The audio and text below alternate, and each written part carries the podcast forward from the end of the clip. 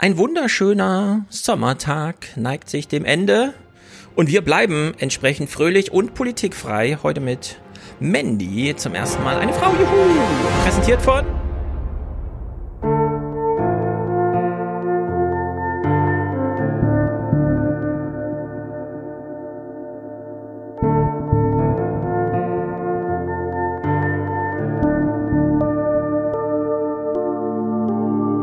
Also manchmal habe ich so Tage, da bin ich echt traurig, weil mir das halt alles fehlt und weil ich halt auch das Gefühl habe, dass ähm, mir halt auch so ein Stück meiner Jugend also äh, wegfällt.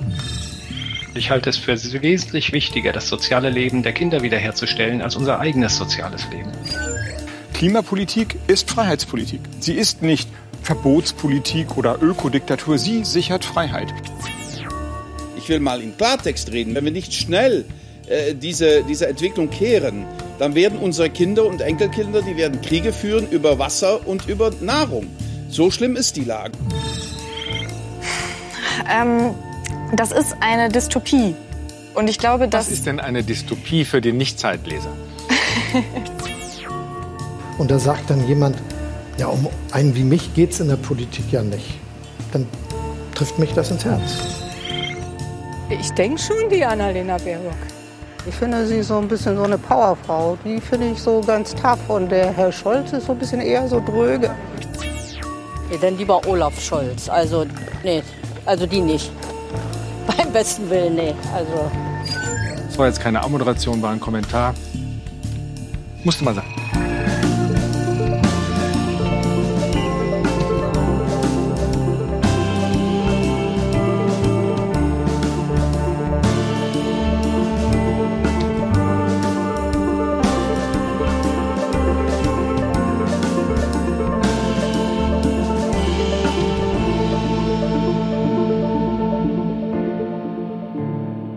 Mensch, was für ein Timing von mir. Ich wollte auch noch sagen, wer hier präsentiert. Jetzt hat mich meine eigene Automatismus rausgeschmissen. Also, heute präsentiert von Philipp und Martin. Und anwesend sind Mandy und Danny. Danny, wen wählst du denn jetzt? Annalena Baerbock oder irgendwen anderen? Keine Ahnung. Scholz. Mm, ich überlege noch. Nein, ich glaube, ich wähle Frau Baerbock. Wenn das weitergeht. Alleine meine Eltern zu ärgern. Ah ja, kannst du die damit ärgern, ne? Das ist umso mehr ein Grund. Sehr gut. Und hier ist auch Mandy. Hi. Grüß dich, Mandy. Wir haben wieder festgestellt, eben, heute sind wieder drei Ossis, die es in den Westen verschlagen hat. Äh, Danny und ich, wir kommen ja aus Thüringen, wie schon häufig in Podcasts angemerkt. Und Mandy, du kommst aus Sachsenliga. Sachsen, sehr gut. Fieberst du mit irgendwelchen Fußballvereinen mit oder so? Ich habe gehört, es gibt irgendwas zu feiern. Äh, Keine Ahnung. Fußball ist absolut nicht meins. Nee, mhm, auch nicht. gar nicht. Ich krieg Fußball mal wieder nur mit, wenn die Tagesthemen ausfallen. Oder äh, gestern sind sie wegen ESC ausgefallen. Okay, wir machen heute politikfrei. Mandy ist hier. Ihr kennt Mandy aus jahrelanger äh, Vorlesertätigkeit und von Audiokommentaren. Und als wir über Holz gesprochen haben mit Thomas und Christian, meinten die beiden auch, Stefan, sag doch mal im Podcast kurz, wie das so ist, in den Podcast zu kommen. Es könnte ja sein, dass durchaus viele so zögern, weil sie nicht genau wissen und so weiter und so fort. Aber man setzt sich einfach 1930 hin und kriegt vorher so ein paar Clips, in die muss man aber nicht reingucken. Danny wird heute wieder kalt erwischt mit einem. Oder Mandy, fällt dir irgendwas ein, um gerade jetzt, weil wir dich auch als äh, weibliche Stimme heute mal haben. Es ist auch in den Unterstützerdank heute Thema, dass es sehr selten weibliche Stimmen hier zu hören sind. Aber sind die Hürden hoch, um Podcast zu machen, auch mal so als Gästin? Gut, ich hatte ja äh, ein bisschen den Vorteil, dass ich äh, mehr oder minder eingeladen wurde, wo ich mir natürlich sagen musste, na ja, wenn du schon vor ein paar Wochen ja. gesagt hast, äh, du sprichst so gut wie nie Einladung aus, da muss ich natürlich jetzt einfach Richtig. mal dabei sein. Nee, aber äh, ich hab, bin eigentlich ein totaler Schisshase. Äh, ich hätte mir auch nie vorstellen können, dass ich mich jemals trauen würde, hier herzukommen. Jetzt bin ich da. Mhm. Kann eigentlich nur sagen, Leute, macht's einfach und setzt euch hin und äh, es wird dann schon irgendwie. Genau so gehe ich jetzt ran. Genau. Genau. Man kann einfach äh, hier Bescheid sagen. Es ist tatsächlich so, alle äh, Themen, die wir hier bisher besprochen haben, auch äh, alle Gäste, die wir, der Danny und ich bisher hatten, waren immer Menschen, die sich einfach so gemeldet hatten, die auch mal dabei sein wollten. Und ich weiß, dass die Hürde irgendwie hoch ist, um dann sich äh, zu überwinden, zu einem Hörertreffen zu gehen oder so mal seine Lieblingspodcaster anzusprechen, wenn sie irgendwo auftauchen. Was ja jetzt auch wieder kommt, hoffentlich. Und äh, in der Hinsicht hier einfach, ich, ich will es deswegen gar nicht überdramatisieren aber so wie Danny immer nach Audiokommentaren aufruft in seinem Podcast. Flehen. Äh, fleht oder fleht. Genau, ich will einfach nur sagen, dieser Podcast hier ist offen. Es gibt immer einen leeren Stuhl. Hier ließen sich fünf Leute zuschalten. Na gut, vier Leute ließen sich zuschalten, so dass wir zu fünf sind. Ich versuche es ein bisschen klein zu halten, aber man kann einfach äh, Bescheid sagen und dann rüttelt sich das so ein, dann findet man einen Termin und ein Thema und wie auch immer. Und was ich immer noch gut finde, einfach als Haltung für mich, also wir gucken halt Fernsehen zusammen so, ne? Und das ist. Ja. Ich habe nie den Anspruch, jetzt hier sonder was beitragen zu müssen. Wenn es passt, sage ich was und wenn nicht, nicht. Und das ist ja alles, was man machen muss. Genau, also äh, bloß keine Angst vom Fernsehen gucken, ne? Es ist äh, Fernsehen. also in der Hinsicht, äh, genau, rüttelt sich das alles ein. So, meine Fernbedienung ist hier. Ich mache es mir super bequem. Ich habe jetzt, ich steuere die Clips auch nur noch mit einer Fernbedienung. Wir gucken jetzt äh, politikfrei. Das heißt, wir versuchen, so weit wie möglich äh, unpolitisch zu bleiben. Allerdings, wie es heute so ist, ist Kulturzeit auch ein politikverseuchtes Feld. Und äh, so bleiben wir auch beim ersten Thema. Mandy, du singst ja jetzt wieder. Du hast früher viel gesungen, ne? Mhm. Also nie äh, professionell oder so, aber für mich halt äh, in Bands, Chöre, schon zu Schulzeiten viel. Ich war auf einer Musikschule tatsächlich, aber das war eher kontraproduktiv, weil ich doch eher. Echt? Wieso?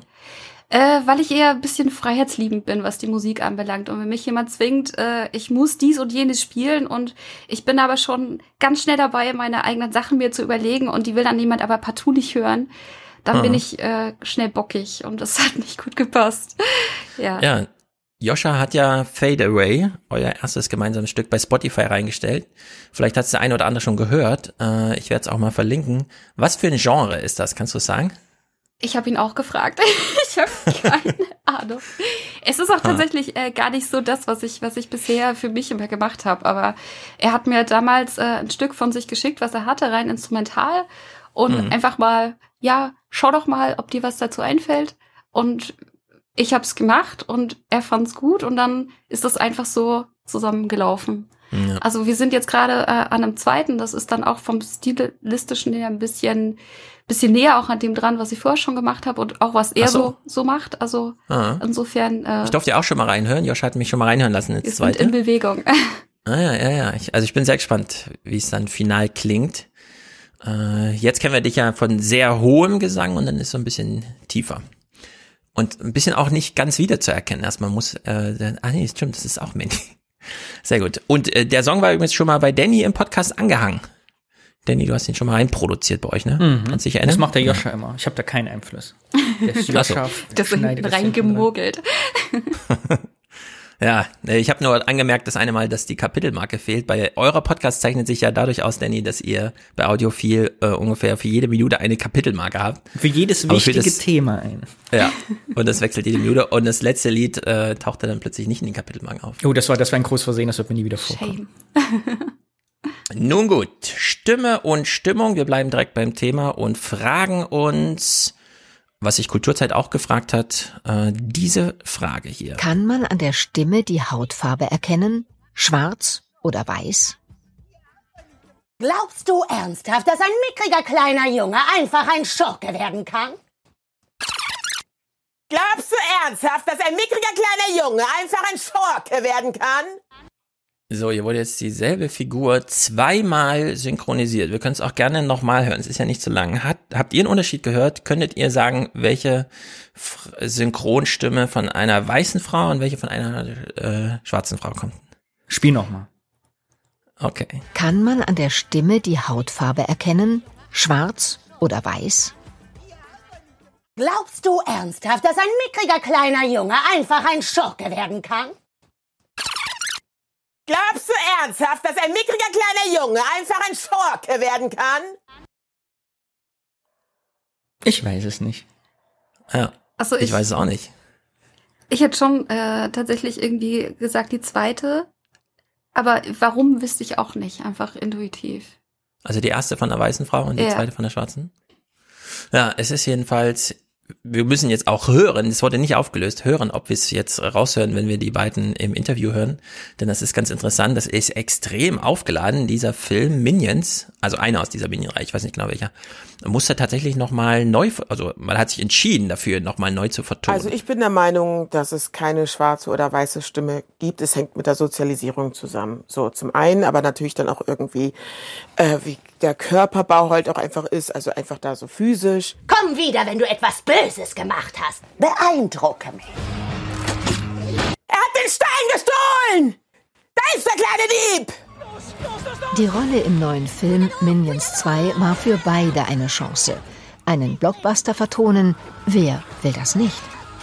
Bei mir war es eigentlich so ganz klassisch. Man geht dann zu diesem Casting und du denkst ja, ah, hot shit, Minions, geil. Und eine äh, super Rolle. Britta Steffenhagen spricht den Trailer ein. Gleichzeitig wird ohne ihr Wissen im Synchronstudio weitergesucht. Zwei Tage bevor dieser Film eingesprochen wird, kriege ich den äh, Anruf von dem Aufnahmeleiter. Ja, Britta, ich bin jetzt der Arsch, der es dir sagen muss. Wir müssen alles neu ähm, umbesetzen, bestimmte Rollen. Ähm, es dürfen jetzt nur noch Schwarze, Schwarze sprechen. Und ich war so, alright. Dela Dabulamanzi wird jetzt den ganzen Film einsprechen. Also meine erste äh, äh, Reaktion war wirklich so, dass ich so dachte, ach, das ist aber auch irgendwie okay. Ganz kurz, war es gleich okay oder war es immer so, okay? Also gab es Nee, noch diese der Zwischenstufe Grund war ein okay. bisschen Schmerz nee, oder nee, nee, der Grund, Ah, okay. doch, natürlich, ich darf diese fucking Rolle nicht aber der ja. Grund, das ist ein guter Grund. Was halten wir denn davon? Ich habe es jetzt ja schon ein bisschen auch durchgegrübelt. Hier wurde also eine weiße Frau, Britta Steffen Hagen, gecastet und danach wieder rausgeschmissen, um eine schwarze Frau, eine schwarz gezeichnete Figur zu sprechen. Ist der Grund jetzt okay, das so zu machen, oder ist das nicht auch Ich hab mich einfach nur gefragt, warum überlegt man sich das nicht einfach gleich? Also, wenn man das so will. Das war so Naja, mein allererster Gedanke. Mhm. Vielleicht sind es ja auch so soziale Bewusstwerdungsprozesse, die dann so nach und nach einsetzen und irgendwann ja, fällt halt die Entscheidung um und das ist halt genau während Produktionszeiten und dann werden, und das sind ja schon tiefgreifende Entscheidungen, ne? hier sind ja schon Honorarverträge, äh, Zeitprogramm, äh, Abläufe und so weiter, alles äh, sozusagen programmiert, damit der Film stattpasst und dann so eine Entscheidung, also ähm, weiß nicht, wenn man jetzt, also die Sachlage wäre klar gewesen, wenn das Studio gesagt hätte, hier arbeiten keine Schwarzen, ne? wir machen das nur mit Weißen, dann wäre irgendwie klar, das, so, es ist aber genau das Gegenteil und überschlägt das hier so ein bisschen, ja, so schlägt das Pendel da zu weit aus. Ich finde das jedenfalls ein sehr interessantes, gerade weil sie dann sich auch vor der Kamera so als Opfer einer Cancel-Aktion hier so zeigen muss, ja, und das natürlich versucht irgendwie wieder witzig zu machen, aber ist natürlich auch für sie blöde irgendwie. Ja, das weiß ich nicht, ob das nicht Sensibilisierung, also ich kann mir vorstellen, dass eben in, vielleicht im Rahmen Black Lives Matters da jetzt äh, eine Sensibilisierung im Studio halt erst eingetreten ist. Ich finde das halt ganz interessant, weil es hat mich so an die Sesamstraße erinnert. Habt ihr mitgekriegt, dass da jetzt zwei schwarze Figuren gibt? Nee. Also die Sesamstraße, ganz interessant, der Jim Mhm. Henson, der Originale, also der die ganzen der Sesamstraße erfunden hat, äh, hat die Fuppen damals alle farbig angelegt, damit es keine klassischen Hautfarben gibt. Die sind halt alle irgendwie Ja. lila, grün, gelb, orange, so. Und jetzt ist es natürlich der Fall eingetreten, dass keine dieser Figuren wirklich Schwarze repräsentiert, weil sie nicht als schwarz gelesen werden, einfach von Kindern und Jugendlichen oder ne, jungen Ja. Menschen, die in die Sesamstraße kommen. Ja. Und deshalb war es jetzt nötig, quasi braun, also braunstoffige Farben einzuführen für Puppen, damit die als schwarz gelesen werden.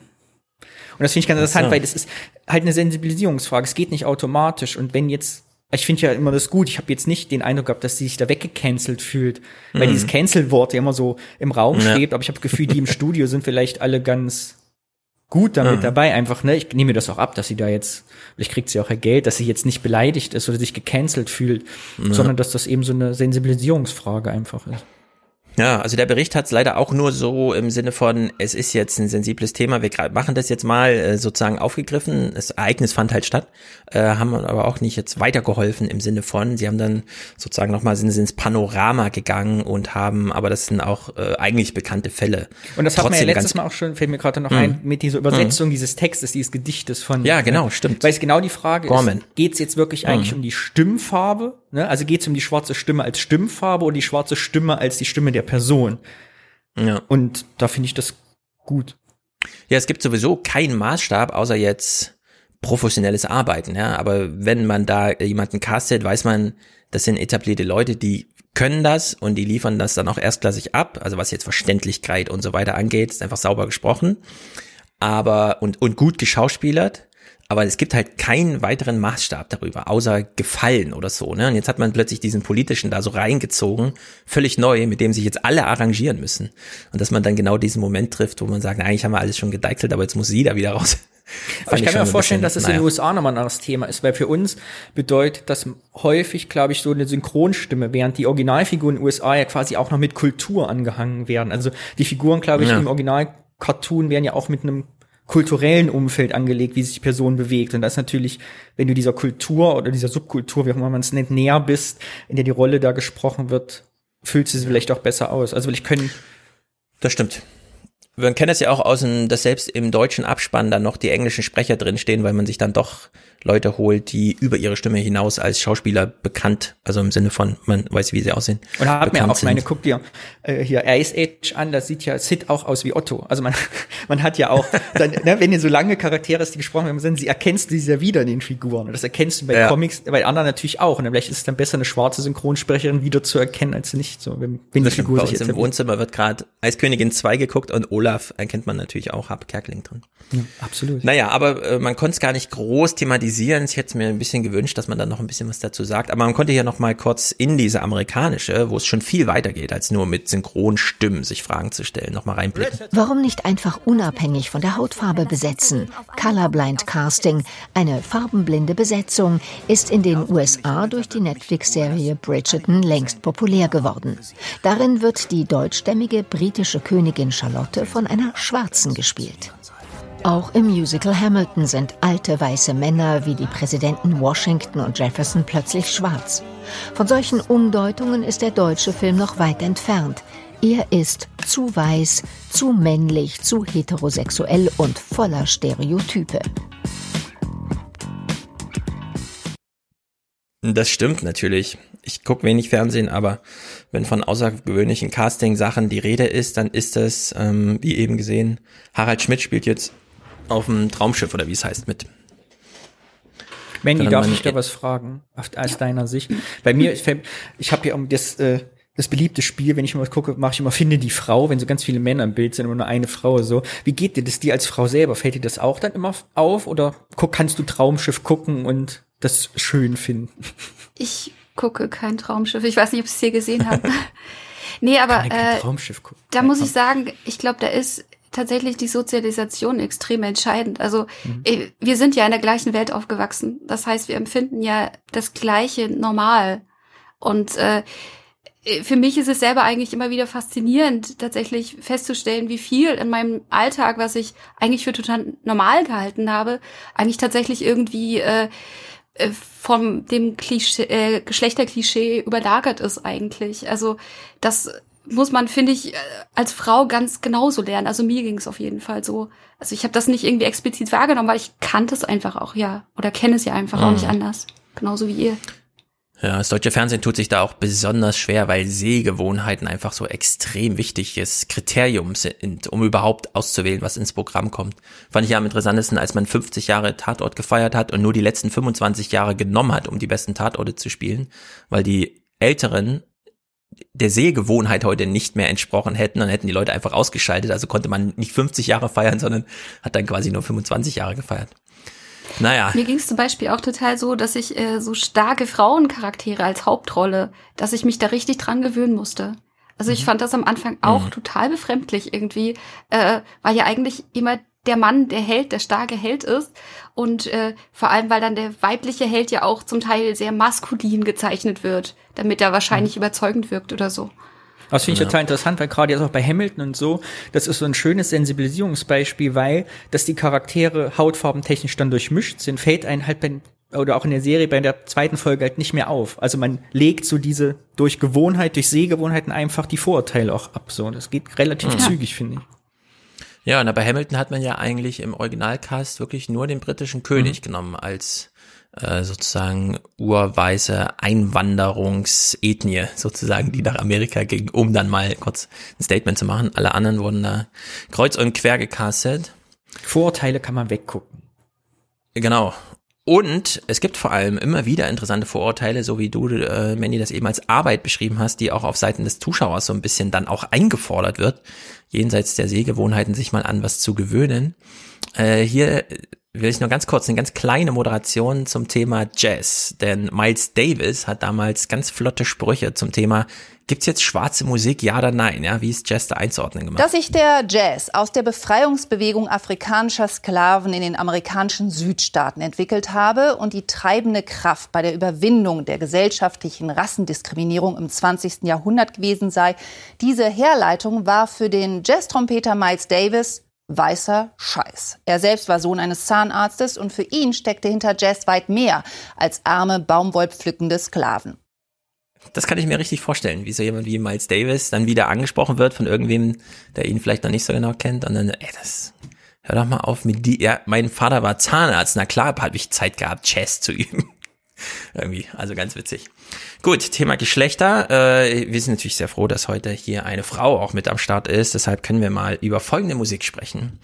Eine Band, die Suchtpotenzial heißt, die mir unbekannt war, die aber ganz äh, na, ich sag mal lieber kein Wort, hm, auftritt. Wir mögen Männer, wir haben gar nichts gegen Männer. Wir finden Männer super. Supi, klasse, toll. Also Männer ähm, finden wir voll cool. Wir halten selber welche sogar.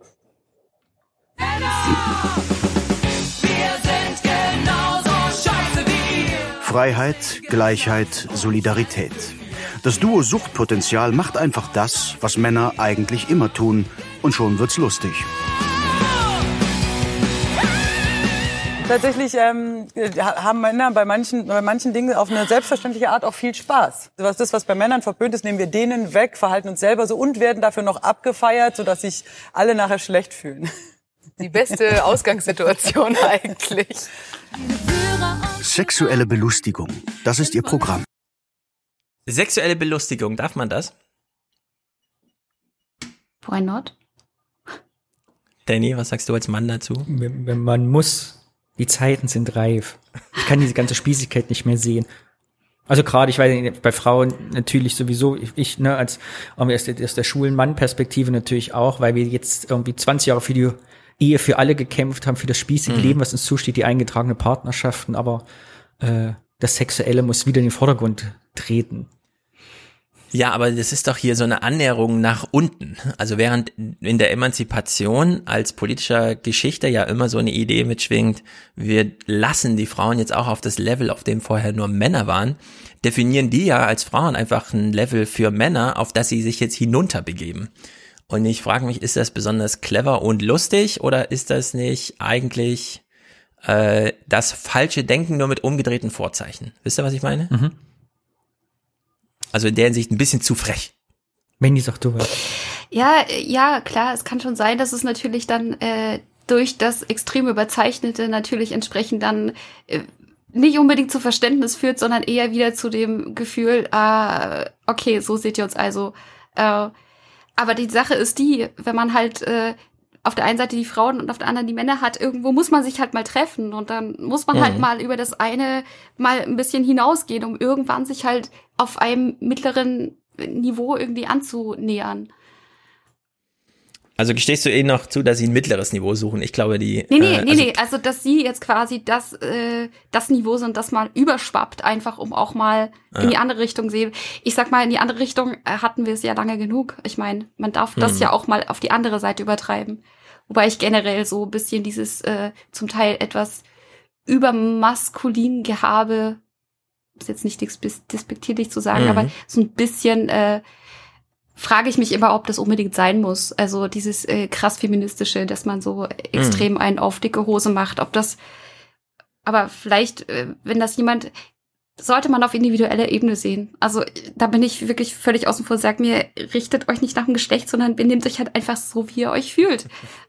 Ja. Aber da ich muss man ja halt immer sehen, die gesellschaftliche Seite und was man damit bewirken will und halt das Individuelle, das ist halt, sind zwei Paar Schuhe. Hm. Ich halte ja Humor für das Wichtigste überhaupt. Das ist ja mein, mein Lebensmotto ist. Und Humor ist die stärkste treibende Kraft, die wir haben. Und deshalb finde ich das sexuelle Belustigung so gut, weil sie machen ja genau ja. das, Mandy, finde ich, die Also was der Mann normalerweise nutzt zur Unterdrückung mit hier, was ich sag 20 mal ficken und das ist für mich hart und harte Sprache und Übergriffigkeit, benutzen sie halt, um sich drüber lustig zu machen, sich zu amüsieren, weil sie wissen ja schon, dass, also sie wissen darum, dass es ja humorvoll ist, wenn sie so sprechen, breitbeinig sitzen, Ja. einen auf die Hose machen. Das ist ja eine, eine Karikatur, eine absichtliche. Und das finde ich sehr spaßig und sehr cool, weil das Mhm. Männern einfach mal Schranken aufweist, zu sagen, hier, das ist lächerlich, was du hier machst.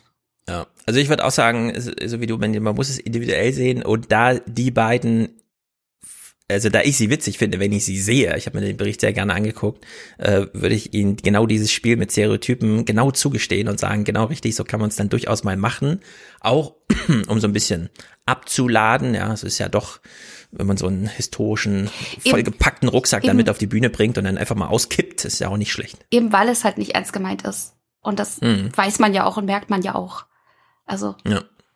Ich finde, es wendet sich gut an die Männer. Immer wenn ich nicht mal so da sitze, werde ich mir denken, aha, guck mal, die Frauen machen sich lustig, wenn ich das mache. Also es, es hat einen, ja, einen erzieherischen Faktor dem Mann gegenüber. Ja. So, und dann hast du ja noch gerade die Sprache angesprochen, Danny. In diese Richtung gehen sie natürlich auch. Da hilft nur Ficken, Ficken, Ficken, Ficken, Ficken für den Frieden. Einfach mal sprechen über das F-Wort. Und das muss man sich jetzt mal merken, denn das ist auch witzig.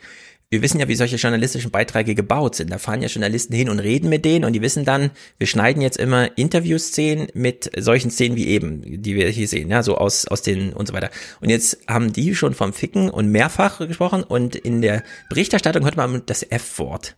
Und es wird gleich ganz witzig verdreht. Alles wird gut. Wow, das F-Wort. Es wird bestimmt gepiept im BR dann. Das F-Wort. Feminismus. Ja, wir sind Ja. natürlich Feministinnen, wenn, die, wenn man es so definiert, dass wir einfach sagen, wir fordern äh, das Gleiche wie äh, Männer. Ja klar. Da sollte auch jeder Mann sollte auch Feminist sein. Gleiches Recht für alle. Ist ja immer gut. Ja, das fand ich zum Beispiel super. Dann einfach die Journalisten, ja, wenn ihr euch das Wort hier nicht zutraut, weil ihr vom Öffentlich-Rechtlichen und so weiter, dann definieren wir es um. Wenn ihr das F-Wort meint, sagen wir Feminismus. Na klar, und so sind wir dafür. Also in der Hinsicht, äh, das hat mir ziemlich gut gefallen. Finale von diesem Bericht, sie nehmen diese Interviewer nicht ernst und das finde ich ziemlich gut. Dann, dann wird äh, sozusagen sowas hier, so eine Home Story selbst so ein bisschen Kunst. Die Kunst des Empowerments oder der Selbstermächtigung. Empowerment ist natürlich super. Wir lieben Empowerment. Empowerment ist das Coolste. Also ich dusche jeden Tag mit Empowerment und meine Haare sind richtig weich seitdem. Anständiger Humor ist ja selten geworden. Das ist nicht systemrelevant. Meine Stimme und meine rechte Hand Sind nicht systemrelevant.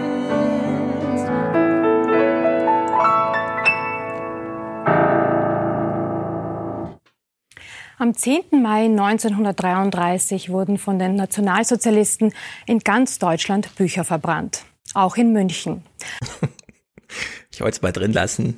Das war jetzt original so gesendet, ne? Das finde ich dann immer so ein bisschen, klar, man baut eine Sendung irgendwie zusammen und dann kommt halt Block A, Block B, Block C und so, aber das könnte man vielleicht auch noch mal ein bisschen, keine Ahnung, sensibel zusammen moderieren. Naja. Aber das Coole finde ich, das ist, ist, wie nennt man das, Mhm. Kabarett, was machen die beiden, würde ich schon sagen, ne? Ja, Kabarett. Hat mich sehr an Queen Bee erinnert. Oh, kennt niemand, ne? Wie heißt Ina, Wie? Ina, Queen Ina, Bee? Queen Bee. Ina Queen. Müller, ne? Hat ja Mhm. weitergemacht alleine. Glaub, Oder hier Gerborg Janke mit ihrer Partnerin. Also bisschen Ina Müller kenne ich, ja. Und wie cool, dass das weitergeht, so dieses Frauenkabarett. Ich mache jetzt in Anführungsstrich mit den Händen, das sieht ja keiner. Nicht, dass ich böse, böse Mails kriege. Nein, ich finde es auch gut. Und jetzt haben wir die so mutig, das F-Wort entsprechend zu verwenden. Und oh, mein Urteil war so, das geht. Also wenn man es in die Richtung macht, dann ist es ganz cool. Es geht aber auch anders. Und das finde ich dann immer so ein bisschen, da ist halt Kulturzeit wieder richtig Kulturzeit, wenn sie hier Isabella Figuriedo äh, kurz ähm, ihre äh, ihren Wunsch sich äußern lassen. Die Sprache ist da, um benutzt zu werden. Und ich möchte, dass das Verb ficken verwendet wird, wie jedes andere Wort auch. Aber wir benutzen es nicht, sondern ersetzen es durch Euphemismen wie Liebe machen. Aber es tut mir leid. Es handelt sich um genau das. Ums Ficken. Isabella Figueredo will nicht nur die Sprache verändern, sondern auch das Denken. Hier will ich nur kurz sagen, sie hat doch eigentlich nicht recht, oder? Doch, sie hat recht, 100 Prozent. Ja. Aber Also- man kann doch nicht jeden sexuellen Akt unter eine, äh, ich meine, wir sagen doch auch nicht, ja, eigentlich möchten wir richtig schlemmen und fressen, aber da wir irgendwie gut erzogen worden, setzen wir uns halt zum Essen an den Tisch. Nee, manchmal will man auch einfach essen. Eben, das Wort hat ja im Prinzip genau diese Bedeutung, weil es genau so restriktiv auch benutzt wird und eben nicht Ja. überall und zu jeder Zeit. Wenn es jetzt äh, im normalen Sprachgebrauch andauernd verwendet würde, dann würde es ja überhaupt nicht mehr diese Härte, die es jetzt mit sich bringt, ja gar nicht mehr bedeuten. Dann wäre es ganz normal. Und dann würde Genau, das irgendwer hat ja eine Bedeutung. dann würde irgendwer anderes kommen und sagen, ja, ich möchte jetzt, äh, dass das so heißt, weil äh, das ist dann viel, äh, sagt dann viel mehr das aus. Hm. Ich finde auch, also äh, das Wort Ficken unterscheidet sich von anderen Arten des sexuellen Ja, aber ich glaube, was die Frau Figuerero, ich wollte wollte den Wortwitz jetzt noch machen, weil sie heißt ja wirklich so. Es tut mir leid, ich kann mich da nicht zurückhalten. Du Äh, hast ich- nur den Namen ausgesprochen, ja. Wa- was ich äh, ich glaube, was sie meint, ist nicht das Wort. Das könnte auch, das ist, könnte auch synonym für Mhm. Bumsen, Vögeln, Knattern, was auch immer. Es geht um die Trennung Liebe und Sexualität. Ich glaube, darum geht's den Frauen vorher und ihr auch, dass Hm. Frauensexualität häufig in der Gesellschaft, ich weiß nicht, wie du es wahrnimmst, Mandy, aber so als dies romantische, man kann das nur, wenn man sich liebt und Frauen möchten eintauchen in die Sexualität, aber ums Vögeln geht's da irgendwie immer nicht. Und das ist antifeministisch. Frauen wollen auch Vögeln und nicht immer nur Liebe machen. Ja, Aber das, das wird ihnen häufig verwehrt gesellschaftlich und deshalb spiele ich dazu Gitarre. Aber es ist trotzdem ein Genre des Akts, finde ich. Den sich Frauen dann eben auch erkämpfen und erarbeiten und auf den sie äh, hier so drauf hinweisen. Aber diese Verallgemeinerung, die sie da so reinbringen, das ist für mich so Trennung von Kultur, Liebe und Lust. kulturzeitisch irgendwie. Ja.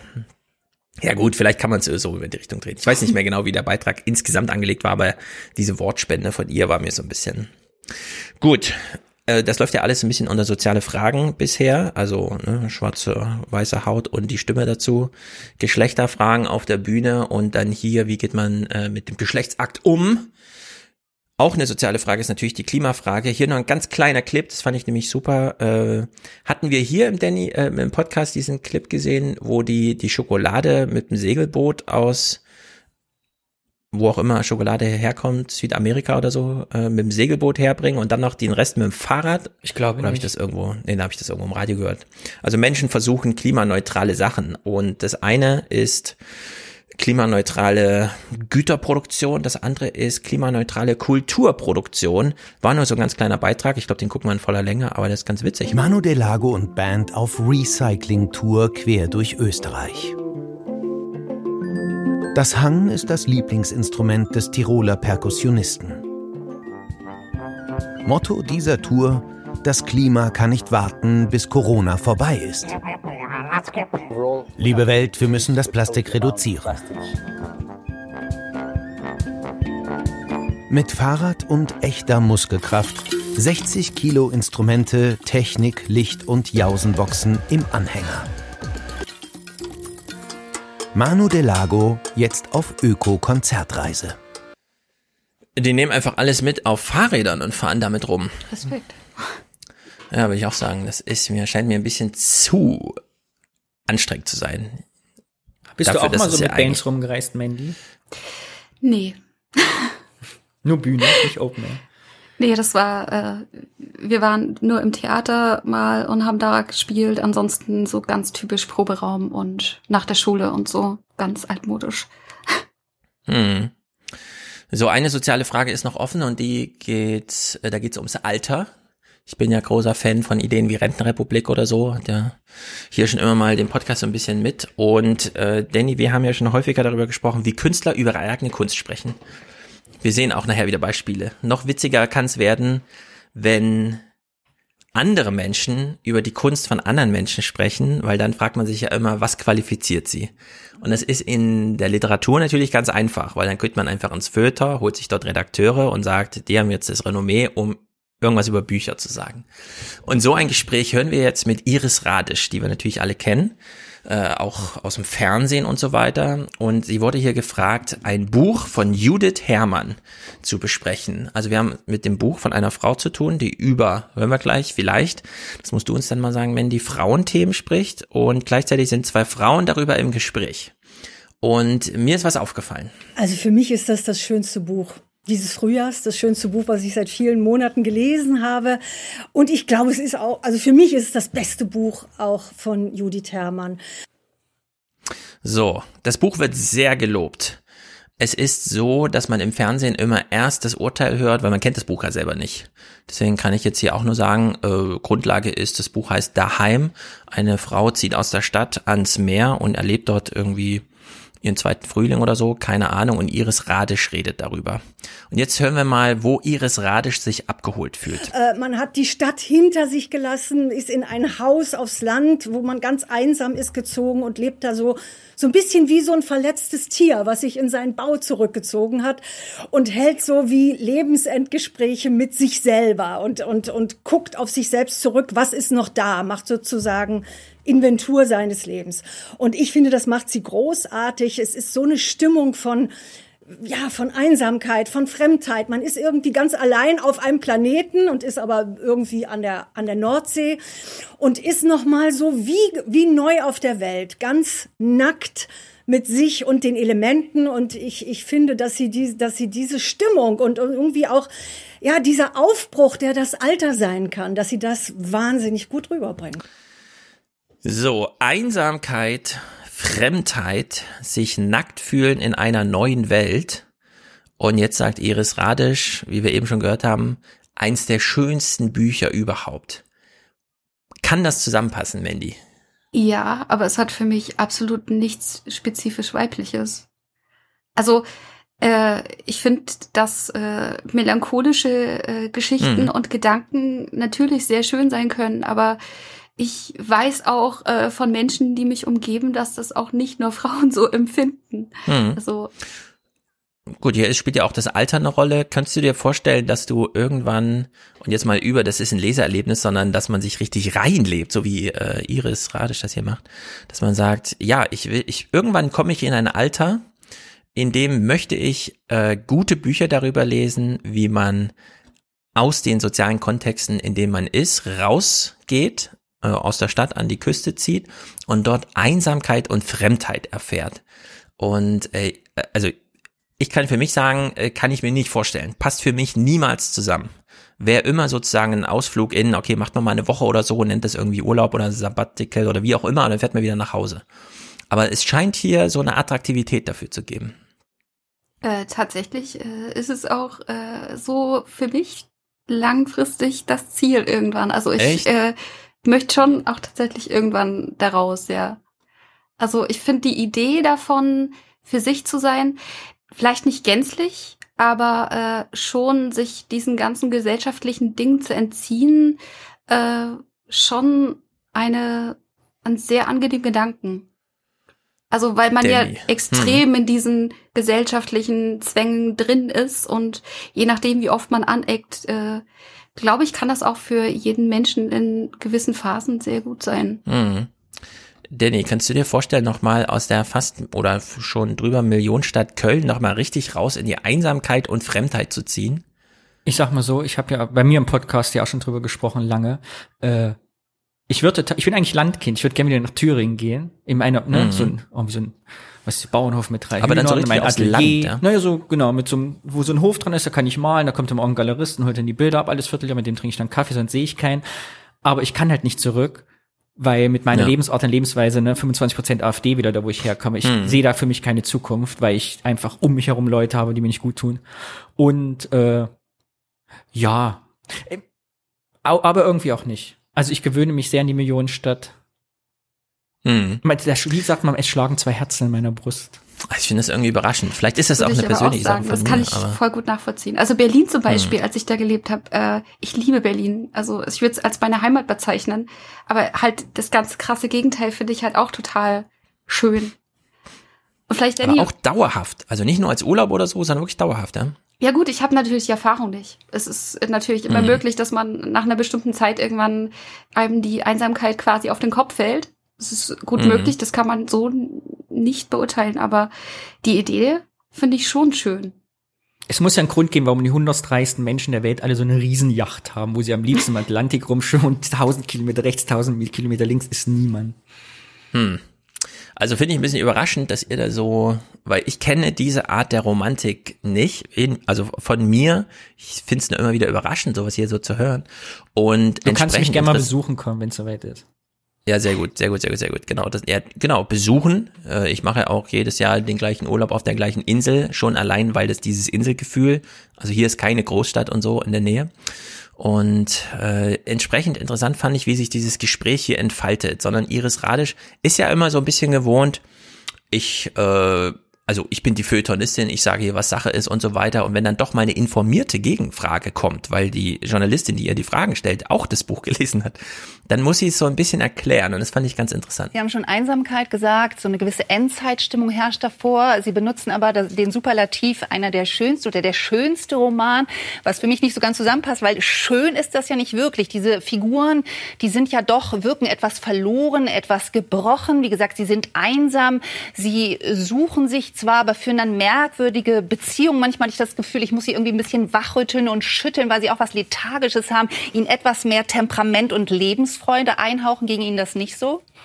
Ja, das ist jetzt natürlich nicht der Rückzug in dieses äh, bunte Hippieland oder irgendwie äh, ja in die in die in die grüne Idylle, sondern es ist ein hartes Land.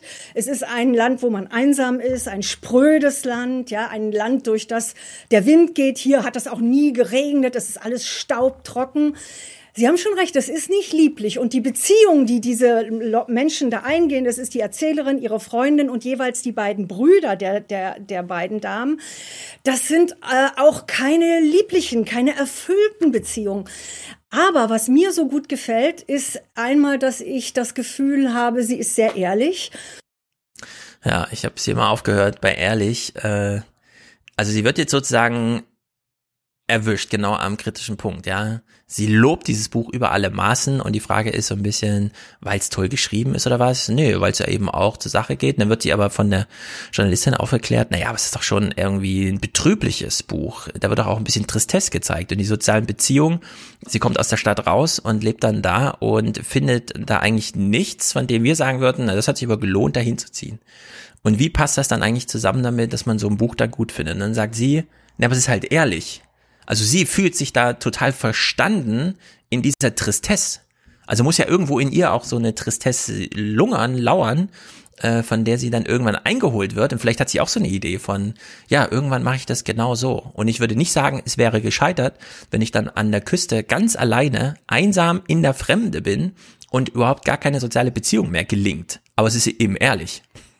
Und das ist ein bisschen betrüblich, finde ich. Ich finde es so, aber irgendwie von dieser Moderatorin auch irgendwie so ein bisschen verrückt, dass man dieses, äh, dass man das immer so darstellt, dass man dieses Leben braucht, wo äh, alles aufeinander passiert und alles muss positiv sein und alles, alles muss laufen, alles muss voll sein, Mhm. als wäre, als könnte einfach auch die Reduzierung auf Wesentliches nicht auch etwas Schönes sein. Also, als wäre nur die eine Seite wirklich was Erstrebenswertes. Also, das ist, finde ich, ein sehr, sehr eingeengtes Bild von dem, wie das Leben sein sollte. Mhm. Also mir ist beim Hören des Gesprächs, ich werde das Buch nicht lesen und so, schon allein erstens, also keine Romane irgendwie, aber dann auch nicht so die so Tristesse äh, verherrlichen. Aber es ist so eine Verdrehung. Äh, sehr viele Menschen in Deutschland ziehen ja am Ende ihres Lebens nicht nochmal um. Weil auch ihr Umfeld ihnen immer sagt, vor allem das familiäre, nee, jetzt nicht nochmal ein neues Umfeld und so weiter. Und wir wissen aber aus Frankreich und dem Anglo- oder dem englischsprachigen Teil, jetzt weiß ich ja, wie es richtig heißt, der englischsprachige Teil Amerika, England, dass Leute, wenn sie am Ende ihres Lebens nochmal umziehen, plötzlich mehr soziale Kontakte haben. Also sich genau das Gegenteil von dem einstellt, äh, was sie hier oder was eigentlich befürchtet wird und was, und das finde ich dann so krass, was sich Iris Radisch plötzlich wünscht für sich. Also, dass sie so diese Ehrlichkeit des Buches schätzt. Ja, am Ende wird's einsam und da ist man fremd in der Fremde und äh, fast so als Desiderat geäußert. Ja, und das finde ich so ein bisschen, naja, aber äh, meine, meine Erklärung, meine Lösung wäre so dieser Abschlussclip hier von Iris Radisch. Sie macht das ganz sinnlich deutlich, auch durch ihre unglaublichen Bilder, wie man also spürt, das sind einsame Menschen, fast so wie Monaden, ja, die sich da in diese leeren Häuser zurückgezogen haben. Aber sie haben einen unglaubliche Wahrnehmung der Landschaft zum Beispiel. Und das kann sie auch in ganz tolle poetische Bilder bringen. Es hat eine große poetische Sinnlichkeit. Bei aller Sprödigkeit, bei aller Kälte hat es eben diese ganz starken Landschaftsbilder. Sie malt fast. Sie malt mit Worten, malt sie Landschaftsbilder. Und das ist, das ist großartig. Hier würde ich sagen, greift die Argumentation, falls ihr sie kennt, von Landlust, diesem Magazin, in dem Menschen, die in der Stadt wohnen, die Natur offenbart bekommen, mit einer Auflage von 1, irgendwas Millionen. Das erfolgreichste Magazin überhaupt. Ich liebe es. Wie sehen Gärten, ja, kennst du es auch? Hast du es mal Ja, richtig ich- durchgeblättert? Ja, das liegt bei mir, äh, ich glaube bei meinem Zahnarzt liegt das immer rum. Aber ich mag das schön. Das ist, das ist, das ist so schön romantisch. Also ich weiß von den Gründern, ich habe mal mit dem einen gesprochen, der dann auch äh, immer sehr unterwegs war, so neue journalistische Dinge irgendwie auszuprobieren. Und äh, von ihm weiß ich, dass sein Sohn findet, das ist faschistisch, was er macht. Das ist so eine ähm, Verherrlichung von Welt irgendwie, die einem so vorgegaukelt wird, auf Papier nach Hause gedruckt. Äh, dieses Papier ist total künstlich, das wird in einer riesigen Maschine mit äh, grüner Naturfarbe bedruckt und dann wird einem zu Hause vorgegaukelt, ja, das Die ist ganze deine Welt ist ein Heimat. kleines bayerisches Bergdorf. Hier, genau, hier fühlst du dich jetzt gefälligst wohl, Ausrufezeichen. Und dann ließen sich die Leute da so verführen und so, ja, und dann äh, gibt's so, naja, kann man sich ja vorstellen, wie so Gespräche dann ablaufen, wenn, wenn der eigene Sohnemann meint, also das, was du da geschaffen hast als Lebenswerk ist, aber es geht in die falsche Richtung. Aber so scheint mir das auch so ein bisschen, das ist so, das ist nicht Nostalgie, sondern es ist das Gegenteil. Man weiß, es kommt nichts Besseres mehr, dann malt man sich wenigstens so aus irgendwie. Und diese Verquickung mit Alter, keine Ahnung, wie alt die Judith Herrmann ist, die das geschrieben hat, aber es ja, ist aber so jetzt in eine der Interpretation, finde ich, ist es aber auch so eine, sie hatte so eine schaurig schöne Vision. Also sie, Ja, genau, man liest sowas. das Buch so ein bisschen, ist ein bisschen gruselig vielleicht auch, aber gleichzeitig sozialromantisch. Also es, Ja. Ja. Ja, genau. Also das Gegenteil von Nostalgie. Ich kenne den Begriff aber nicht. Irgendwas, was in die Zukunft gerichtet ist und wo man sagt, es wird nie mehr so schön, wie es jetzt war. Aber wenigstens bin ich dann mit mir alleine und werde nicht mehr genervt von irgendwem oder so. Also in der Hinsicht, naja. Okay, ein Clip, äh, ein Thema noch zu den äh, sozialen Fragen. In Sizilien wurde ein Dorf besucht, weil man jetzt einen Film gemacht hat über dieses Dorf. Dieses Dorf ist berühmt für Jetzt könnte ich die Quizfrage an Danny stellen, da musst du ja schon fragen, äh, was ist mit Saalfeld und so weiter. Pizza. Pizza könnte sein, Sizilien, genau. Alle Nein, die Dörfer haben da was, auf, die haben da was ganz Besonderes, was sonst niemand hat. Mhm. Irgendwas Katholisches. Sehr gut, sehr gut, sehr gut, sehr Eine gut. alte Kirche. Stimmt, genau. Na, Die erste Kirche fast. Siziliens. Oh. Eine Kirche auf dem Schiff. Eine Kirche auf der Autobahn. Unter der Eigentliche Autobahn. Lösung Eine Kirche im Keller. Hier kommt die Lösung. Ich rate einfach. Siculiana, ein strenggläubiges Dorf im Süden Siziliens im Jahre des Herrn 2018. Hier gibt es seit Jahrhunderten einen sehr persönlichen Jesus. Er ist schwarz. Ein Heiligtum, von allen verehrt. So, in der Kirche hängt ein schwarzer Jesus. Hätte ich als nächstes geraten übrigens. Wäre das nächste gewesen. Ehrlich? Nein. Ja, siehst du? So, einmal im Jahr wird er abgenommen und in einer Prozession durch die Dörfer, Straßen getragen.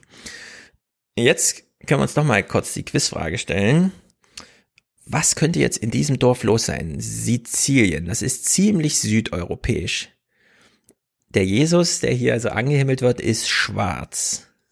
Die Bevölkerung aber nicht. Und was könnte jetzt der Aufhänger sein für einen Film, über den dann Kulturzeit berichtet? Ich glaube, es liegt so ein bisschen auf der Hand. Äh, jeder darf noch mal zwei Sekunden nachdenken.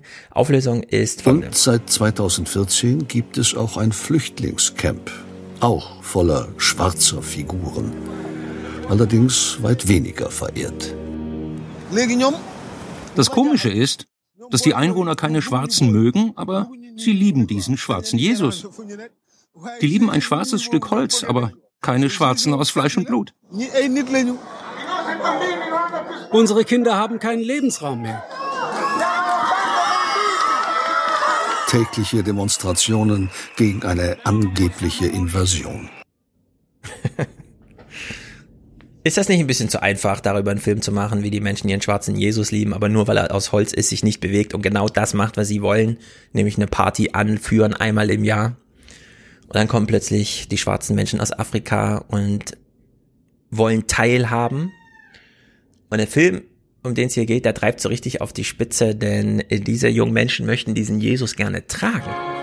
Halt findet man hier im Glauben. Einmal im Jahr den tonnenschweren Jesus zu tragen, ist keine Bürde, sondern eine einzigartige Ehre. Oft vom Vater auf den Sohn übertragen. Und nichts für Außenstehende, nichts für ungeliebte Invasoren. Nächstes Jahr will ich auch den Jesus tragen. Alle meine Freunde genauso. Wir beten, dass sie uns mitmachen lassen. Die sind Überlebende, die, sind, die haben einen Mut sowieso. Aber diese Idee für mich erstmal überlegen, also der, der will etwas, das nie passieren kann. Also das war mir klar, das wird nie schaffen. Unterstützt von seinem Sprachlehrer kämpft Eduard beharrlich für seinen Traum. Er bittet den Pfarrer an der Prozession teilnehmen zu dürfen. Black Jesus zeigt eindrucksvoll, wie vier Flüchtlinge ein kleines Wunder vollbringen. Sie werden Teil dieser Gemeinschaft am Rande Europas. Der gemeinsame Glaube überwindet schließlich das Gegeneinander.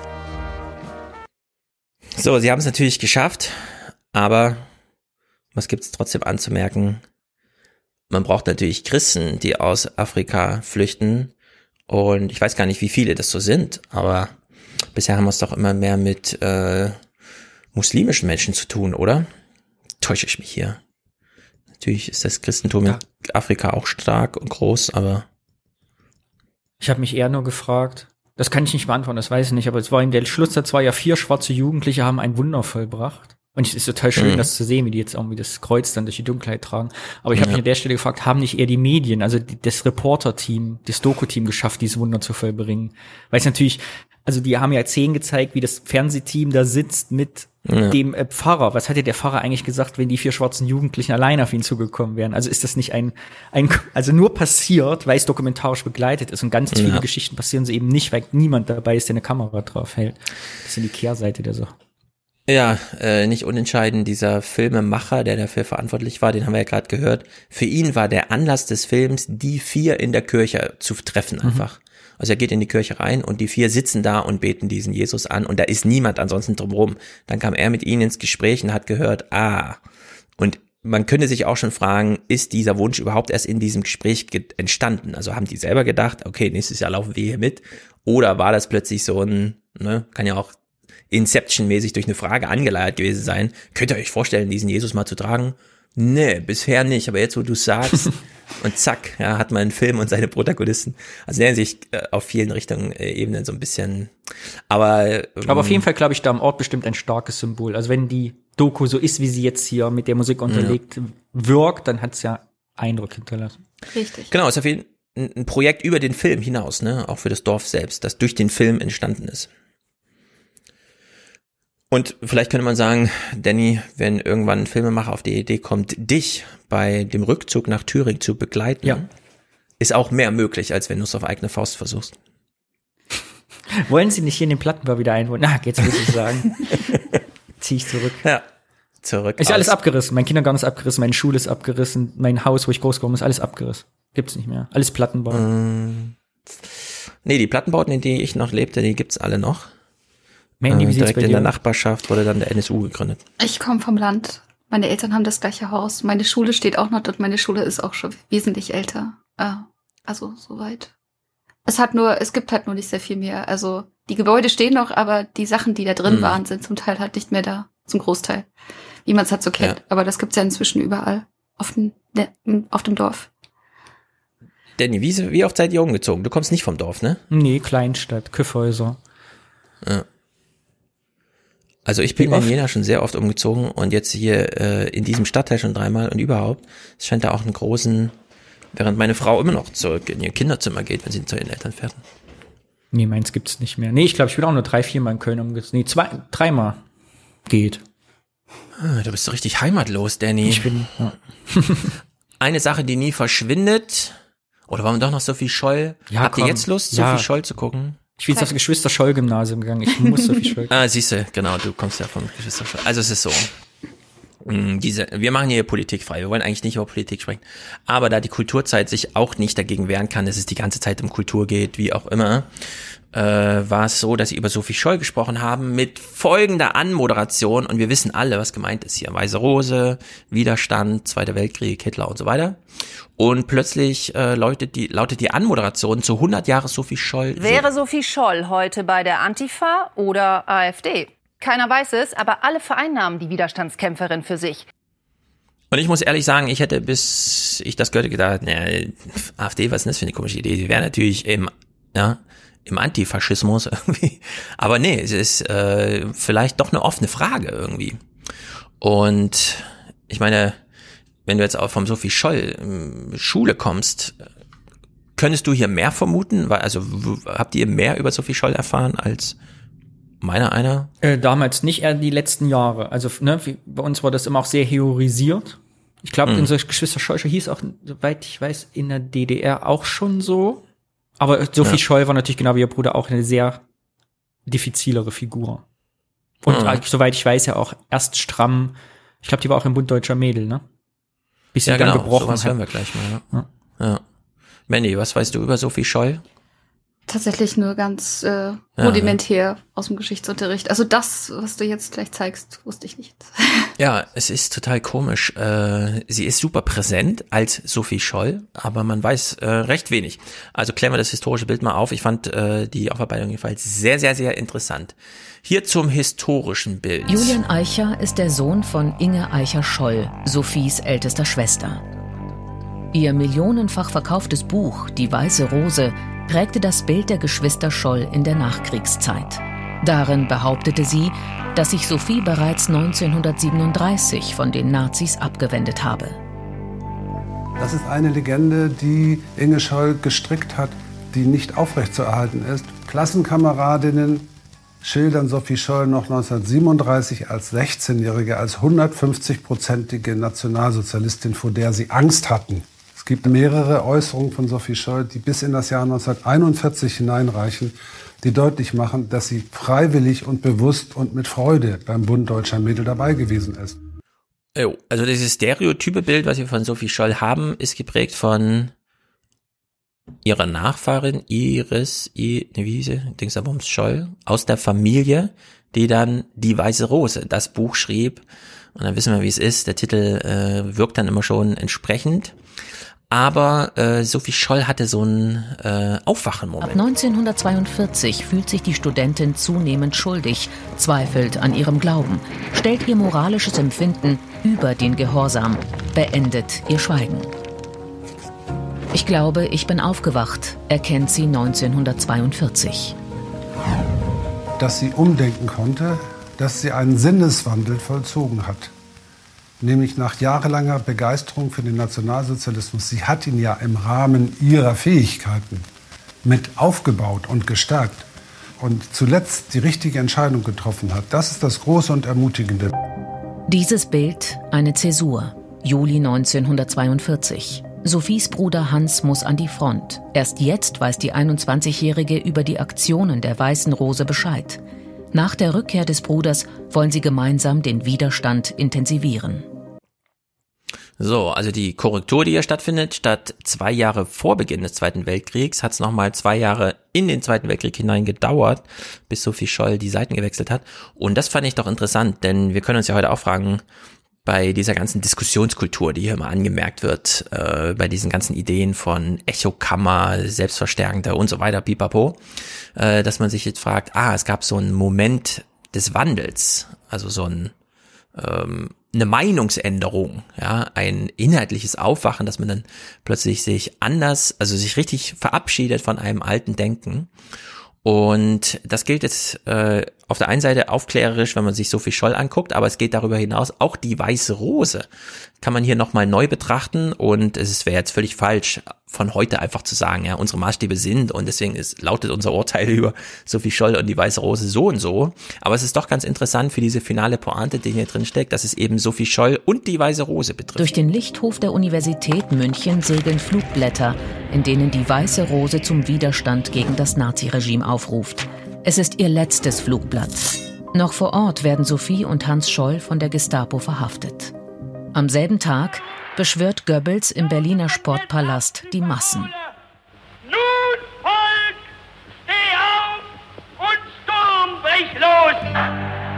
Ein abgewandeltes Zitat von Theodor Körner, einem patriotischen Dichter und Freikorpssoldaten, der 1813 im Kampf Preußens gegen Napoleon fällt. Auch die Weiße Rose zitiert ihn in ihrem letzten Flugblatt. Frisch auf mein Volk, die Flammenzeichen rauchen, schreiben sie. Der Pathos des Nationalgefühls. Letztlich orientiert sich auch die Widerstandsgruppe daran. Demokraten im heutigen Sinne waren alle sechs nicht. Die Beweggründe waren christlich-ethisch, aber nationalkonservativ. Sophie selber sagt bei dem Verhör, sie glaubt, das Beste für ihr Vaterland getan zu haben. Vier Tage nach der Flugblattaktion in München werden Sophie und Hans Scholl vor dem Volksgerichtshof wegen Hochverrats verurteilt und hingerichtet. Also ganz interessant, dass hier die Idee nochmal ent, äh, also man, so wie wir heute immer drauf gucken, das Dritte Reich und Hitler, nee, das wurde ja nochmal differenziert damals natürlich gesehen. Ja, man wollte durchaus das Vaterland schützen gegen Hitler, so war ja auch die Stauffenberg-Geschichte lange im Unklaren bei vielen, sondern dann brauchte das dann erst Tom Cruise oder so. Das ist so eine Welle an äh, nachträglicher Informierung darüber, wie das eigentlich zu sehen ist.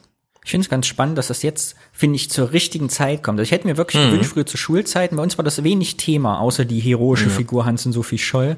Ich werde jedes Jahr noch daran erinnert, an die, an die Hinrichtung, weil es mein Geburtstag ist. Irgendwie schwemmt das immer gleichzeitig Mhm. mit meine Timeline. Aber ich finde es ganz spannend, jetzt auch die neue Auseinandersetzung damit Sophie Scholl oder Hans Scholl, der ist vor zwei Jahren, glaube ich, aus dem Buch rausgekommen, dass der mal in Untersuchungshaft war äh, wegen homosexueller Beziehung bei der Gestapo. Hm. Ja, wurde uns ja nie mitgeteilt, weil wie du sagst, das war ja, Ja. Dieses Buch Der Weiße Rose wurde ja, da wurde ja viel quasi wegzensiert oder heroisiert Mhm. und jetzt erst in zweiter Ebene aufgearbeitet. Aber ich finde das gerade so stark, gerade jetzt in dieser Zeit, das Symbol, dass eben diese gebrochenen Biografien, dass niemand von uns gefangen ist in seiner Blase, in seiner Bubble, sondern dass Ja. jetzt, also du musst kein Antifa oder kein AfD, die, die beiden Enden gibt's gar nicht. Jeder Mensch von uns kann sich entscheiden und muss nicht perfekt sein. Das finde ich passt so gut in Und diese vor allem Zeit. Kann sich auch umentscheiden, ohne sein Ja. Gedicht, Gewicht zu ver äh, Gedi Ja. Gesicht zu verlieren. Ja. Genau, und diese, diese und eben vor allem gerade Revisions- dieses, wo man gerade sagt, ist man denn Mhm. gleich ein Nazi? Ja, man ist eben nicht gleich ein Nazi, wenn man sich wie Sophie Scholl entscheidet, nichts Unmenschliches zu tun, auch wenn man was anderes vielleicht denkt und nicht von der vom Gedanken des Volkes abkommt, aber das bedeutet nicht, dass man Nazi wird. Hm. Ich würde dazu gern mal noch einen anderen Gedanken loswerden. Äh, ich weiß nicht, sie, sie wusste ja, wie die Gesellschaft zu ihrer Zeit drauf war. Ähm, Wäre es nicht auch einfach äh, denkbar gewesen, dass man sich einfach gesagt hat, äh, mit großer demokratischer Ansprache und so weiter äh, wird man nicht besonders viele Menschen nicht in der jetzigen Situation noch erreichen, dass man, dass vielleicht auch ein Stück weit auch die Taktik dahinter gesteckt hat, dass man sagt, so spricht man die Menschen noch an nach dem Zeitgeist, der gerade vorgeherrscht Mhm. hat. Nur als ein Gedanke. Ja, genau. Also das war ja auch die diese Sache bei Stauffenberg. Äh, äh, wenn man heute so zurückblickt, dann sagt man immer, ja, warum hat denn da keiner die Systemfrage gestellt? Das, äh, ich kann mich auch noch dran erinnern, dass ich meinen Vater irgendwann mal gefragt habe, hey, aber wenn niemand aus der DDR ausreisen durfte, wieso hat man sich dagegen nicht, also wieso hat man sich nicht beschwert? Ne? Wollen wir so mitschwingen, ja, wieso hat denn keiner die Systemfrage gestellt? In dem Moment denkt man natürlich nicht an die Systemfrage, sondern da sagt man sich, okay, wir springen jetzt mal Hitler weg. Also wir machen jetzt mal, wir fangen jetzt mal da an, äh, wo wir glauben, das ist so das Machtzentrum und dann gucken wir mal, was dann als nächstes passiert. Und entsprechend bleibt ja trotzdem dann ein Erbe von Sophie Scholl, das eben zwischen diesem, wir stellen die Systemfrage und wir machen erstmal das, das, was wir selber richtig können. Beispielsweise durch diese Flugblätter da in der Uni, ja, dass man die einfach rumwirft und dann guckt, das hat aber dann echte Effekte und so weiter. Äh, also dazwischen irgendwo spielt sich's ab. Und äh, dieses, ähm, ich revidiere einfach mal meine politische Meinung vielleicht ist das einfach, und das wäre so der, der Vorschlag von der Kulturzeit, denn die haben das hier mit der Historikerin Maren Gottschalk ganz wunderbar nochmal aufgearbeitet. Was ist jetzt eigentlich das Erbe von Sophie Scholl? Der antifaschistische Widerstand? Naja, vielleicht nicht so einfach. Also wenn man das annehmen möchte oder das propagieren möchte, dann, dann macht das sehr viel Arbeit, das nochmal herauszuarbeiten. Äh, diese Revision einer politischen Überzeugung, äh, allerdings, äh, die kann man ganz einfach darstellen. Gottschalk, es ist natürlich eine große Versuchung, jetzt sich zu fragen, wo Sophie Scholl heute stünde, auch wenn das schwierig ist. Haben Sie trotzdem eine Idee, wo es jetzt auch ganz andere Kommunikationsmittel digitaler Art gibt, eben keine Flugblätter mehr nötig sind? Also das ist eine Frage, die ich als Historikerin tatsächlich nicht beantworten kann und auch nicht möchte. Und ich denke, sie ist auch, sie geht auch an Sophie Scholz Geschichte vorbei. Ähm, wir können nicht sagen, sie wäre heute in dieser oder jener Partei. Sie hat in einer Diktatur gelebt, in einer ganz anderen Situation als wir heute. Sie konnte ihre Meinung nicht offen äußern. Was wir aber machen können, wir können uns überlegen, wofür stand denn Sophie Scholl? Sie, sie stand für Menschenwürde, für Frieden, für Toleranz, gegen Rassismus. Sie stand auch für Natur. Also das war für sie sehr wichtig. Äh, ich glaube nicht, dass es wichtig ist zu sagen, bei welcher Gruppierung sie dabei wäre, aber wenn wir ähm, die Bewunderung für sie ernst nehmen, dann sollten wir versuchen, diese Werte auch umzusetzen und zum Beispiel auch unsere freie Demokratie schützen, in der wir sagen können, was wir denken, was sie nicht konnte. Und das wäre eines der Dinge, finde ich, mit denen wir ihr Erbe tatsächlich bewahren können. Ja, sagen, was man wirklich denkt, egal gegen welche Widerstände, auch die des Gruppendrucks äh, der Twitter-Ressent oder wie man es auch immer nennen könnte, wo man sich halt so aufhält. Warum nicht? Also fand ich irgendwie einen ganz starken Hinweis. Okay, das war aber genug der Politik jetzt, oder? Wollt ihr noch zu Sophie Scholl irgendwas Abschließendes sagen? Sonst gehen wir jetzt in den Wald. Danny, Danny, gehen wir in den Wald? Wenn's, wenn er noch nicht äh, eingegangen ist wegen des Borkenkäfers, sehr gerne. Oh, jetzt habe ich was Politisches ja. gesagt, es tut mir leid. Äh, genau. Ich habe mich ja gefragt, wann ihr bei euch im Podcast mal die deutsch-deutsche Grenze, die ja nicht ein Zaun, sondern ein Gebiet war, zwischen dem sehr viel Natur entstanden ist in fast 40 Jahren. Hier darf niemand rein, ansonsten wird man sofort erschossen. Denn da hat sich ja die Natur äh, ist einfach zurückerobert. Ich wusste allerdings nicht, dass es ähm, Orte gibt, wo das noch viel mehr in Deutschland äh, auch gepflegt wird. Es gibt jetzt einen Dokumentarfilm über deutsche Urwälder. Ganz spezifisch geht es um den Nationalpark Bayerischer Wald. Das Wilde. Und klar, wir sind jetzt in der Natur, können uns aber überlegen, steckt da nicht auch wieder so eine kulturelle, wenn nicht sogar politische Aussage drin, bei dem, was der Filmemacherin hier wichtig war? Sich selbst überlassen. Das ist eine Prüfung für den Menschen, einmal nicht eingreifen zu wollen. Wie unwichtig er als Gestalter ist, wie sehr alles zu leben beginnt, ohne ihn. Da ist ein Wald entstanden, das hätte keiner für möglich gehalten. Ein Wald, der viel stabiler ist als benachbarte Wirtschaftswälder. Ein artenreicher, kraftvoller Wald, der viel mehr dem Klimawandel trotzen kann als ein unter konventionellen Kriterien bewirtschafteter Wald. Und das hätte nie jemand für möglich gehalten. Was ist die politische Aussage hier? Habt ihr eine rausgehört? Die Natur kann es immer besser wenn der Mensch entscheidet oder handelt, ist, geht's immer schief. Ich musste da so ein bisschen an die FDP denken, die ja immer den Klimawandel bewältigen will mit technischen Lösungen. Und jetzt kommt sie und macht einen Film und sagt, nee, technische Lösung, Leute, vergesst es, ihr müsst euch einfach zurückhalten. Nehmt euch raus, erklärt ein Drittel Deutschlands zum Naturschutzgebiet, wo der Mensch nichts verloren hat. Das hören wir heute auch in den Audiokommentaren nochmal diesen Hinweis zum Thema Holz. Wäre es nicht besser, äh, ja, Holz bindet CO2, aber es dann einfach im Wald stehen zu lassen als Ökosystem und es eben nicht wieder in den Kulturraum rüberzuholen, um dann Häuser zu bauen, sondern einfach im Wald stehen lassen, weil wir brauchen ja noch mehr als gebundenes CO2. Wir brauchen ja auch funktionierende Ökosysteme. Und in der Hinsicht, aber vielleicht übertreibe ich es auch, kann man hier ein ganz starkes, der Mensch ist fehl am Platz Argument raushören. Ich finde, die Gegend um Tschernobyl ist ja auch ein sehr, sehr gutes mhm. Beispiel. Ich meine, da liest man ja auch überall, dass da jetzt äh, Wahnsinn ist, was da an, an, ja. an Tierleben äh, mittlerweile wieder da heimisch geworden ist und so weiter. Mhm. Genau, und das genau so ein Beispiel ist nämlich hier dieser Nationalpark. Hier werden mal die Zahlen für uns genannt. Der erste Nationalpark hierzulande. Weniger als 0,1 Prozent der Gesamtfläche Deutschlands.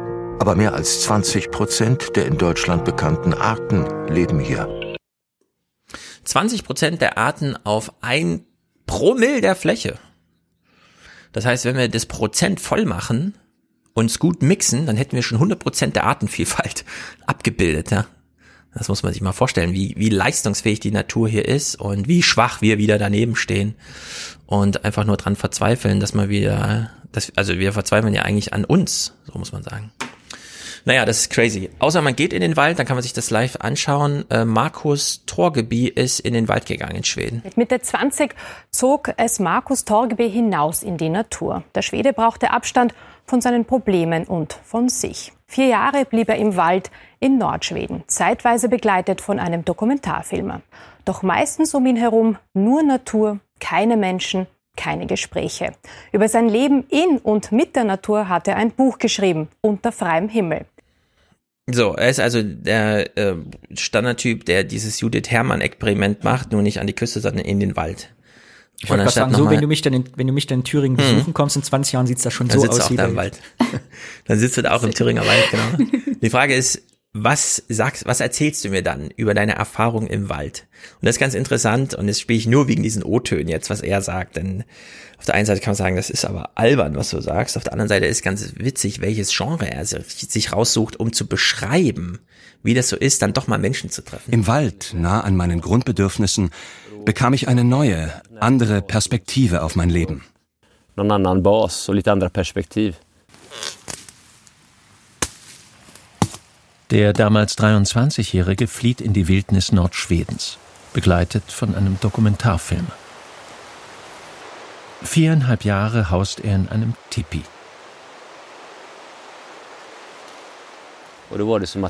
Es war, als ob meine Ängste nachlassen würden. Für mich war das ein Schlüsselerlebnis. Ich verstand, dass ich mich meinen Problemen stellen musste, sie zulassen musste, um eine Lösung dafür zu finden.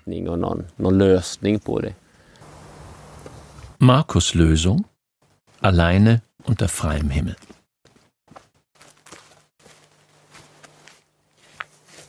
Monatelang spricht er mit niemandem. Nach drei Monaten alleine im Wald ging ich das erste Mal in einen Einkaufsladen. Es war schön, allein zu sein, aber wenn ich jemanden traf, dann schmeckten die wenigen Worte, die wir austauschten, richtig gut. Ich war ja völlig ausgehungert.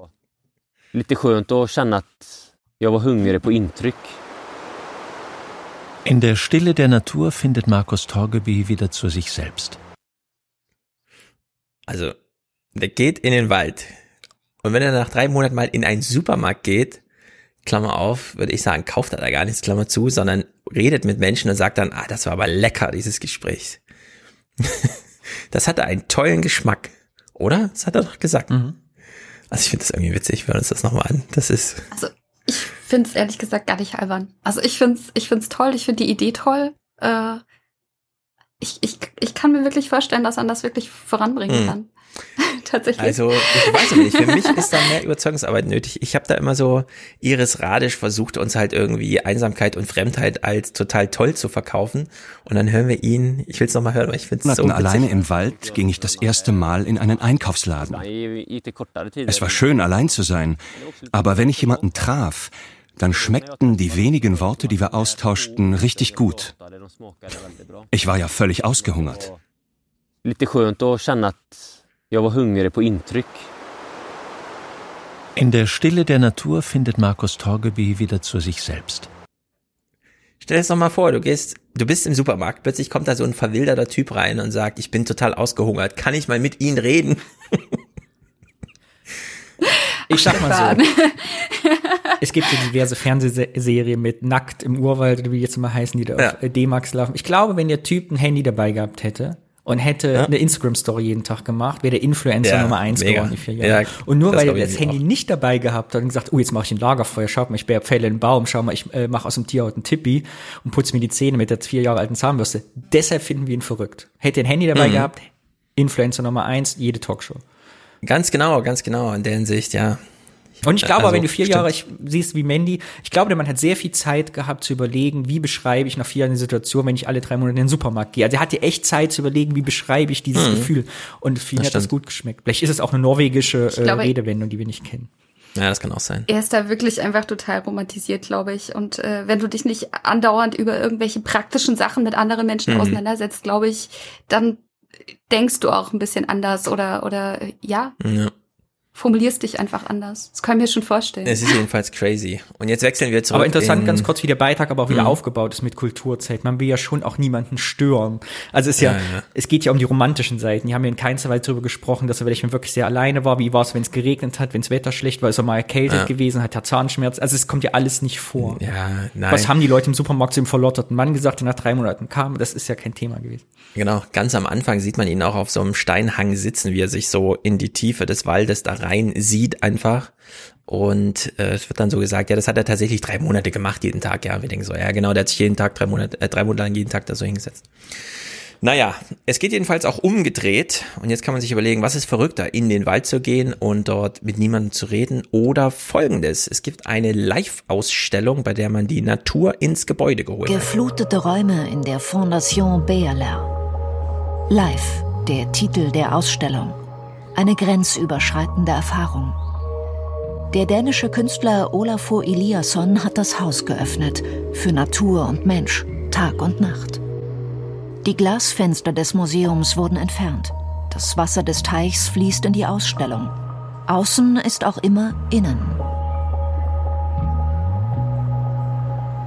Eliasson will mit Live dazu anregen, über das Menschsein nachzudenken, sich als ein Teil des Universums zu verstehen.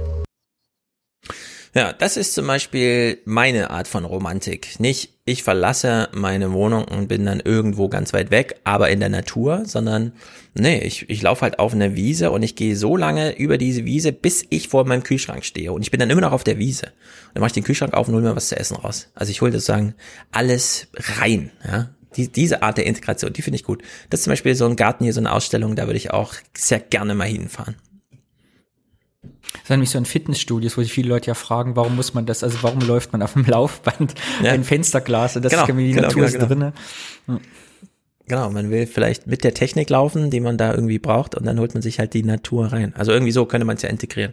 Naja, damit haben wir das Thema Wasser eröffnet, und das ist hochinteressant, denn unter Wasser kann man singen. Wir nähern uns dem aber langsam, denn die Frage ist, ja, wer kann denn unter Wasser singen? Beispielsweise auch Fische. Hier ist eine Autorin, und wir kennen das ja schon von dem Wollleben, von dem Förster, der dieses Buch darüber geschrieben hat, dass die Bäume miteinander kommunizieren. Fische machen es auch. kommunizieren tatsächlich unter Wasser. Also Fische machen Geräusche über ihre Schwimmblase, unterhalten sich quasi, aber vieles davon können wir nicht hören. Zum einen eben, weil unser Trommelfell nicht dafür gemacht ist, im Wasser zu funktionieren. Zum anderen aber auch, weil die sich auch einfach auf ganz anderen Frequenzen unterhalten. Also die können wir auch gar nicht wahrnehmen und nicht hören. Und deswegen ist für uns das Meer ein ganz, ganz stiller Ort, obwohl es für die Tiere da unten nicht unbedingt still sein muss. Das Meer ist ein stiller Ort, allerdings nur für uns, die wir nicht geübt sind zuzuhören, was die Fische dort miteinander zu reden haben. Und äh, unter Wasser kann es sehr langsam zugehen. Fische werden unglaublich alt. Tatsächlich gibt es im Meer uralte Tiere. Also ein, ein schönes Beispiel, was glaube ich auch viel in der Presse war, ist eben der Grönlandhai, wo man vor ein paar Jahren festgestellt hat, dass der eben bis zu 500 Jahre alt werden kann, was natürlich einfach ein enormes Alter ist und total faszinierend. Und es gibt aber noch, noch viel, viel ältere Tiere, also gerade in der Tiefsee, die eben noch sehr unerforscht ist und in der Tiefsee da unten ist alles dunkel und kalt und alles sehr langsam und ähm, da wachsen eben Schwämme, die wohl mehrere tausend Jahre alt sind. Also bei einem äh, Schwamm, den man gefunden hat, vermutet man, dass sie sogar 17.000 Jahre alt sind. Also es ist einfach unglaublich. So, langsamer, kälter, schwermütiger. mm, Man braucht neue Hörgewohnheiten, um da was zu verstehen. Klingt ja so, als könnte man da gut Musik machen, oder Mandy? Einladend, glaube ich. Ja. Einladen. Wir hören uns das mal an. Es ist wirklich faszinierend. In der Badewanne tauchen und unter Wasser singen. Haben Sie früher vielleicht auch mal ausprobiert? Heute hat das Ensemble Between Music dieses gute alte Experiment professionalisiert. Die Musikerinnen und Musiker haben ihre Instrumente wasserfest gemacht und spielen ihre Werke jetzt in fünf Aquarien. Äh, wie was? In fünf Aquarien? Wo? Braucht man das schon und dann lädt man die ein und dann gehen die ins eigene Aquarium oder wie ist das gemeint? Äh, kann man unter Wasser singen? Ich, ich war viel im Wasser in meinem Leben, aber ich habe jetzt mir, also ich könnte jetzt nichts dazu sagen. Kann man unter Wasser schreien? Keine Ahnung. Mandy, hast du schon mal unter Wasser Also, gesungen? Du hast ja eben genickt, als sie meinte, in der Badewanne gesungen. Ich, ja, ich habe es äh, genau so früher äh, auch versucht, aber mehr als so, so ein Wimmern kam da tatsächlich nie raus. Also, Aber dann Kopf unter Wasser halten und sozusagen ins Wasser. Genau so. Uh. Also das haben die hier auch probiert. Und das ist ganz interessant, denn die haben tatsächlich eine Lösung gefunden für Gesang und ihre Instrumente. Und jetzt fragen wir uns, wa- warum überhaupt? Wasser scheint hier als Emotionsverstärker genutzt worden zu I sein. think water is a very fundamental element. I mean, Wasser ist ein fundamentales Element. Leben wäre ohne Wasser nicht möglich. Wir haben alle unsere ersten neun Monate umgeben von Wasser erlebt. Im Mutterleib. Auf der einen Seite ist Wasser sehr sinnlich und wenn du friedlich daran treibst, fühlt es sich an, als wärst du ein Teil davon. Aber wenn du gestresst oder ängstlich bist, ist es wirklich angsteinflößend. stressful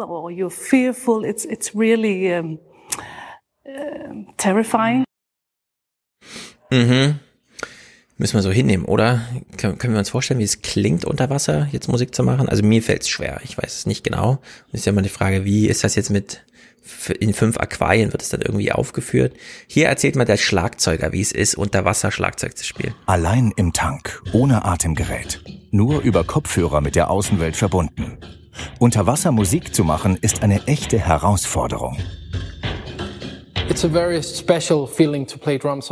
Es ist ein besonderes Gefühl, unter Wasser Schlagzeug zu spielen. Definitiv anders. Wenn ich an der Luft spiele, fühlt es sich einfach an, als würde ich mich von A nach B bewegen. Aber unter Wasser muss ich einkalkulieren, wie lange ich für die Bewegung im Wasser brauche.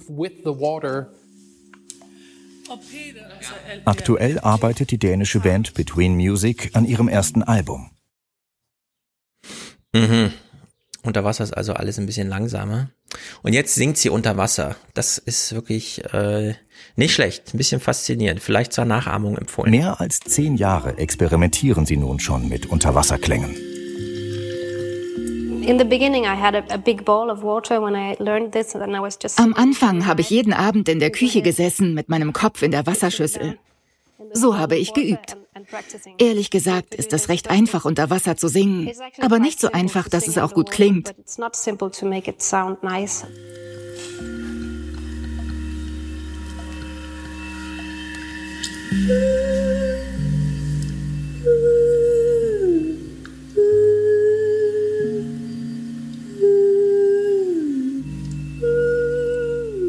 Eine spezielle Gesangstechnik macht das Singen unter Wasser überhaupt erst möglich. Mit einer Luftblase im Mund.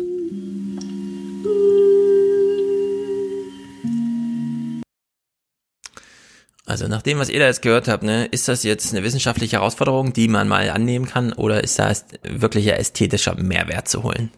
Das ist ja krass. Habt ihr gesehen, dass sie die wieder reingezogen hat? Die hat gar nicht ausgeatmet. Die hat also den Kopf nach Ja. unten und dann war die Blase im Mund und die hat die wieder reingezogen. Da hätte ich viel zu viel Angst, dass ich ertrinke.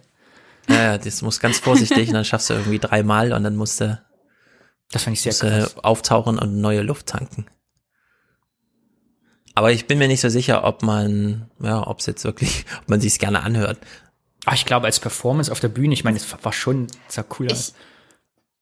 Ich glaube, man sieht ja auch gleich nochmal, wie das dann ausschaut in diesen einzelnen Becken. Oder hat Ja, man ja nee, grad das, schon äh, gesehen, jetzt am ja. Ende, genau. Das ist, das ist, das ist schon ziemlich cool, finde ich. Ich, ich finde auch den Klang irgendwie dadurch, dass, aber spiel das erstmal, Ja. äh, das, Ich finde, äh, wahrscheinlich funktioniert es wirklich nur als Performance auf der Ich bin mit meinen kulturellen Bewertungen eher am Ende. Ich denke die ganze Zeit immer nur, müssen wir unter Wasser auch eine FFP2-Maske aufziehen. Ich bin raus für dieses Jahr. Ah, du bist schon ich bin so. Du bist schon. Corona verdorben. Wenn du ein Konzert über Wasser spielst, ist es gut, ein bisschen aufgedreht zu sein.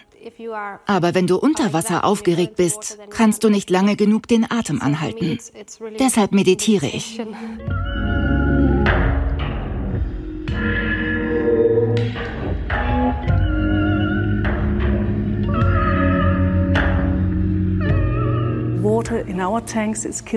Das Wasser dämpft die hohen Frequenzen. Deshalb bekommt die Musik so eine gewisse Traurigkeit. Erstmals außerhalb ihrer Tanks performten Between Music auf dem Grund des Mittelmeers. Ein Requiem für die vielen Menschen, die auf ihrer Flucht nach Europa ertrunken sind.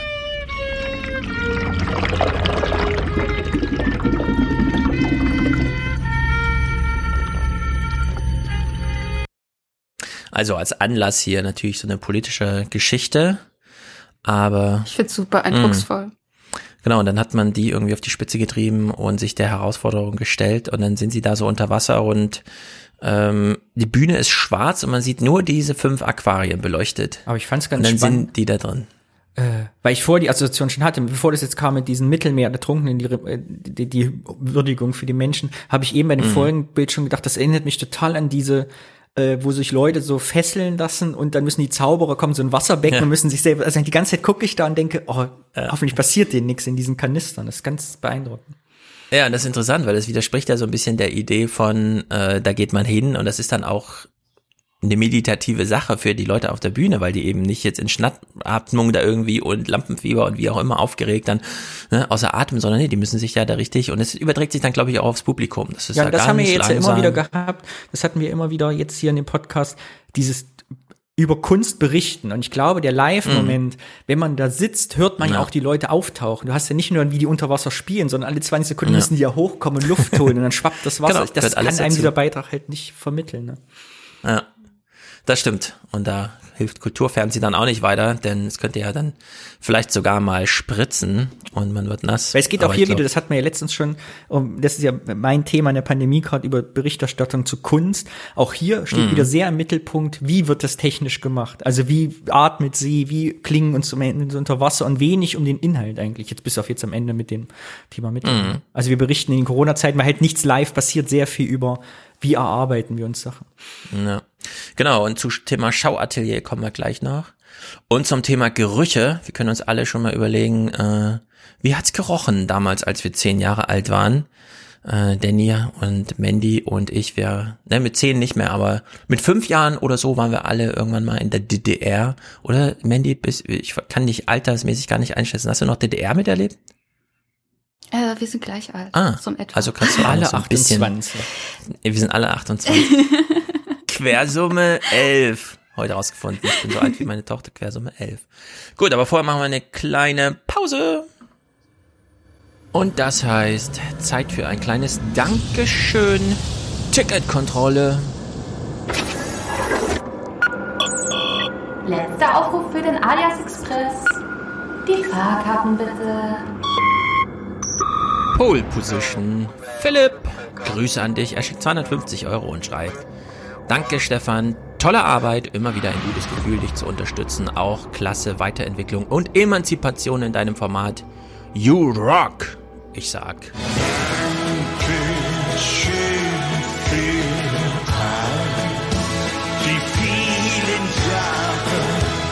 Philipp ist damit hier Präsentator heute. Das finde ich eine Sensation. Genau wie Martin, der schickt 100 Endschwarzhörerung. Äh, Endschwarzhörer, ja, Endschwarzhörerung. So heißt Lieblings-Podcast-Unterstützung. Vielen Dank für eure informative und zeitaufwendige Aufarbeitung der wöchentlichen Darbietung der Medien. Bitte weiter so. Wunschthema Landwirtschaft und Forstwirtschaft. Ich bin mir ziemlich sicher, dass wir, sobald die Sonne hier richtig rauskommt, über Land- und Forstwirtschaft noch ausführlich sprechen werden. Herzlichen Dank auch an dich, Martin. Du bist ja auch mit Präsentator. Interessanterweise äh, seid ihr beide hereingeschneit, nachdem ich am Freitag in den Fernsehmomenten der Woche, die ich auf YouTube ja immer schon vorher veröffentliche, angemerkt habe, dass noch keine Präsentatoren da sind. Zack, waren zwei da. Also in der Hinsicht herzlichen Dank. Das heißt für mich auch, äh, so eine kleine Bettelrunde wirkt, aber ich hätte es gern ohne Betteln. Also einfach eine konstante, wenn euch der Podcast gefällt, dann gibt's einfach äh, einen Dauerauftrag, kleine Beträge, keine Ahnung, oder man sucht sich so einen Moment raus und wird dann hier Präsentator. Also in der Hinsicht, Philipp und Martin, herzlichen Dank an euch. Cool, cool, cool. Marc ist hier dabei mit 52 Euro ohne Kommentar. Danke, Angela Merkel. Mhm. Stefan schickt 50, alle drei Monate eine Spende. Er macht zum Beispiel so, sehr gut. Danke für eure Unterstützung. Markus, schön wär's, wenn es nicht gänzlich zum Männer-Podcast wird. Heute sind wir ja zum Beispiel nicht nur ein Männer-Podcast, ist doch ganz gut. Claudius unterstützt ohne Kommentar. Mirko hat einen Dauerauftrag für einen wertvollen Podcast, 20 Euro im Monat, sehr gut. Felix, monatlichen Unterstützerbeitrag schickt da, genau wie Tim und Robert, der, wie wir kennen und seit Jahren von mir geschätzt, für Lydia und Linda die Familienunterstützungs äh, Podcast-Unterstützung hier schickt. Sehr gut, super treu. Simone, nur eine Postleitzahl von mir entfernt. Cool. Thomas sagt Danke für den tollen Pod. Ich möchte heute Danke sagen. Jim Danke Kirk an alle grüßt. Medien unseres Landes. Habe ich gerade über Herrn Josef Liebers drauf gequatscht. Jim Kirk grüßt. Sehr gut. Äh, Olaf, Mark, Detlef, Alexander, Tim. Alle unterstützen ohne weiteren Kommentar. Außer Olaf, der schreibt, gefällt mir gut. Neues, überraschend frisches Format mit coolen Einblicken nach Übersee. Genau, mit Thomas hier. Dankeschön, das möchte ich dir sagen. Dankeschön. Und dieser Dank gilt natürlich auch Thomas, der sich hier jeden Monat bereit erklärt, mir dabei zu helfen, dieses amerikanische englische Fernsehen zu verstehen. Mike, herzlichen Dank an dich. Thorsten Hendrik, Dauerauftrag, denn auch er ist ein Alien, schreibt er und will Kontakt zur Realität halten. Er grüßt aus Bielefeld. Ich grüße nach Bielefeld. Ich kenne seine Familie. Grüße an alle drei, vielleicht vier. Manuel hat seine Schwarzhörerschaft beendet. Soll ich die Schwarzhörer-Dinge auch nochmal rauskramen? Ich bin mir nicht so sicher. Manfred hat einen Alias-Podcast. Abo.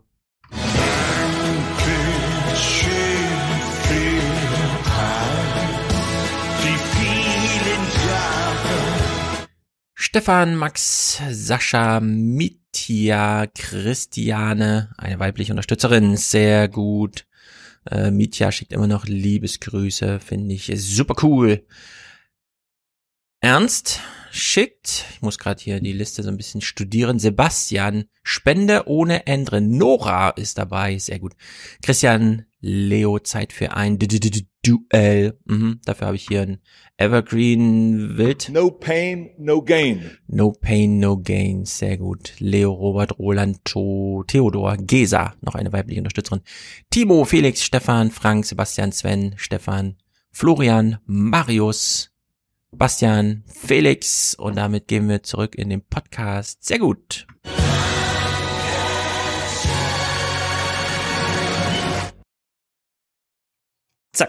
Da sind wir wieder. Ähm, wir gucken jetzt äh, Clips, die was mit Kunst zu tun haben, im Sinne von echte Künstler stehen draußen in der Natur und machen dort echte Kunst. Und das fand ich hier sensationell. Jetzt kommt ein Künstler, den ich natürlich nicht kenne. Christoph Lehmpfuhl. Kennst du ihn, Danny? Ich glaube nicht. Also ein, er heißt Lehmpfuhl, könnte allerdings auch ein Künstlername sein. Seine Bilder entstehen draußen, in Auseinandersetzung mit den Elementen, wie hier auf Helgoland. Zwischen Malerei und Performance. Christopher Ah, kenn ich doch. Lehmpfuhl. Mit den Händen trägt er die Farbe auf, bis zu 40 Kilo auf einem Bild. Eine große Werkschau mit dem Best-of aus 25 Jahren, jetzt zu sehen auf Schloss Gottorf. Der Plenärmaler Lehmpfuhl hat viele Motive seiner Heimatstadt Berlin verarbeitet. Farbgewaltig, seine Technik schon eher ein Modellieren als ein Malen. Auch Porträts sind darunter. Und Landschaften in fast schon dreidimensionalen Schichten. Farbrausch in Schleswig-Holstein noch bis 17. Oktober. Also finde ich eine Sensation, weil es einfach toll aussieht. Und ich könnte mir vorstellen, wenn ich das in echt sehe und da durch so ein Museum laufe, wird mich das so richtig packen, denn diese viele Farbe macht da echt einen 3D-Eindruck. Also die wirft einfach Schatten über das Bild. Und trotzdem ist es noch so anschaulich äh, äh, in, also in der Darstellung oder wie man das auch immer nennt. Ich finde es halt auch krass. Ich habe mal von so einem Bild gestanden, ich glaube auf der Art Cologne war das. Und der, wir hatten ja eben noch, ne, wo er sagte, das Gespräch habe ich geschmeckt. Das Mhm. bei den Bildern hat er auch so, weil die Farbschichten halt so dick sind, die ich weiß gar nicht, ob die jemals aufhören zu riechen. Also du stehst, du riechst, du gehst, du siehst Trocknen die die Bilder ganze noch nicht, Zeit. dann riechst du sie. Ja, weil die einfach die Farbe Ja. so dick aufnehmen, dass sie so ausdünsten, dass, wenn man davor steht, einem schlecht werden kann. Sehr spektakulär. Ja. Ich glaube ja, ich habe den Herrn Lehmfuhl mal, in, mal malen sehen, da wusste ich aber nicht, dass er es ist. Ich bin über die Straße Hm. entlang, ich weiß, ich glaube in Dresden war es, ich weiß gar nicht, wo es war, und sah jemanden so mit diesen Dingen und dachte, boah, ist das viel Farbe. Und ich glaube, das ist der gewesen. Ja, und er malt mit seinen Händen, also er trägt das so mit den Händen auf. Ja, der quetscht Und- richtig die Tube einfach so auf die Finger Ja. und dann mit, also teilweise drei, vier Farben auf den Finger, um das Schatten lichter zu machen. Mhm. Das ist äh, spektakulär. Ja, und trotzdem kommt was bei rum. Also der kann durchaus, wie wir es hier sehen, so Fassaden und da steht da ein Kran davor und so weiter. Und wenn man ein bisschen Distanz zum Bild hat, dafür ist es ja groß genug, macht das Eindruck, äh, auch inhaltlich. Also es ist nicht nur einfach so ein. Es, äh, es wird umso realistischer, dass man weit weg. Ich glaube, wenn man zehn Meter Mhm. davon weg steht, denkt man, man würde ein Foto angucken wahrscheinlich. Wahrscheinlich, ja. Es gibt irgendwo eine Distanz, wo man da wirklich denkt, cool. So, und jetzt hast du eben schon äh, das Thema Geruch angesprochen. Geruch war hier auch ein Kulturzeitthema und ich fand es irgendwie ganz amüsant. Und zwar auch, weil man sich ein bisschen an dem Beitrag abarbeiten kann. Zum Beispiel hieran. Können Sie sich noch erinnern, wie es in einem Museum riecht? Trockener Atem aus vielen staunenden Mündern. Das schwere Parfum älterer Damen. Der Duft aus der Cafeteria? Und die Gemälde? Haben Sie sich jemals vor einem alten Meister gefragt, wie seine Welt hinter all dem Öl und Firnis roch? Ich finde, Museum und Geruch ist ein ganz großes Thema, allerdings mit umgedrehten Vorzeichen, weil man genau nicht das riecht, was hier so unterstellt wird. Wenn ich in die Schirn oder ins Städel gegangen bin, war mir immer klar, ach, hier ist irgendwie die besonders reine Luft. Hier wird gefiltert, hier wird gepustet, hier wird darauf geachtet, dass das ordentliche Luft ist und so weiter.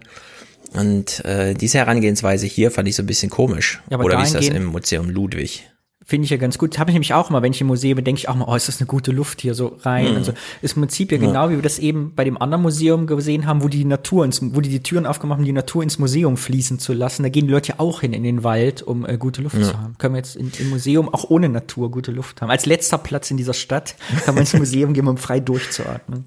Ja, unter der Maßgabe sollte man sich auch noch mal die Museenschließung anschauen, ob das wirklich so sinnvoll war, denn also im Städel und so, die achten doch da auf Luft und Temperatur und Luftfeuchtigkeit und alles, das ist doch hochgradig artifizielle und damit sehr äh, saubere Luft einfach, die da ist. Und ich habe da noch nie Aber altes Parfum gerochen. Aber darüber könntest du jetzt nicht wirklich jemanden das Museum schmackhaft machen, indem du sagst, da riecht Richtig, es geht dann Also- keine Kulturzeit. Man kann da nicht so einen Kulturzeitbeitrag draus stricken, denn der wäre zu langweilig. Aber dass die Besucher im Mittelpunkt stehen müssen, nur weil es um Geruch geht, fand ich so ein bisschen, naja gut, je nachdem, welches Museum man halt so vor sich hat.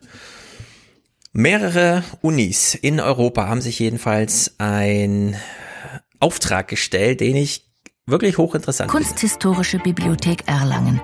Das war mal die markgräfliche Orangerie. Man sieht es noch am Stuck. Der Duft ist weg. Ein passender Ort, um verlorene Gerüche zu erforschen.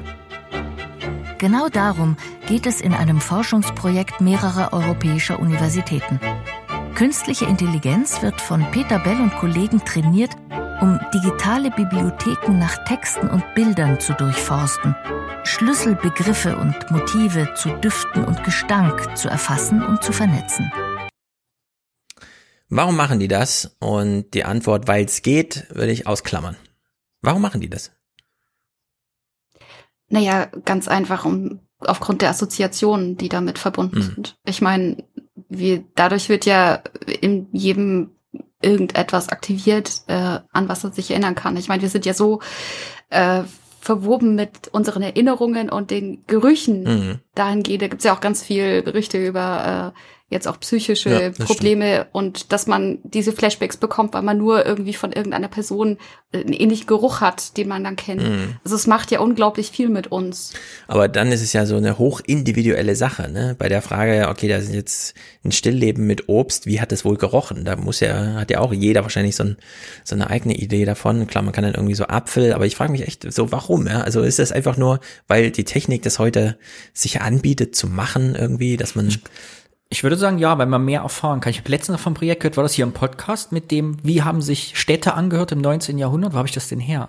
Irgendwelche Leute, Hm. Wissenschaftler haben auch gesagt, wie, wie hat sich eigentlich Köln im 18. Jahrhundert angehört mit den Pferdewagen, weil man ja immer so ein romantisches Hm. Bild hat, ne, von diesen Nee, Städten. hier Aber wie nicht, ist das nee, eigentlich, ja. wenn äh, ganz viele Pferde durch die Straße laufen, die alle äh, Pflastersteine sind? Und, und so finde ich dieses Projekt auch angesiedelt, dass man einfach mehr erfahren kann.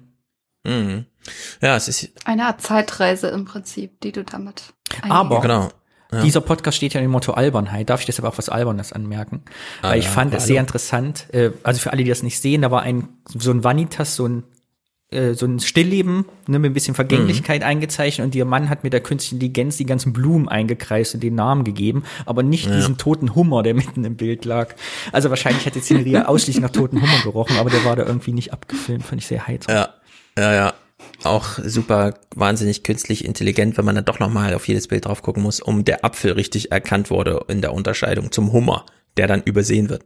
Und ich finde es aber, wenn man jetzt mal ins Museum geht, das werde ich jetzt mitnehmen, ich mal vom Bild stellen, Hm. fragen, wie hat das eigentlich gerochen? Also so eine neue Ebene der Mit geschlossenen Augen. Ne? einfach mal. Mit geschlossenen Augen aus dem Foyer ins, in den ersten Raum gehen und dann gucken, ob man was merkt. Ja, die machen jedenfalls hier, haben sie gleich gesagt, komm, Geruch als Thema machen wir mal mega. Hier gleich ein kleiner Exkurs. Düfte dienen aber nicht nur dazu, um Göttern zu huldigen, sondern auch das Böse zu bannen. Jahrhundertelang sind viele Menschen fest davon überzeugt, die Pest und andere Krankheiten entwickeln sich aus schlechter Luft. Ja, das kennen wir natürlich. Äh, schlechte Luft. Dafür gibt's ja einen Begriff. Malaria. Also mal schlecht, Aria, Luft, Malaria. Die super gefährliche Krankheit, gegen die es jetzt wohl bald auch mal eine Impfung gibt, wie die neuesten Forschungsergebnisse so zeigen. Ich finde, wir sollten das durch Corona jetzt nicht vergessen oder so verlieren, dass wir wirklich mal auf Luftqualität achten. Die Schulen zum Beispiel brauchen einfach gute Luft. Nicht nur, äh, um da keine Viren und so zu haben, sondern grundsätzlich. Da muss eine CO2-Ampel rein und wenn da mehr CO2 drin ist als äh, draußen, äh, dann ist, muss er einfach anschlagen und dann muss da Malaria-Alarm losgehen. Ja? Also wir müssen dieses Malaria, das ja eigentlich ein schönes Wort ist für so eine schlimme Krankheit, nochmal äh, sozusagen in unseren Kulturreich zurückholen und sagen, ja, Luft ist jetzt Kriterium. Wir sagen jetzt, schlechte Luft ist hier nicht mehr akzeptabel. So wie man ja auch äh, beispielsweise irgendwann mal aus Gründen das Rauchen indoor in öffentlichen Räumen verboten hat.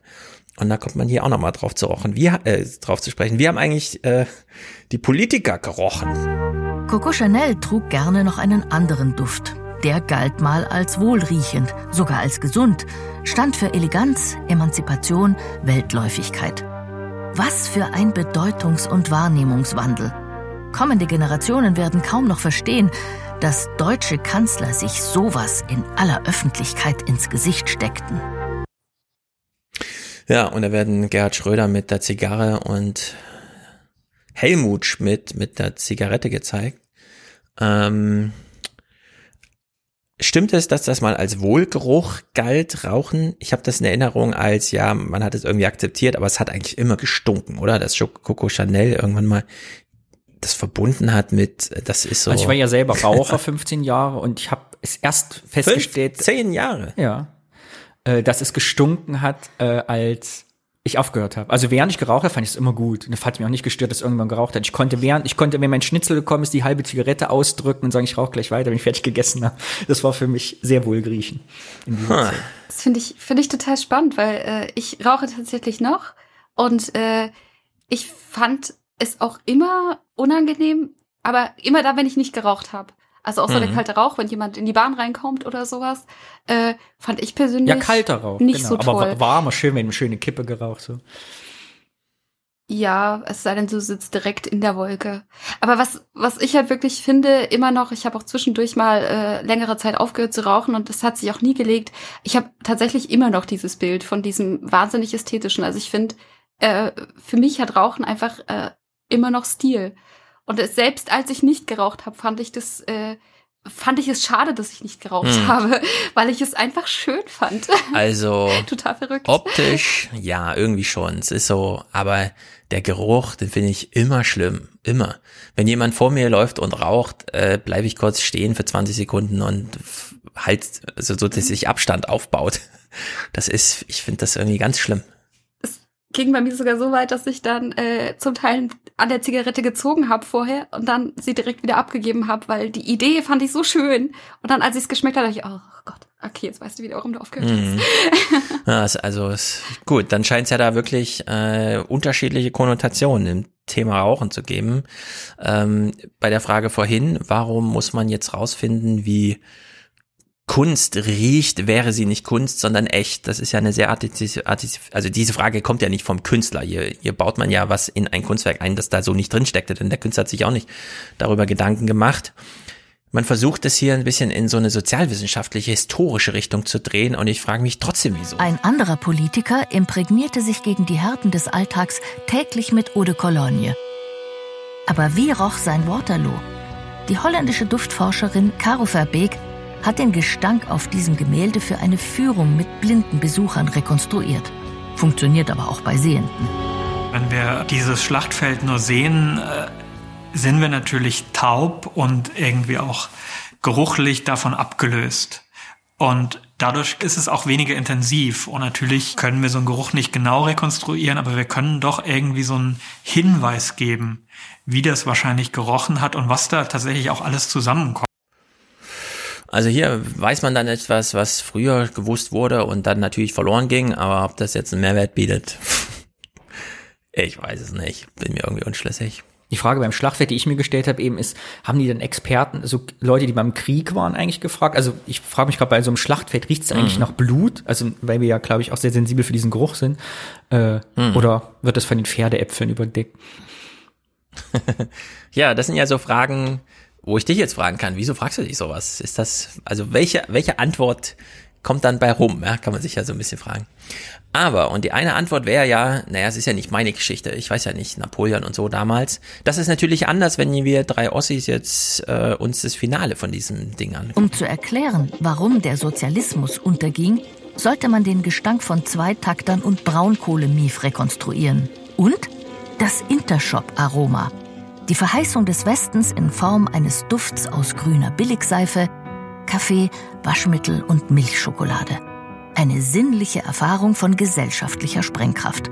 Mit Worten oder Bildern nicht zu beschreiben. Ja, schwingt ja bei euch im Podcast auch immer mal so ein bisschen mit. Irgendwann könnt ihr auch mal über Geruch in der DDR sprechen. Auf jeden Fall. Aber ich darf ich direkt einen Rant ablassen? Wozu war jetzt bei dem Intershop, den Sie gesagt haben, der Begriff billig, grüne Billigseife wichtig? Für uns war Intershop immer das Westprodukt, wo es hieß, ne, du kannst dir gegen Devisen irgendwie teure Mhm. Sachen kaufen. Und jetzt wird das hier geframed mit grüne, Geruch von grüner Billigseife. Finde ich nicht okay. 30 Jahre nach. Nee, aber äh, was ich sagen, wir sind ja, äh, das haben wir ja irgendwie mit dem Norweger jetzt gemein, der eben sagte, Mhm. äh, ich habe die Gespräche gerochen, weil wir im Osten konnten ja Ja. Gerüche auch noch sehen. Erinnert ihr euch auch dran, dass wenn die Zweitakter war nämlich nicht nur, dass man gerochen Ja. hat, sondern wenn man den Schulweg angetreten hat, war auch diese weiße Wolke, also man hat gesehen, wo der Geruch herkommt, weil die Autos alle so geraucht haben. Ja, das stimmt. Und da war auch mal so eine blaue Note mit drin in diesem weißen Rauch. Äh, Das äh, war wirklich schlimm. Und dieses Kohlegeschippe da, äh, das hat auch immer so Staub aufgewirbelt. Wo ich nachträglich sage, es war auch gefährlich hinsichtlich Explosion oder so, ne? Dieses, diese Verstaubung von Kohle. Dann schmeißt man alles in so ein, durch so ein Kellerfenster, wo nicht sehr viel Abluft möglich war. Aber ich habe beide, Naja. geht's euch, ich habe beide Gerüche direkt in der Nase, sowohl Intershop als auch Kohle, Trabant. Ich zum Glück nicht mehr so. Äh, Also diese Verpestung der Stadt. Ich habe heute noch, das habe ich, am besten gibt's hier so wenig. Wenn hier, ich rieche von 200 Meter Entfernung, ob jemand mit einer Simson an mir vorbeifährt, was in Köln ja echt selten ist, Mhm. aber ich rieche es. Oder mit einer alten Schwalbe, mit diesem komischen Pflanzenöl, äh, irgendwie das, diesen Mhm. Geruch, kann ich zu wetten, das gehen mit. Ich bin Also ich froh, dass ja es auch- so ist. Ja. Ich habe ja auch Kohle mit als Kind mit in den Keller geschippt oder so, aber ich kann mich beim besten Willen nicht mehr an die Gerüche Nee. erinnern. Ich war aber auch sechs, als die mal Ja. aufgefallen ist. Also Naja, die Kohle kann ich mich, also ich glaube, wenn mir jetzt jemand so ein Stück Kohle hinlegt, dann, ah ja, hm, genau. Diese Zweitakter, mal sehen, keine Ahnung. Es war auf jeden Fall immer super krass intensiv. Wenn heute auch viele Autos in der Stadt an einem vorbeifahren, merkt man es ja eigentlich nicht wirklich. Also man riecht nicht wirklich, dass Aber es Autos sind. Aber da wäre es doch eigentlich total interessant, gerade äh, gerade jetzt für uns, die die das noch so halb miterlebt haben, äh, sowas dann zu riechen. Ich meine, das würde un- uns ja wahrscheinlich auch wahnsinnig viel aktivieren, Hm. auch an Erinnerungen, die jetzt vielleicht einfach total verschitt gegangen sind. Ja, das stelle ich mir als Ausstellung wieder gut vor, wenn man es hinkriegt. Originalgetreu die großen Verkehrsadern Leipzigs oder so, ja, nachzustellen. Ja, und ich kann mir vorstellen, wenn jetzt im Ruhrgebiet, kann ich mir vorstellen, wenn jetzt eine, wenn du jetzt so eine Ausstellung die alten Zechen machst, die jetzt alle kulturell Mhm. irgendwie Eigentum sind, jetzt mal jungen Leuten, wahrscheinlich, wenn ein junger Mensch da reingehen würde, würde er das nicht merken und jemand, der wahrscheinlich über 50 ist, würde wahrscheinlich äh, eine Träne in die Auge kriegen, wenn er die Kohlegeruch wieder riecht, aus welchen Emotionen Ja. immer heraus, aber Genau, dann triggert die Ostalgie. Kommen wir mal in die Gegenwart. Atmen. Es spielt ja auch viel Atmen hier eine Rolle. Und da verlassen wir auch mal Kulturzeit, denn das Heute-Journal hat mal was Cooles gezeigt. Ähm, Sänger und Sängerinnen, die jetzt während Corona nicht auf die Bühne durften, haben tatsächlich noch eine sehr nützliche äh, Tätigkeit für sich gefunden. Das ist eigentlich die Bühne der Sopranistin Christina Stanek.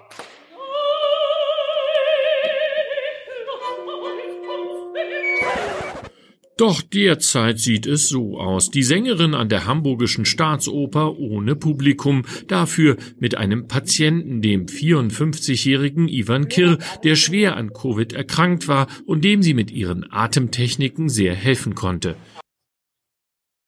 Mhm, mhm, mhm. Atemtechnik. Welche Rolle spielt das bei dir, Mandy? Du machst es nicht professionell, sondern singst so, aber wie wichtig ist Atemtechnik? Ja, ja schon. Also gerade gerade äh, die Frage, wann du in einem Lied atmest, ja. das ist schon sehr entscheidend. Da musst du schon schauen, dass das dann nachher so wird, wie du es möchtest, dass du halt an den richtigen Stellen atmest. Aber ansonsten bin ich da wirklich äh, kein gutes Vorbild, wahrscheinlich. Genau, ist mir auch bei Vorträgen aufgefallen. Es macht Sinn, bei manchen Sätzen dann doch mal sich über eine Phrasierung Gedanken zu machen und eben nicht wild es drauf ankommen zu lassen, sondern sich zu markieren, dieser Satz bitte in einem Atemzug durch und dann das auch zu üben, irgendwie sich darauf vorzubereiten und sich das auch wirklich im Skript zu markieren. Äh, dass man hier jetzt die Sänger, da fragt man sich ein bisschen, wie ist das gekommen, ne? Äh, aber ich meine, die Lunge ist ein Muskel, wie jeder andere auch. Und ich, jeder, der mal so ein bisschen laufen war oder ein bisschen Kraftsport gemacht hat, weiß, äh, da ist dann doch ganz schön viel möglich. Äh, so ein Leistungssportler unterscheidet sich doch um mehrere Faktoren in der Leistungsfähigkeit. Und dass man das hier jetzt plötzlich zusammenbrachte, denn bevor ich das gesehen habe, habe ich nicht darüber nachgedacht, ne? Aber der Gesang ist natürlich super lungenaufwendig und da werden auch wirklich Muskeln trainiert. Und warum das nicht bei einer Lungenkrankheit plötzlich fruchtbar machen?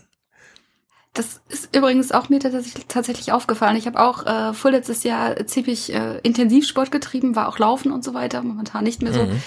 Aber es hilft auch tatsächlich dann beim Gesang. Ja. Weil du eben mehr Kapazität bekommst und einfach auch über mehr Noten wegsingen musst, die weniger Gedanken darüber machen musst einfach. Mhm. Genau, also das wird immer unterschätzt, wie viel dann Übung doch eine Rolle spielt. Und ich habe mich, als ich das gesehen habe, auch erinnert, die New York Times hatte mal ein äh, in The Daily Podcast so einen Beitrag über den Geruchssinn wiedererlangen. Und man denkt ja immer irgendwie bisher, naja gut, dann wird halt das Nervensystem so weit angegriffen, dass es dann nicht mehr entsprechend funktioniert. Aber nee, man kann natürlich den Geruchssinn aktivieren, indem man einfach bewusst riecht so wie das auch bei blinden Menschen sich ganz anders darstellt, was der Geruchssinn so an Informationen und Bandbreite liefern kann, als wenn man eben nicht drüber nachdenkt. Und hier kommt so alles zusammen. Ja? ja und also man kann Riechen trainieren, die Luft, das Volumen, die Kraft. Und ist natürlich aus dem zweiten Aspekt noch total förderlich, finde ich, äh, Gesangstrainerinnen einzusetzen für Atemübungen, weil es halt auch Spaß macht. Also es hat man ja, ich weiß nicht, ob ihr das kennt, habe ich auch häufig jetzt schon mal gesehen bei äh, Leuten, bei so Luftpatienten, die Atem üben, die haben dann dieses Röhrchen mit den drei Kugeln drin, wo du so fest pusten musst, mhm. dass erst die eine Kugel, die zweite Kugel, dann die dritte Kugel hochgeht, ja. weil das ja schon ein bisschen angenehmer und spaßiger ist, als jetzt in irgendein Röhrchen zu pusten, was kein Feedback gibt. Und ich glaube, dass ja. so ordentlich atmen dann auch noch richtig Spaß machen können. Ja, ich bin sowieso, vielleicht hört jemand zu, es gibt das nicht richtig als Thema, aber vielleicht kann man es mal machen. Es gibt sehr viele in dieser ganzen Awareness-Welle und so, ne, wo alle so ein bisschen und wie man sich darüber lustig macht, dass die Apple Watch jetzt auch so Atem-Anleitungs, autogenes Training irgendwie macht und so weiter und sagt, wann man ein- und ausatmen soll. Aber es gibt extrem viele und ich sag mal Übungen, die man, also mit denen man wirklich ein besseres Körpergefühl und auch mehr Fähigkeiten und Fertigkeiten und so weiter entwickelt, die aber alle nicht anstrengend sind. Also die wirklich unter der Maxime wirkt wie Sport, ist aber nicht so anstrengend wie Sport. Also so wie hier mit so einem Strohhalm falsch rum in so ein Wasserglas blasen oder so. Ja. Es hat extreme Effekte auf den Körper, ist aber nicht anstrengend. Man muss es nur machen. Und es gibt ganz viele solcher Kleinigkeiten, die man in seinen Alltag einbauen kann. Beispielsweise bewusst äh, mal aus der Wade heraus eine Treppe hochlaufen oder so. Ne? Das ist nicht wirklich anstrengend und es sind auch nur zehn Stufen. Aber wenn man es eben macht, äh, ist man nach zehn Wochen ein anderer Mensch. Also falls irgendwer mal eine Idee hat, da so einen Katalog zusammenzustellen und das mal durchzusprechen, dieser Podcast hier ist offen für diese Art der Thematisierungen. Ich kenne das, ja auch als, ich kenne das mhm. auch als Fotograf. Ich atme, also wenn ich aus der Hand schieße ohne Stativ, mhm. atme ich ja auch, Stimmt, wenn ich abdrücke, auch, ne? Also beim Aushauen so. Also man kann durch eine richtige Atemtechnik bei Fotografieren doppelt so lange ohne Stativ aus der, aus der Hand fotografieren, weil man einfach dann ruhiger hält. Ne? Genau, solche verrückten Sachen. Also da gibt's eine ganze Bandbreite an völlig äh, Sachen, die man bisher übersehen hat, da ärgert man sich dann auch, wenn man schon 38 ist und plötzlich kriegt man so, ach klar und so, warum nicht, ja? Na gut, die Sängerin hier macht etwas, von dem sie begeistert ist, ihr Patient ist begeistert, alle sind begeistert. Ich war natürlich auch unsicher zu Beginn, ob die Übungen überhaupt etwas bringen, weil ich bin keine Atemtherapeutin. Aber das war für mich tatsächlich das größte Geschenk der ganzen Sache, dass er da jetzt 20 Prozent, also von 40 auf 60 Prozent Lungenkapazität zurückgekommen ist. Ivan Kirr hat immer viel Sport gemacht in seinem Leben, aber Covid hat ihn total aus der Bahn geworfen. Doch allein die bislang sechswöchige Begleitung mit Atemübungen macht ihm Mut, seine ursprüngliche körperliche Fitness bald wiederzuerlangen. Es fühlte sich an wie ein Eisenring, der um, die Lunge ist, das alles sich immer wieder zudrückt. Den habe ich erstmal gestoppt und dann noch durchbrochen. Äh, und es ist einfach äh, an der Lebensqualität, wieder spazieren zu gehen und durchatmen zu können. Ja, die Corona-Ketten gesprengt und diesen Beitrag fand ich besonders gut, weil das Finale hier die eine Patientin ist selber Ärztin. Die Stärkung der Atemmuskulatur, das Wiederausdehnen des Brustkorbs, das tiefe Einatmen, aber vor allen Dingen die Kräftigung, das ist das, was die Sängerinnen mit den äh, Patienten trainieren. Auch Franziska Pusch hatte die Krankheit schwer getroffen. Zwölf Wochen lang war die 33-Jährige nicht nur außer Gefecht, sondern auch kaum leistungsfähig. Nicht mal ihre Treppe kam die sehr sportliche Ärztin mehr richtig hoch. Ich hatte ja schwere Luftnotattacken mitten in der Nacht, ähm, wo das wie abgeschnürt war. Also man hat keine Luft bekommen. Es hat alles nur geschmerzt, also man konnte gar nicht die Atemmuskulatur, die dafür eigentlich zuständig ist, jetzt mir zu helfen, die konnte ich gar nicht einsetzen. Ich betone immer nur durch die Nase einatmen. Jana Kurokova ist auch Opernsängerin in Hamburg. Die gebürtige Tschechin hat sich in der Pandemie als Atemcoach extrem nützlich gemacht. Eine gute Atmung durch die Nase, so ihr Credo, ist nicht nur für Covid-Kranke, aber besonders für die ein Muss. Und ihre Patientin Franziska Pusch ist ihr bestes Beispiel. Ich habe selber nicht geglaubt, dass es so schnell geht. Dass man solche Erfolge so schnell quasi feiern kann. So hat die Staatsoper in Hamburg einigen ihrer Sängerinnen einen ganz neuen Sinn gegeben, in einer Zeit, in der das Virus der Kunst und der Kultur das Leben mehr als schwer macht. So, und da kann man doch jetzt auch mal einen Katalog zusammenstellen, oder? Was hat uns jetzt Corona eigentlich gebracht an positiven Sachen? Wo kann man lernen von anderen, welche Effekte? Weil hier haben alle gelernt. Die Opernsänger hat sich geglaubt, die Ärztin hätte nicht geglaubt, dass es über die Medizin hinaus ihr auch noch Hilfe beigebracht werden kann und so weiter und so fort. Also in der Hinsicht eine sehr schöne Thematisierung. Gut, wollen wir mal in Schauateliers abtauchen, aber nur, weil Danny, du eben den Titel ansprachst. Ich erinnere mich auch, ich habe irgendwas mit Albernheit reingeschrieben, wollen wir uns doch diesen kleinen Clip angucken, der dazu führte. Denn es gibt jetzt Bücher, bei denen man sich in der Kulturzeit traut zu sagen, das Genre ist Albernheit. Und das finde ich auch ziemlich gut. Und deswegen hier nur kurz aus dokumentarischen Gründen dieses Gespräch über Michel Descartes. Der hat ein Buch geschrieben, das heißt Die Cobra von Kreuzberg. Auch sehr charmant ist der Humor äh, in diesem Buch. Könnten Sie denn ein bisschen beschreiben? Also ich war extrem dankbar, endlich mal wieder einen Roman zu lesen, der so eine richtige Feier der Albernheit ist. Ja, die Albernheit, würde ich sagen, ist ja eine äh, humoristische Gattung, die total unterschätzt ist eigentlich in ihrer subversiven Wirkung. Denn wer albern ist, der stellt ja eine gängige Ordnung auf den Kopf. Also die Geschlechterordnung oder äh, die Klassenordnung wird auf den Kopf gestellt. Ja, in Büchern, klar. Man kann jetzt jede Buchstabenkombination irgendwie zusammenfügen und sagen, das ist Genre Albernheit. Aber Danny, äh, wann verschwendest du dein Atelierholz, das du für sehr viel mehr Geld als letztes Jahr gekauft hast, um dich dem Genre Albernheit zuzuwidmen? mm. Hättest du eine Idee, was man da machen könnte? Ich bin sehr albern, aber nicht in der bildenden Kunst, die ich mache, da glaube ich dann nicht. Das ist der Ausgleich für meine restliche Lebensalbernheit. Ja, und das ist das Problem, was wir jetzt kurz mal thematisieren müssen. Künstler also ja, die Frage ist, was man sieht man Albernheit? Ist das also was hm. Albernheit klingt ja wie eine Abwertung von Humor, finde ich. Also, ich weiß ja. nicht, oder ein laissez-faire Humor, aber ich glaube, wie sie richtig sagt, ist Albernheit auch natürlich, steht immer auch die soziale Frage dann irgendwie. Man muss es nur aushalten, dass man albern genannt wird. Ja, ich sehe schon, wir müssen das Pferd ganz von vorne aufzäumen bei dir und zuerst mal die Ernsthaftigkeit austreiben. Und das möchte ich dir an diesem Negativbeispiel jetzt hier aufzeigen. Es wäre mhm. doch schade, wenn du in der Kulturzeit mit folgendem Bericht mal vorkommen würdest, weil das wäre dann Zeitverschwendung. Hier eine kleine Moderation. Der Künstler Nikolai Dudek nimmt uns jetzt einfach mit dorthin, wo er arbeitet. Hier unser Kultur trotz Corona. So, Kultur trotz Corona und man folgte dem Künstler an seine Wirkungsstätte.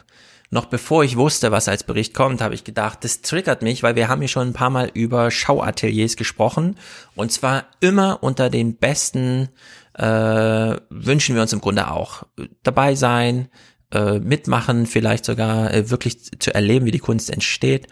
Wenn wir schon nicht wissen, was der Künstler sich dabei dacht, dann haben wir doch zumindest gesehen, wie er es gemacht hat. Und jetzt sehen wir hier mal ein ganz krasses Negativbeispiel, wie diese Art von, ich nehme sie jetzt mal mit, äh, nicht funktioniert. Aber anstatt weiterer Worte würde ich Sie jetzt lieber zu einem kleinen filmischen Rundgang in den Corona-Zeiten durch mein Atelier einladen. So, und ihr hört gleich, ich habe das ein bisschen beschleunigt, weil es einfach zu langweilig war. Dieser Bericht ging über zwei Minuten. Tür geht auf, Kamera ist auf dem Boden. Kamera bleibt auf dem Boden.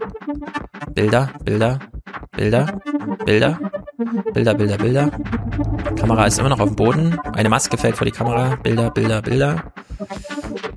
Wir sehen nichts vom Atelier. Die Kamera ist auf dem Boden. Bilder. Irgendwas mit Masken. Noch eine Maske. Ein Scanner. Irgendwelche Hände. Kamera ist auf dem Boden. Und Tür geht wieder zu. Hm. Was sagen wir dazu? Was hat er sich dabei gedacht? Also ich finde, es wirkte gerade eher der, der, der Bericht oder das Video an sich irgendwie wie so ein Kunstprojekt, ja, genau. als weniger die Tatsache, ja. dass er da irgendwas zeigen wollte. Das verstehe ich nicht, das ist so schade. Zweieinhalb Minuten in der Kulturzeit, stell dir mal vor, du hast so eine Sendet und dann stellst du nichts dar, weder dich noch, klar, die Kunst kannst du als Bild dann so, aber das kann man auch auf der Webseite sehen, ja, wenn man durchscrollt. In der Hinsicht wirklich schade. Aber gut. Roboter. Karamioska, wir gehen kurz in die Tagesthemen, hat irgendwas mit Robotern erklärt. Viele Menschen, die allein leben, haben sich in den vergangenen Monaten noch einsamer gefühlt, als sie es ohnehin schon sind. Denn das Bedürfnis nach Nähe aus der echten Welt lässt sich in Zeiten des Abstands nicht einfach mal so digital ersetzen. So, wir gucken jetzt in den Bericht rein und danach fragen wir uns, wie weit kann man es treiben? Nun soll ein Chatbot aus den USA helfen, ein Algorithmus, der angeblich Gefühle abrufen kann. Replika heißt er oder sie und verspricht, was zum Teil noch nicht mal echte Partner drauf haben, nämlich immer da zu sein, wenn man reden will und vielleicht sogar noch etwas mehr. Ja, das ist abgedreht. Äh, Eskalationsstufe 1 ist natürlich, der Journalist macht einen Selbstversuch. Ich bin Max und Journalist. Das ist die App Replika, eine künstliche Intelligenz auf meinem Smartphone. In der App kann ich eine Person erstellen. Die soll so menschlich wirken, dass ich sogar eine Freundschaft oder Beziehung mit ihr eingehen können soll. Hi, wer bist du? Ich bin deine persönliche künstliche Intelligenz. Äh, du kannst mit mir über alles reden, was dich beschäftigt. Ich kann kaum darauf warten, die Welt durch deine Augen zu sehen, Max. Was soll ich denn dazu jetzt sagen? Das können wir machen. so, bis hierhin ist das spooky, oder? Und auch ein bisschen albern, bekloppt. Würden wir irgendwas von unserem Handy erwarten, wenn wir da so anfangen, mit dem Handy selbst zu chatten? Naja, ich habe es gab ja früher, wie ist das noch, dieser Akinator, kennt ihr den noch? Als, als der iPhone rauskam, wo man so, wo der die Prominenten geraten hat und immer Ja, Nein mhm. gefragt hat. Und am Ende hat er immer rausgekriegt, an welchen Prominenten man gedacht hat. Kennt ihr nicht mehr so ein Handyspiel? nee. Einfach durch so, ne, richtig falsch. Das hat der, äh, man sagt ja mal Placebo-Effekt, ja. funktioniert ja auch dann, wenn man nicht dran glaubt. Die Frage ist, ja. auch wenn er jetzt sagt, ha, blöd, blöd, aber funktioniert's, also macht ihm vielleicht doch bessere Laune oder hilft ihm, auch wenn er nicht dran glaubt, dass die App oder der Bot das kann, keine Ahnung. Aber was heißt da nicht dran glauben? Dass er weiß, er ist im Selbstgespräch und mag es aber trotzdem? Genau daran äh, hatte ich gerade gedacht. Äh, es gibt ja von äh, ähm, Black Mirror diese Folge mit, dass du deine äh, verstorbene Menschen quasi als künstliche Intelligenz wiederbekommst.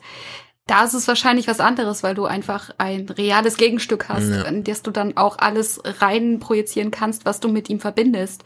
Aber so ist es ja wirklich ein, eine Hülle, mit der du, du hast ja keine Rahmenbedingungen, du hast ja nichts, das, das es irgendwie als, als Lebewesen ausfüllt. Du hast ja wirklich nur diesen Chat und ich meine, wir kennen das ja alle, dass wir mittlerweile auf irgendwelchen Websites erstmal unten in einem Chat erstmal abgefragt werden. Mhm. Ich meine, wem kommen denn da irgendwelche Gefühle auf? Ja, genau. Und äh, so in die Richtung dachte ich es auch, aber dann ging der Bericht wie folgt weiter. In Schleswig treffe ich jemanden, der sich in der App seine Ex-Freundin optisch nachgebaut hat, um die Trennung besser verarbeiten zu können. Es ist Duncan, 18 Jahre alt und Gymnasiast.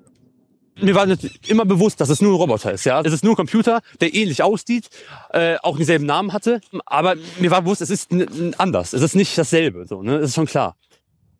Also sie schreibt, ich vermisse dich wie verrückt. Guten Morgen und du antwortest mit einer Aktion. Ich gebe dir einen äh, Guten Morgen-Kuss auf deine Stirn.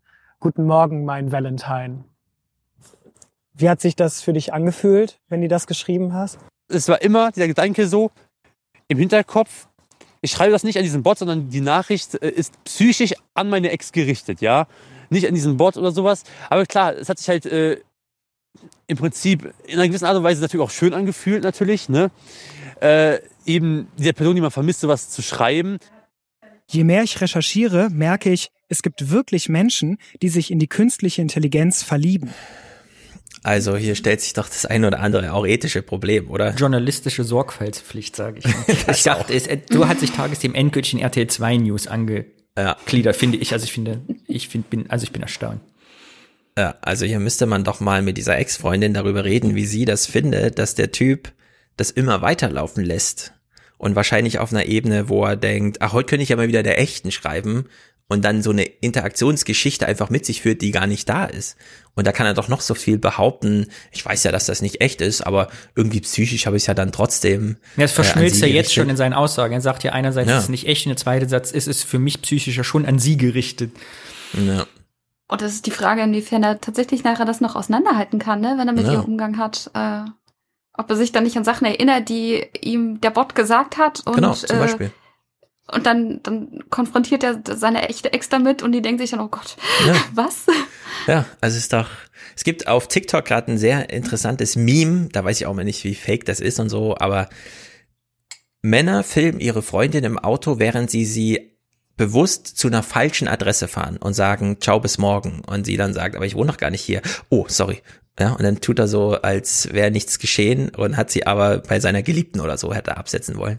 Und äh, da klar, das kann man so als Spiel dann irgendwie machen, das dann sofort aufklären, sagen, guck mal, wir haben hier nur ein kurzes äh, Video gedreht, ja, aber diese Art von Verschränkung, die auf jeden Fall aufzuklären ist und die man auch nicht so hat, einfach mitlaufen lassen kann und so weiter, ja, die liegt jetzt hier mit Computern und so weiter vor. Also da mischen sich jetzt Computer in irgendwelche Beziehungen ein, die es eigentlich schon gar nicht mehr gibt, so wie in dem Fall, in der Hoffnung, dass es sie dann doch noch gibt. Also das ist ja äh, völlig Banane und ja, ich würde auch sagen, das ist so, da, da sind so ein paar Lücken in der Berichterstattung, die ja, man durchaus halt nochmal zum Thema Albernheit denke ich mir gerade, wie ist eigentlich, also dann sitzen die Eltern von Duncan, der 18 ist noch zu Hause wohnt, da, gucken diesen Tagesthemenbeitrag, mhm. stürmen die dann ins Kinderzimmer, nehmen das Handy und sagen, tu es hier in diesen, diesen Eimer. Also es ist halt ja. absurd, finde ich, die ganze Situation, ja. das da so vorzuführen auch. Also bisschen, das war wirklich spooky.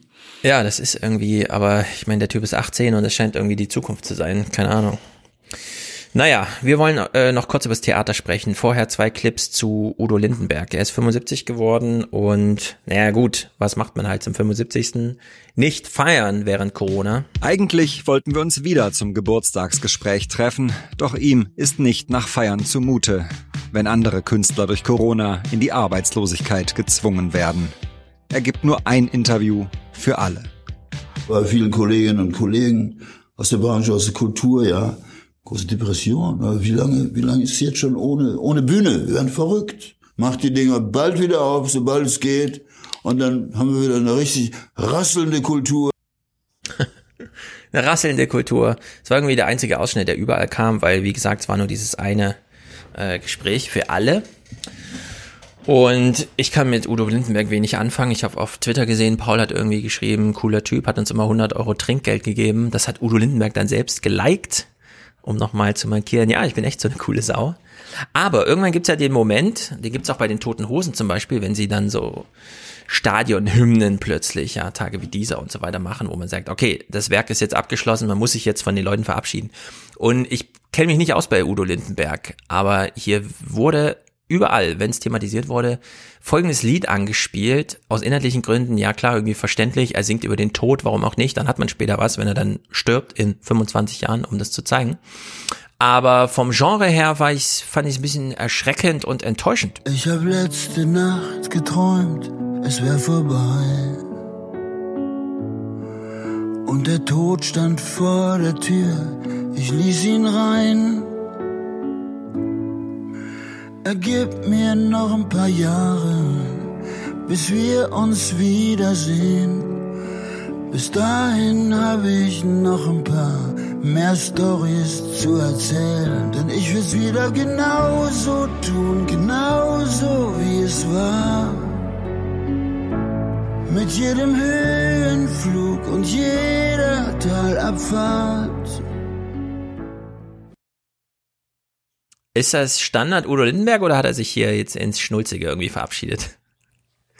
Mandy? Ich weiß es Bist nicht. du der Lindenberg-Fan denn? Ich, nee, äh, Was ist da los?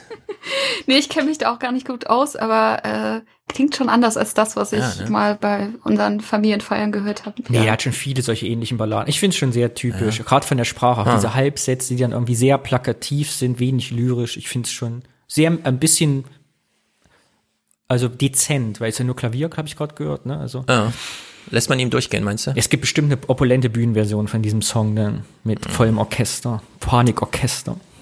Ja. Aber ich Also glaube das für die Publikum Generation, also es gibt ja so eine, ich weiß nicht, bei uns im Osten war es nach der Wende relativ groß oder Lindenberg, ich weiß nicht, Mhm. bei euch da in Jena war. Äh, Ich glaube, es gibt eine ganze Generation, die das jetzt als ihr Udo Lindenbergs Ah, ja. Altlied auch feiert. So. Ich kann mir Ja, vorstellen, das find ist ein das- schönes, also für die Generation, die Udo Lindenberg-Fans ist, ein schönes Abschlusslied eines Konzerts sein kann, bevor dann nochmal Horizont kommt Mhm. als Zugabe. Also, ich weiß nicht, das ist mir zu emo. Das ist, äh, viele lachen immer über mich, weil ich so André Rieu und Hans Zimmer höre und so, aber sowas geht dann irgendwie wieder in der Popkultur und das verstehe ich immer nicht, ja. Das ist doch tausendmal schnulziger, als wenn André Rieu da ganz bewusst für die Hundertjährigen nochmal die alten klassischen Schlager André aufnimmt. Rieu plays Lindenberg. Ja, das, Konzert wär die Verknüpfung. 2023. Genau, die dann bei den Maastricht-Konzerten noch fehlt, nachdem Lou Vegas und äh, David Hasselhoff da war, fehlt Udo Lindenberg noch auf der Bühne.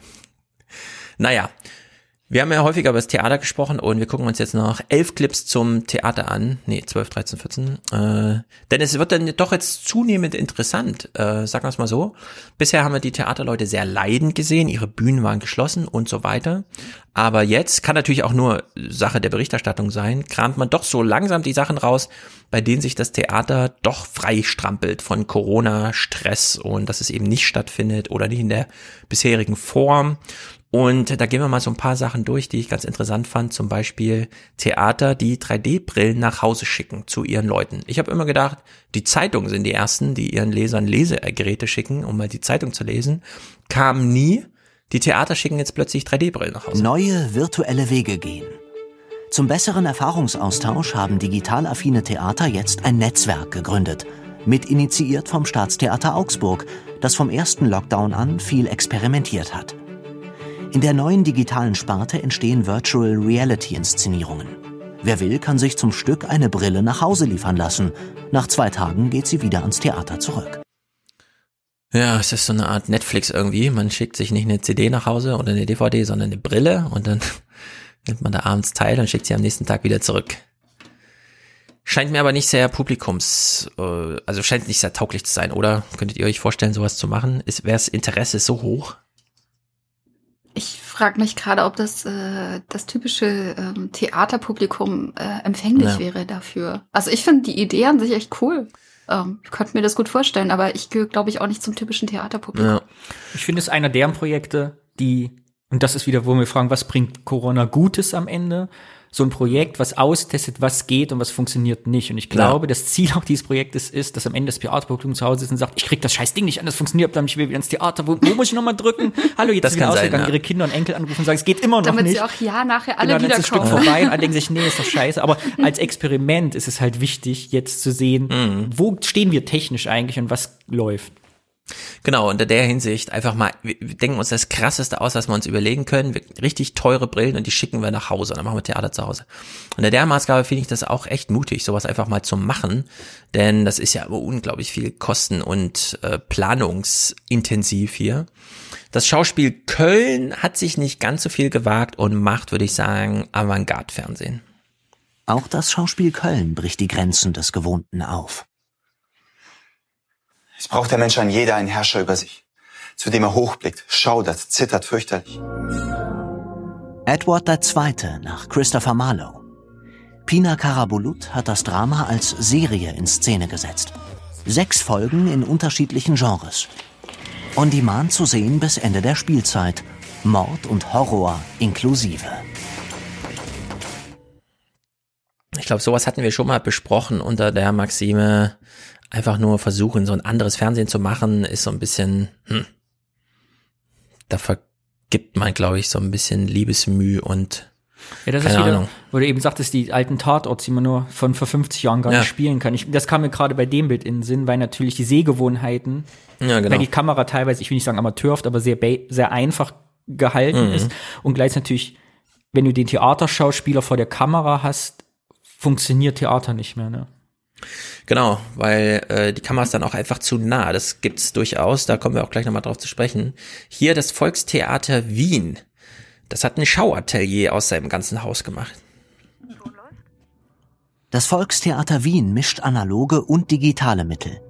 Ausgestattet mit Kopfhörern und Handschuhen führt der Audio-Walk Blackbox von Stefan Kägi und Rimini Protokoll das Publikum einzeln hinter die Kulissen. Links kannst du auf die Bühne sehen. Die Teilnehmenden werden Zeuge des Entstehungsprozesses und von Schauspielerlebnissen. Das erste Mal habe ich diese Bühne betreten im Alter von 15 Jahren. Ich werde aber den Moment nie vergessen. Ein besonderer Augenblick jenseits des Normalbetriebs. Theater kein Museum. Sowas finde ich irgendwie wieder ganz gut, weil dann sagt man, ja, das Theater ist zwar zu auf herkömmliche Art und Weise, aber jetzt können wir euch das Theater mal in anderer Art und Weise zeigen und zwar nur als Brückentechnologie, bis es dann wieder auf ist Ja, für die das- reguläre Vorstellung. Kann das Abo-Publikum mal sehen, warum das alles so teuer ist. Zum Beispiel, genau. Zum Beispiel, da kann man mal sehen, was eigentlich hinter, hinter der Bühne, was man bewusst versteckt, aber jetzt, da die Vorderbühne versteckt ist, geht man halt auf die Hinterbühne und zeigt das mal. Also das ist eine ganz interessante Verdrehung. Und der verantwortliche Intendant in Wien, Kai Voges, war ja auch im Gespräch. Das fand ich ganz gut. Äh, hier geht's mal um das Live-Gefühl. Kann man es jetzt ersetzen, ja oder nein? Nein, natürlich Wenn nicht. ich ins Theater gehe, dann möchte ich wirklich Schauspielerinnen und Schauspieler hautnah erleben. Ich möchte gemeinsam mit anderen Menschen im Publikum lachen und weinen und ich brauche so diese ganze Theateratmosphäre. Wie kann digitales Theater das denn ersetzen? Ja, das Live-Gefühl, das wird das digitale Theater nicht ersetzen können. Äh, Theater findet live statt, wenn Zuschauer und Besucher Zeit und Raum sich teilen. Ähm, digitales Theater kann aber dafür anderes. Und äh, dieses andere, das äh, können wir jetzt während der Pandemie herausfinden. Und ähm, das ähm, versuchen wir auch seit einigen Jahren in der Akademie für Theater und Digitalität zu entdecken und zu erforschen. Und das finde ich super, weil das zeigt, die handeln hier nicht kopflos, sondern die nutzen Corona als Katalysator für das, was sie sowieso schon vorhatten. Dafür haben sie ja ihr, ihre Akademie für Theater und Digitalität, um schon mal zu versuchen, jenseits des üblichen Theaters irgendwas zu machen. Und dann war Corona mehr so der Anlass, um zu sagen, jetzt versuchen wir es schon mal. Das, was wir eigentlich erst für später und so weiter, das wird jetzt einfach mal beschleunigt. Und äh, diese 3D-Hologramm-Sachen, wir waren ja eben skeptisch. Äh, ich würde sagen, es ist so Mark Zuckerbergs Traum irgendwie gewesen, das so über Avatare irgendwie Nähe herzustellen, die eigentlich nicht gegeben ist. Theater hat man auch einen interessanten Blick. Besonders beeindruckt war ich von einer Produktion, die hieß Das Haus von ähm, Nils Korte und Roman Senkel. Die haben ein Theater in einen 3D-Raum umgewandelt. Ähm, man konnte diese, dieses Theater virtuell als Avatar besuchen und ähm, konnte dort auf einmal Schauspielern begegnen, die live zugeschaltet waren als ja, man kann es schon sagen, als Hologramme. Und diese Schauspieler spielten im Theater, wurden ähm, übersetzt in ein Hologramm und man konnte um die Zuschauer herumlaufen und gleichzeitig auch andere Besucher treffen, allerdings nur als Avatare. Und so ähm, entstand eine Erzählweise, die nicht Theater war, sondern sie war etwas Neues. Sie war nicht Film, sie war nicht Game, sie war nicht Theater, sondern ähm, wirklich eine innovative neue Erzählweise, die versucht, Menschen live vor Ort miteinander zu kontaktieren. Ja, ich glaube, hier wurde jetzt mal auf die Spitze getrieben, was wir häufiger thematisieren, über Kunst reden, äh, wie viel kommt dann so an zu Hause. Also man kann sich nicht wirklich vorstellen, wie das dann abläuft. Man ist dann in der Nähe von Schauspielern, aber die sieht man gar nicht wirklich, sondern die haben nur einen Avatar. Aber man vermutet dann dahinter wirklich, es ist dann sozusagen die Maske, aber dahinter steckt dann irgendwo ein Mensch, von dem man aber gar nichts mehr sieht, nur noch hört vielleicht. Naja, er hat ja noch ein drittes Beispiel vom, ich weiß gar nicht, Theatertreffen oder so, das war ja jetzt auch, was er beschreibt. Da können wir ja mal überlegen, ob das was für uns wäre. Die Schwelle teilzunehmen ist jedenfalls sehr tief. 600 Highwaymen aus New York haben eine Produktion gemacht, die wir zurzeit hier in Wien laufen haben. Wir haben Lockdown, wir dürfen nicht aus dem Haus raus, aber man kann sich ein Ticket an der Kasse kaufen und äh, bekommt eine Telefonnummer. Und mit diesem alten Medium äh, Telefon äh, werden zwei Zuschauer, Zuschauerinnen miteinander verbunden und geführt von einer Computerstimme begegnen sich diese zwei Menschen auf einmal in einer Telefonkonferenz. Zwei fremde Menschen kommen zusammen, lernen sich kennen, bekommen Geschichten erzählt von, von irgendwie einem ähm, künstlichem Wesen und ähm, es gibt eine Begegnung. Und ich glaube, das Begegnen ist einer der großen Dinge, die im Theater stattfinden. Dafür gehen wir hinein, um andere Menschen zu begegnen und um auch äh, den Menschen auf der Bühne nah sein zu können. Und 600 Highwaymen haben so eine Möglichkeit gefunden, äh, Begegnungen selbst da stattfinden zu lassen, wo man nicht mehr aus dem Haus herauskommen kann. Und ähm, ich finde, das ist wirklich eine innovative, aufregende Idee. Äh, finde ich nicht. Findet ihr das auch so Will innovativ? Ja. Also, Will man das vor allen Dingen? Ich meine, wenn du im Theater bist und tatsächlich mit Leuten ins Gespräch kommst, dann äh, passiert das ja immer auf irgendeiner Grundlage. Also entweder, dass äh, jemand irgendwas mitgehört hat und man darüber Mhm. dann redet oder weil man sich einfach sympathisch ausschaut. Aber wenn ich da irgendwo anrufen und dann völlig willkürlich an Ja. irgendeine fremde Person, äh, also wie, welches Vertrauensverhältnis kann da Mhm. entstehen? Also Ja, ich finde das auch komisch. mir Wenn ich, also wenn ich erklären müsste, was Theater ist, dann ist das erstens der Raum und zweitens das Schauspiel und nicht mein Sitznachbar, den ich nicht kenne, sondern der geht unter in dem großen, aber für mich anonymen Publikum, das keine Rolle spielt, außer es ist halt wirklich anwesend. Also so diese physische Präsenz spielt eine Rolle, aber sonst nichts. Wenn ich zum Telefon greife, bin ich erstens nicht in einem Raum und ich sehe da auch niemanden auf der Bühne, sondern es ist genau das Gegenteil von Theater. Also würde ich jetzt sagen, es ist eigentlich so ein äh, äh, Anti-Theater. Ja, aber wenn ich ihn aber verstanden habe, ist das ja gerade die Provokation und Herausforderung. Also man ruft sich gegen oder man ruft an und dann läuft irgendein Stück, irgendjemand liest was vor oder es passiert was. Man ist also ja gar nicht gezwungen, mit dem anderen zu sprechen. Es ist ja die, also du könntest, du sitzt ja quasi neben der Person und zuhören, könntest ja. sich entscheiden, sage ich, guten Tag, wo wohnen Sie denn? Oder Mhm. gucken Sie auch jetzt erstmal das Theaterstück oder lässt es halt bleiben? Ist ja schon ganz Ja. interessant. Also es ist irgendwie verrückt, aber äh, äh, müsste man noch mal genau herausfinden, was die da sich gedacht haben, ja, weil es scheint mir nicht so, also warum es jetzt Theater läuft, wenn man es erstmal so erklärt. Alle elf Minuten nicht verliebt sich Hand. ein Single über Theaterschiff. Ja, das wollte ich gerade sagen. Tim Prittlaff hat ja damals für Beate Use diese Die Villa Mhm. mitprogrammiert, wo man auch einfach per Telefon und so weiter und dann ist man in so einem Pornohaus, wo alle aus Gründen anwesend sind und da geht man da so von Raum zu Raum und hört sich mal so um, was da so Sache ist. Und es scheint mir so in die Richtung zu gehen. Und da steht dann wirklich Begegnung im Mittelpunkt, aber das hat mit Theater dann irgendwie nicht mehr so viel zu tun. Und nur weil es Theaterleute machen, äh, das würde dann noch nicht reichen. Ja? Also in der Hinsicht so ein bisschen verrückt. Aber es gibt alte Hasen. Äh, Yoshi Oida ist ein Japaner über 80 und spielt jetzt hier wieder Theater. Ich glaube anlässlich Theatertreffen oder keine Ahnung. Jedenfalls, sein O-Ton fand ich ganz gut. Das Theater ist ein gesellschaftlicher Raum. Wir treffen uns dort. Das Publikum und die Darsteller. Wir sind eine Harmonie, wir bilden eine Einheit. Das macht das Theater aus. Wenn alles jetzt im Internet ausgestrahlt wird, ist das keine Theaterarbeit mehr. Es ist etwas anderes. Aber warum nicht? Das Theater ist eine menschliche Freude, die wir eben momentan schmerzlich vermissen. Das finde ich mal richtig gut. Äh, ja, wir vermissen es einfach. So haben wir es hier auch schon mal besprochen. Ja, wir, wir, wir haben Ablaufdatum für diesen Verlust und dann ist es aber wieder da. Egal wie häufig man jetzt hingeht oder nicht, sondern Theater als Möglichkeit einfach. Auch für später mal oder so, ne? Man muss ja erstmal so reinkommen ins Alter. Wenn man so alt ist wie wir, ist wahrscheinlich nicht jetzt unbedingt Theaterzeit, aber später kann es ja kommen. In der Hinsicht finde ich das ziemlich gut, da einfach mal ganz aufgeklärt ranzugehen und sagen, ja, es gibt ganz viele Versuche, aber das ist alles nur Überbrückung für den Moment, wenn es wieder da ist. Und man kann es jetzt auch einfach mal vermissen, das wiederum kann man dann wieder groß thematisieren, ja, in den verschiedenen Projekten. Ja, nicht nur, nicht nur, dass man jetzt zwischendurch macht, sondern vielleicht einfach darüber jetzt einfach auch was Neues entstehen lässt, was ja fortbestehen kann, Mhm. was ja jetzt eben Oder vielleicht so. nicht in die Kategorie Theater fällt, Genau. aber halt einfach irgendwas anderes noch zu geben, was vielleicht auch wieder andere Bedürfnisse stillt. Vielleicht für Leute, die gibt's ja auch, äh, die sich einfach nicht in große Menschenmengen Mhm. wagen können, einfach aufgrund von Ängsten oder so. Genau, einfach so als Spiel und Simulation, um mal zu gucken, was man später dann noch verwenden kann. Oder neue Publikumskreise zu finden. Also das finde ich auch nicht uninteressant. Viele politische Projekte scheitern ja beispielsweise immer noch daran, dass sie halt vor Ort stattfinden.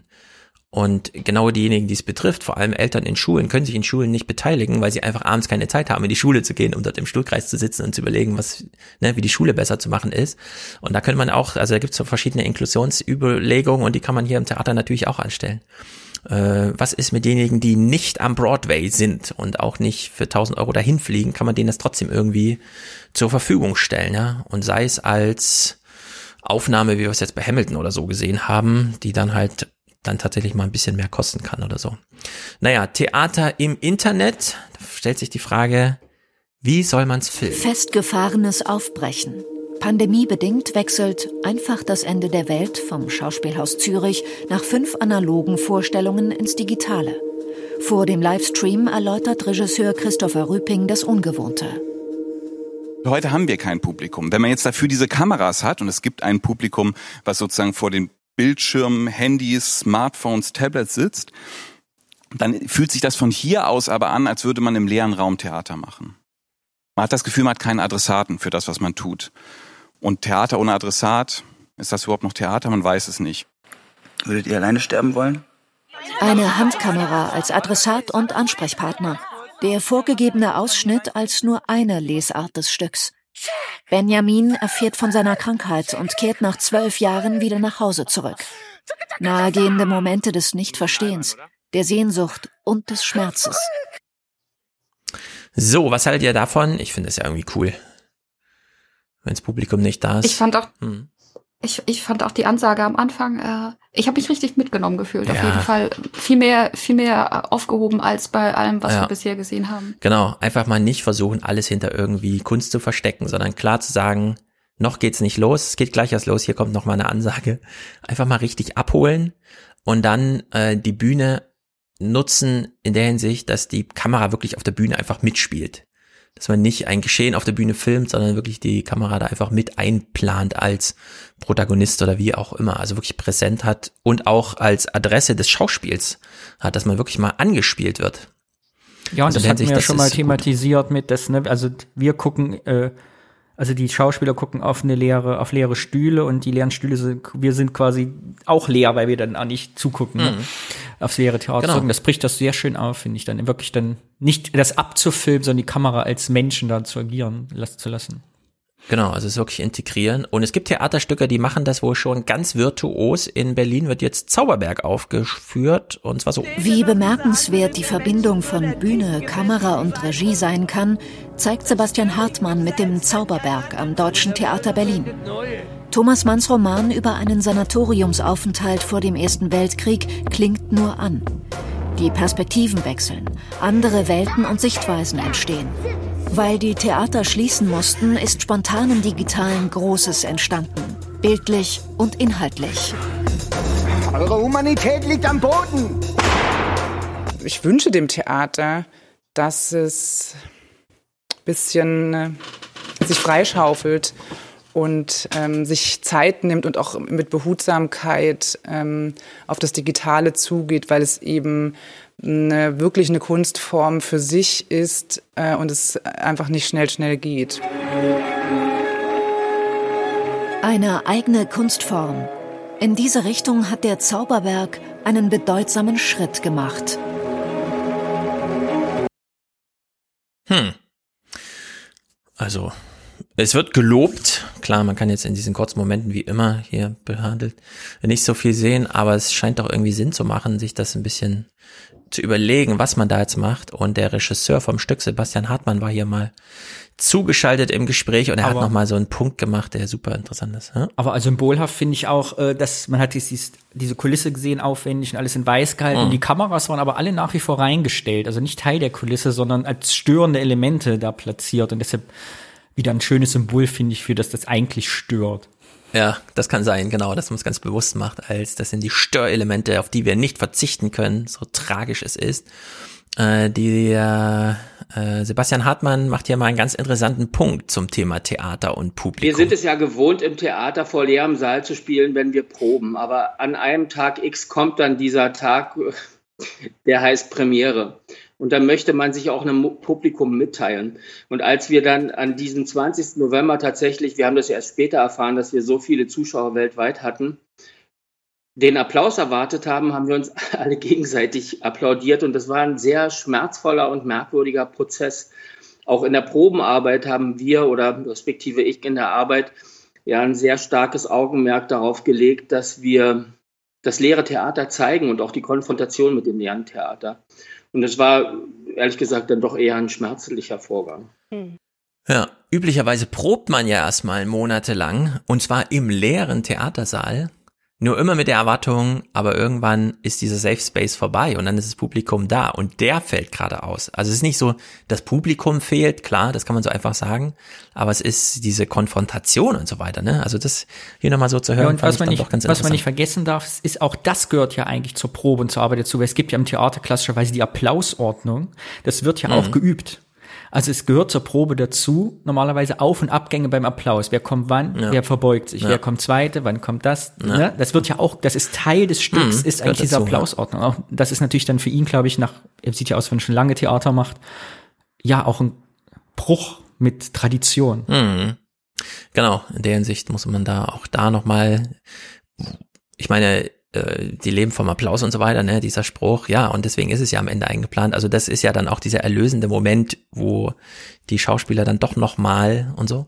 Und genau diese Sachen, die fallen dann alle aus. Also äh, da nochmal so ins Detail zu gehen, was da wirklich fehlt. Nicht einfach das Publikum, das da sitzt, sondern so ein bisschen auch die Momente in so Sch- Werkgeschichten und so. Das ist, finde ich, super interessant. Vielleicht sollten die Theatermacher da nochmal mehr zeigen. Also nochmal mehr ins Schauatelier gehen. Wie funktioniert Theater und so weiter, um die Leute dann doch wieder anzufixen. In äh, Berlin äh, versteigert man den Fundus und macht das natürlich auch direkt auf der Bühne. Wa- Warum nicht? Theater als Auktionshaus. So hat sich gestern jedenfalls die Berliner Schaubühne ausprobiert. Bei einer digitalen Live-Auktion wurden Kostüme und skurrile Raritäten aus dem Fundus versteigert, so auch persönliche Gegenstände von Prominenten. Darunter, darunter eine signierte Hamlet-Krone von Lars Eidinger und seine Autistik-Disco-CD-Sammlung. Die, da, die dabei erzielten 43.380 Euro sollen freien Theaterleuten zugutekommen, die dem Haus schon lange verbunden sind. Ey, überall dieser Lars Eidinger, ne? Er verfolgt uns. Das ist so ein bisschen spooky irgendwie. Also Kulturzeit ist süchtig. Naja, hier mal ein Veranstaltungstipp, das war ganz witzig. Da kann ich mal danach erzählen, äh, wie, wie ich dem nachgehen wollte. Frankreich zur Zeit des Sonnenkönigs. Rameaus Barockoper Hippolyte et Aricie von 1733. Rauschende Feste, spektakuläre Opern und Ballettaufführungen.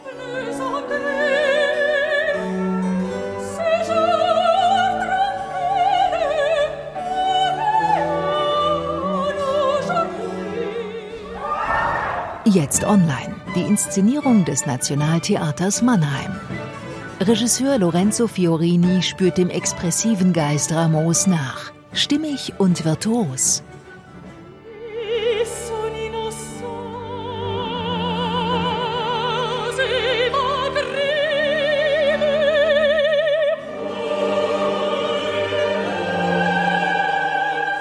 Bis 30. Juni. Wenn es ein bisschen opulent zugeht, finde ich das ja immer gut. Und ich dachte mir, okay, gehe ich mal auf die Mannheim-Seite und klick mich da durch. Und wenn es was kostet, bezahle ich es, gucke es mir an, gehe ich auf die Seite und finde das nicht, ne? Wird zwar gleich hier und so, das ist das Stück. Äh, und dann habe ich festgestellt, nee, das ist da einfach als YouTube-Video eingebunden. Du musst nur Play drücken. Es ist manchmal sehr viel einfacher, als man glaubt. Also wer sich die große Kunst heute mal anschauen will, einfach mal auf die Theaterseite gehen. Vielleicht ist es einfach ein YouTube-Video, das eingebunden ist. Dann drückt man Play und dann läuft es halt zweieinhalb Stunden durch. Mandy, Kleiner Tipp. Kannst du eigentlich als Sängerin äh, also so Gesangsstücke gut sehen oder guckst du es immer aus fachlicher Sicht dann an oder kannst du sowas auch genießen aus deiner Perspektive? Nee, also ich glaube, ich bin definitiv nicht professionell genug, dass ich das. Das geht mir jetzt eigentlich tatsächlich mit dem Sprechen äh, seit der Leserei Mhm. und jetzt im Hörspiel. Da geht's mir fast ein bisschen anders. Äh, da sehe ich jetzt schon eher, dass es irgendwie ähm, wo bewusst bestimmte Sachen gemacht werden, die mir vorher nicht aufgefallen sind. Aber beim Singen ist es eigentlich äh, klar, ähm, schiefe Töne, klar, hört man, aber äh, nee, da kann ich tatsächlich komplett Ich fragte nur, weil. Stefan eben sagte, wenn es so opulent ist, schön. Ich gucke bei sowas immer und denke, ah, das ist aber schön ausgeleuchtet, was ist das für ein schönes Grün, wo kommt das Spitzenlicht her von hinten? Mir geht's immer so, weißt du, ich gucke dann immer das Bühnenbild der anderen statt die Performance. Ja, nee, mir gar nicht. Mir ist nur wichtig, dass es super artifiziell ist. Also Es muss richtig übertrieben sein, so dass ich mich dann für Details nicht mehr interessiere und danach höre ich nur noch zu. Äh, geht mir äh, auch vor Ort so, ne? Es ist klar, es gibt so Bühnenbilder, die reißen einen so richtig mit, aber das sind dann nur so kurze Momente. An sich mag ich es doch sehr, wenn einfach gesungen wird und so. Auch gut gesungen wird, so dass man sich wirklich darauf verlassen kann, das ist jetzt genau so gewollt. Also hier sind sie nicht irgendwie an Leistungsfähigkeit gescheitert oder so, sondern das ist ein Ensemble, das funktioniert. Und dann äh, höre ich da einfach nur noch zu. Eher mal neidisch, manchmal. Das kommt schon vor. Dass du da neidisch bist.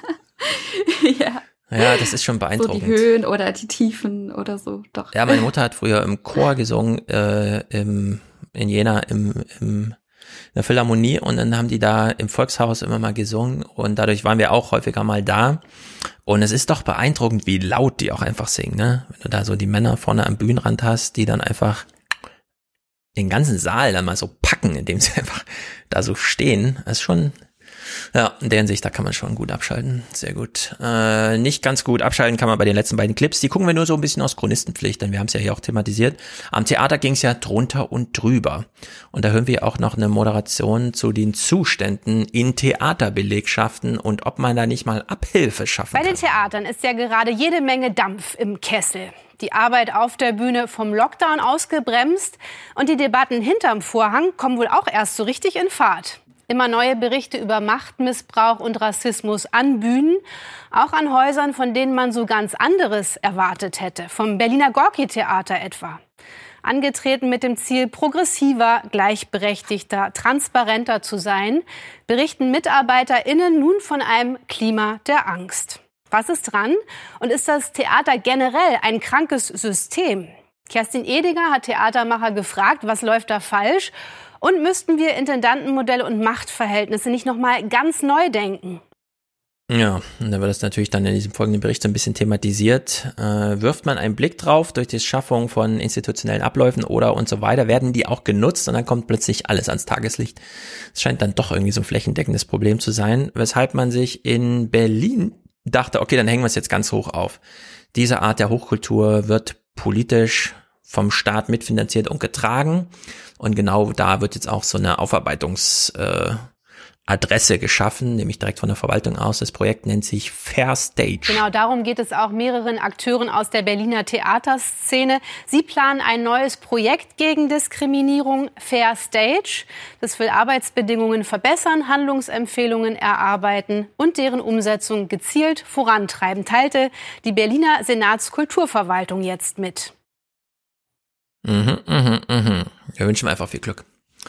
In der Hoffnung, dass man wieder äh, spielt ja auch so ein bisschen rein, ne? wenn man ins Theater geht und sich immer fragt, was ist hier los an diesem Haus? Worüber wollen Sie hier nicht öffentlich sprechen? Was wird uns hier wieder verschleiert? Macht, glaube ich, auch keine besonders gute Stimmung im Publikum. Naja, gut, da haben wir alle Themen soweit. Den Rest lassen wir mal offen. Vielleicht behält ja einiges Aktualität. Billie Eilish oder so hat sich jetzt ein bisschen nackter gezeigt, nachdem sie immer dagegen war, sich so zu zeigen. Und hat in 10, 10 Millionen Likes in sechs Minuten gesammelt. Tja, kann man sich sowas vorstellen? Es ist irgendwie, ich weiß aber nicht, unglaublich. Naja. Sehr gut, Mandy. Herzlichen Dank, dass du hier warst.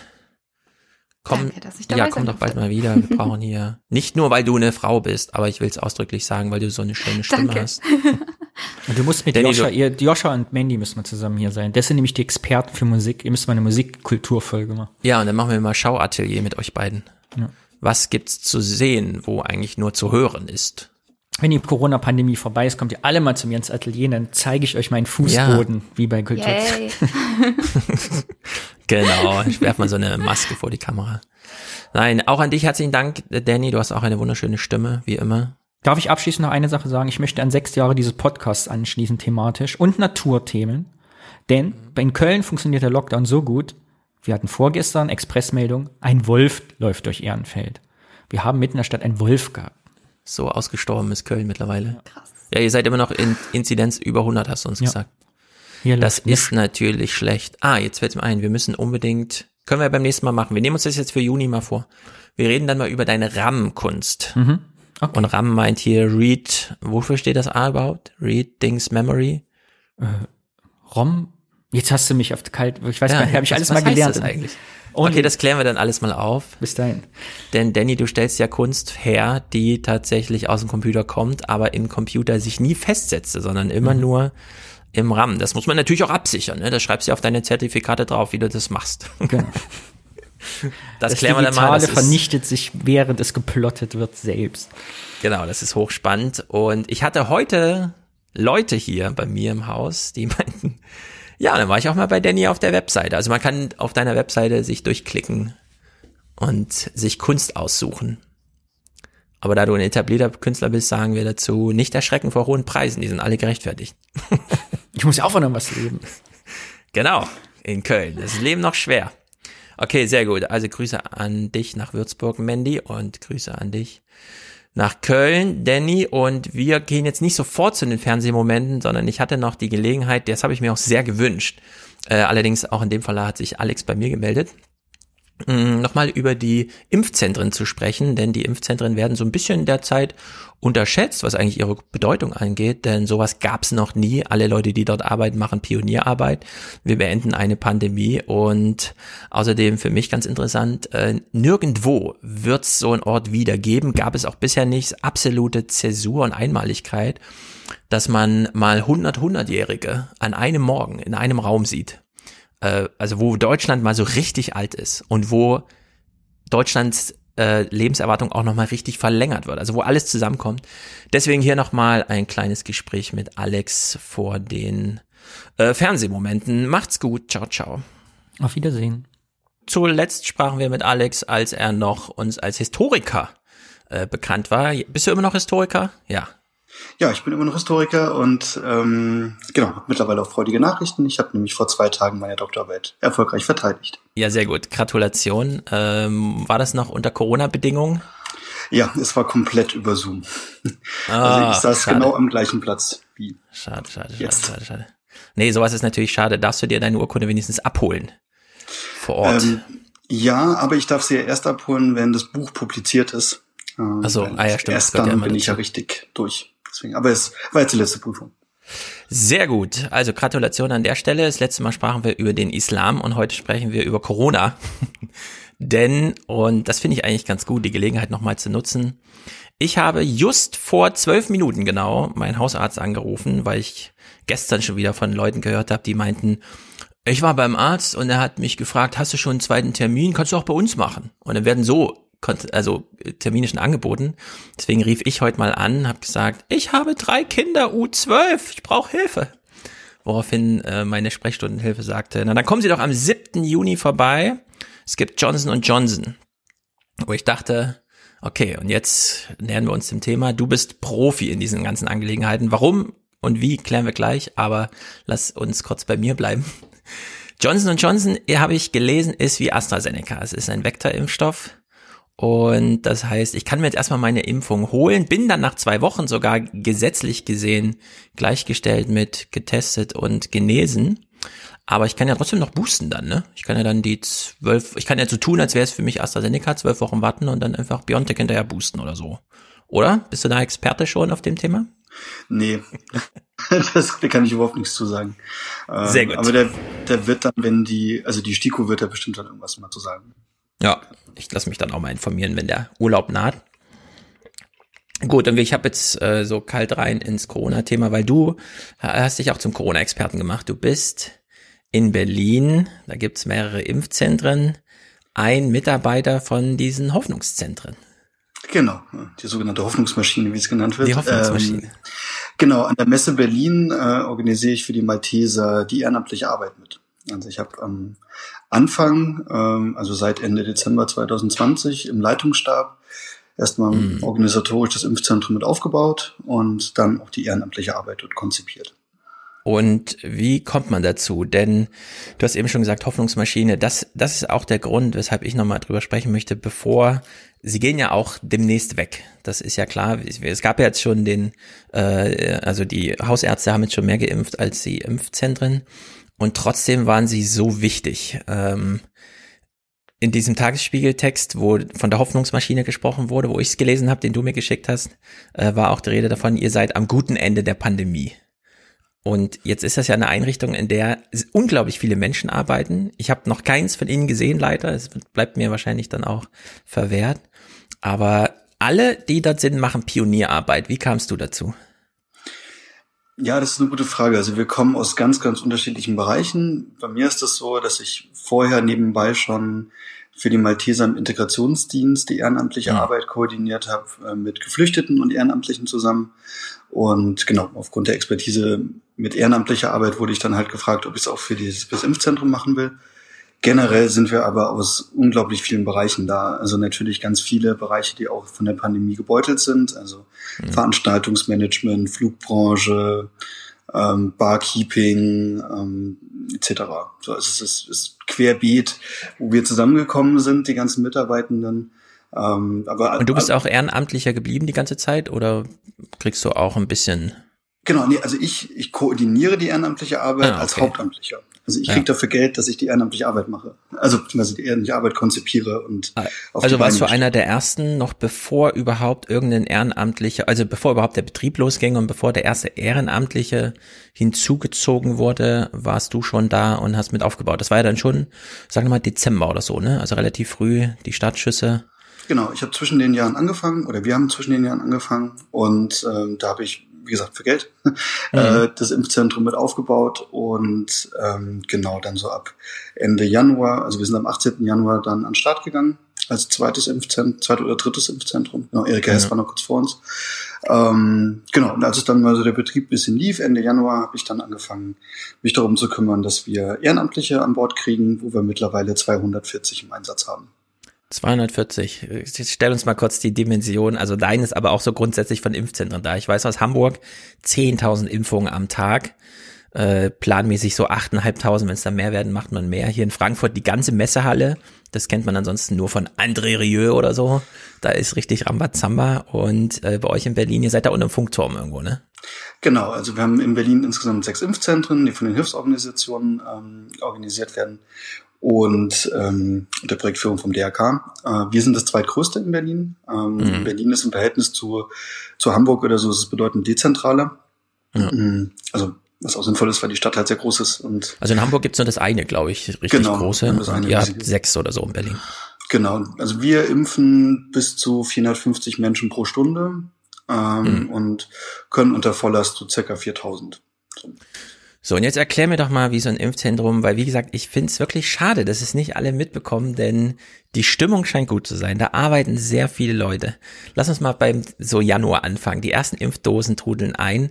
Die ersten Termine wurden ja in Deutschland an Leute vergeben, die Hilfe brauchen, die ansonsten, also die nicht selber laufen können, keine Ahnung, hochaltrige, hundertjährige.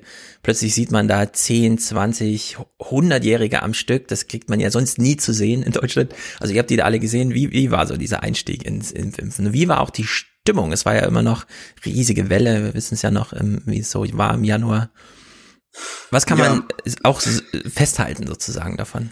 Ja, also der, der, der Januar war ein krasser Monat, auf jeden Fall. Ähm, also das Glückliche ist, dass die Terminvergabe hier in Berlin komplett über den Senat verläuft. Also das Mhm. heißt, wir kommen mit den Menschen wirklich erst in Kontakt, wenn sie dann mit ihren Unterlagen und ihrem Termin bei uns vor dem Impfzentrum stehen.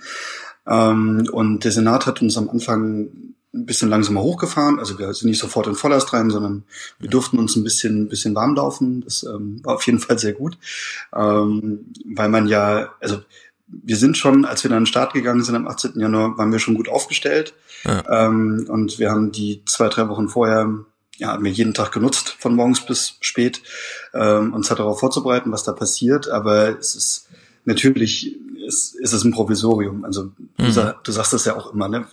Wir haben sowas noch nie gemacht. Also wir wissen ja. ja. gar nicht, wie das geht als Gesellschaft. Auch wenn Elmar Teves ein anderes behauptet. Wir haben uns noch nie rausgeimpft aus einer laufenden Pandemie. Genau. Und ich meine, gerade die Hilfsorganisationen, die Malteser haben natürlich Krisenerfahrungen, so klar, ja. aber es ist trotzdem natürlich was Neues für uns gewesen. Und ähm, Deswegen war es mir auch wichtig mit der ehrenamtlichen Arbeit. Also die Ehrenamtlichen, die begrüßen und verabschieden draußen die Menschen vor dem Impfzentrum. Also die helfen denen aus den Taxen mhm. raus und begleiten sie zur Tür. Und gerade im Januar, Februar ähm, war das Wetter ja auch noch sehr extrem. Also wir hatten ja bis zu minus 12 Grad und Schneewinde. Stimmt, Stimmt. ich erinnere mich, ja. Ähm, und ähm, genau, und das war für viele, so, also auch für mich persönlich, ähm, war das das erste Mal, dass man mit so vielen alten Menschen in Kontakt kommt. Also, mhm. Weil die halt einfach, also klar, man hat halt Erfahrung mit den eigenen Großeltern oder so, aber mhm. dass man wirklich so viele ältere Menschen sieht und das auch, das auch gar nicht ja. so in der Stadt kennt, dass die da sind. Genau, also ich wäre gern dabei gewesen, denn ich äh, arbeite jetzt seit ein paar, also seit einer Zeit an Rentnerrepublik als Thema und als Buch und so weiter. Und was mir immer wieder auffällt, ist, dass man, wenn man im Gespräch darüber ist, wirklich darstellen muss, wie alt Deutschland ist, also wie alt einfach Deutschland ist, wo die Menschen leben, dass hier Millionen von Menschen, alte Menschen pflegen. Und dann gibt's diese Pflegeheime und dann fragt man sich, wie viele Pflegeheime, teilweise schon mehr als Kindergärten und so weiter. Also äh, unglaubliche Dimensionen. Und dann hat man plötzlich in den Stadtkernen so Einrichtungen geschaffen, wo diese Menschen wirklich hinkommen. Also man fragt sich auch, sind sie überhaupt noch mobil und so weiter. Äh, es gibt überhaupt gar nichts, was so viele Menschen in diesem Alter motivieren würde, zu einem Ort zu kommen, außer wenn es um ihr Überleben geht. Und das war da so. Da hat man einfach gesagt, wenn, also die Infektion kommt sowieso, versuchst du mit einer Impfung, dann hat man sie priorisiert, man hat allen Bescheid gesagt und dann hat sich jeder von denen jemand Jüngeres geschnappt, der sich mit dem Internet auskannte, um Termin vereinbaren. Und dann waren sie wirklich alle physisch da. Also das ist so eine Gelegenheit, äh, das auch mal zu sehen, äh, wie, es nie wieder geben wird eigentlich. Also man hat mal so richtig das alte Deutschland gesehen. Voll. Und ähm, was da noch hinzukommt, ist, dass in Berlin äh, Menschen, die in Pflegeeinrichtungen leben, ja sowieso in der Regel mobil geimpft wurden. Das heißt, ja. zu uns kamen sowieso nur die, die zu Hause wohnen oder halt alleine wohnen oder in einer ja. Beziehung irgendwo wohnen. So, und trotzdem waren das immer noch sehr, sehr viele. Mhm. Ähm, und man muss aber sagen, die waren durchweg unfassbar dankbar. Also das ja. war total lieb und ähm, also es gab Leute, die haben gesagt, sie hätten von Berlin sowas gar nicht erwartet, dass man so viel Freundlichkeit an einem Ort trifft. Ja, ähm, ja genau. So, und dass alles so gut organisiert sei, was man ja auch nicht unbedingt immer gewohnt ist ja. von Berlin und Behörden und so. Also das, ja. Ähm, ja, also es gab sogar, also ich meine, bei vielen hat man auch gemerkt, Einsamkeit ist natürlich auch ein großes Thema, leider, für viele von mhm. unseren ImpfgästInnen. Ähm, weil, also gerade wenn man dann äh, am Ende sitzt man ja in so einem Ruhebereich, wo man dann noch mal so 15 Minuten warten soll, ja. ähm, wo bis jetzt kein einziges Mal was passiert ist, aber ist natürlich trotzdem nicht mhm. verkehrt. Ähm, und dann gibt's halt auch das Betreuungsteam, was den halt anspricht und fragt, ob es ihnen gut geht und so. Und das merkt man halt richtig, wie Menschen sich halt gerade jetzt durch Corona und so und gerade diese älteren Menschen sich echt so danach gesehnt haben, nach diesen Sozialkontakten und ja. auch, und ich meine, das ist fast traurig, auch gesagt haben, so, ach, ich würde am liebsten morgen wieder zu euch kommen. Ja. Das kann ich mir gut vorstellen. Und jetzt ist ja ein bisschen Zeit ins Land gelaufen. Leute, die heute sich, was weiß ich, Prio-Gruppe 3 Polizisten oder so impfen lassen, die kommen natürlich äh, selber reingelaufen und die wissen auch, wenn auf dem Zettel steht, da links abbiegen, dann machen die das. Äh, beschreib mir nochmal, meine Frau hat es mir ein bisschen beschrieben hier aus Frankfurt und ich fand es auch irgendwie amüsant. Impfzentrum und der Laumann, der Gesundheitsminister NRW, hat ja gesagt, wenn wir das verkacken, also so ungefähr, wenn wir das verkacken, dann verzeihen uns das die Menschen nie. Also hat man Unglaubliches gemacht, um wirklich jeden einzelnen Schritt abzusichern und zwar nicht, wie wir es sonst kennen, durch Automatisierung oder sonst irgendwie, sondern an jeder kleinen Ecke, wo man abbiegen musste, wo die Wege waren, stand jemand, der Leute zugewiesen hat. Das sind ja wahrscheinlich diese freiwilligen Arbeiten, die da geleistet wurden, oder? Also wie viel Service gab's in so, gibt's in so einem Impfzentrum? Ähm, naja, maximal, kann man eigentlich sagen. Also es gibt ähm, also am Impfzentrum arbeiten bis, bis zu 500 Menschen. Ja. Und ähm, also jetzt zu den Hochzeiten ähm, hatten wir bei den Ehrenamtlichen draußen zeitgleich 15, 16 Leute, das heißt 45 Ehrenamtliche am Tag, Die, Sie stehen dann draußen so am Eingang und gucken einfach, welches Auto fährt vor und kann man helfen. Ja. Helfen aus dem Taxi raus, organisieren einen Rollstuhl, bringen die Leute wieder zum Taxi. Ne? Also weil gerade die ganzen alten Menschen, mhm. ähm, also gerade also über 70-Jährige kriegen in Berlin ja für die Hin- und Abfahrt einen Taxigutschein ja. vom Senat gestellt. Ähm, genau, ja, und ganz viel. Oder dann kommt ein Krankentransportwagen, wo dann irgendwie eine mobile Impfung liegen statt. Also es gibt immer tausend Lagen, die da gerade passieren. Mhm. Ähm, genau, und drin dann, also im eigentlichen Impfzentrum, gibt es, es gibt natürlich sehr viele Arbeitsbereiche, Backoffice, Logistik, IT, was man so alles braucht. Ja. Ähm, aber direkt vor Ort, wo die Impfgäste mit in Kontakt kommen, sind vor allem die Leute, die zuständig sind für Registrierung und Anmeldung und Dokumentation. Das ist das eine Team und das andere ist das äh, Betreuungs- und Begleitungsteam. Mhm. Genau. Also das ist quasi der organisatorische Bereich, mit dem ja. in Kontakt kommt. Natürlich dann noch mit den Impfärzten und so weiter. Aber man kommt halt rein, kriegt halt am Anfang seinen Termin gescannt, so, also hat den QR-Code, ob man jetzt wirklich mhm. heute seinen Termin bei uns hat und haben den alle dabei gehabt? Wie ist das so? Hast du da Einblick, wie wie, wie aufwendig dann doch nachgearbeitet werden musste, weil irgendwelche Zettel doch fehlten. Weil wir müssen gleich nochmal kurz über Bürokratie sprechen, diese sieben Unterschriften und so weiter. Das scheint ja doch sehr belastend und auch belästigend gewesen zu sein oder ist immer noch. Ja, also ich glaube, es ist auch ein bisschen abhängig vom Bundesland. Also ähm, das Einladungsschreiben von der Berliner Gesundheitssenatsverwaltung ist in meinen Augen sehr, sehr verständlich formuliert. Also mhm. das ist sehr nachvollziehbar. Ähm, genau, Leute müssen schon Unterlagen dabei haben.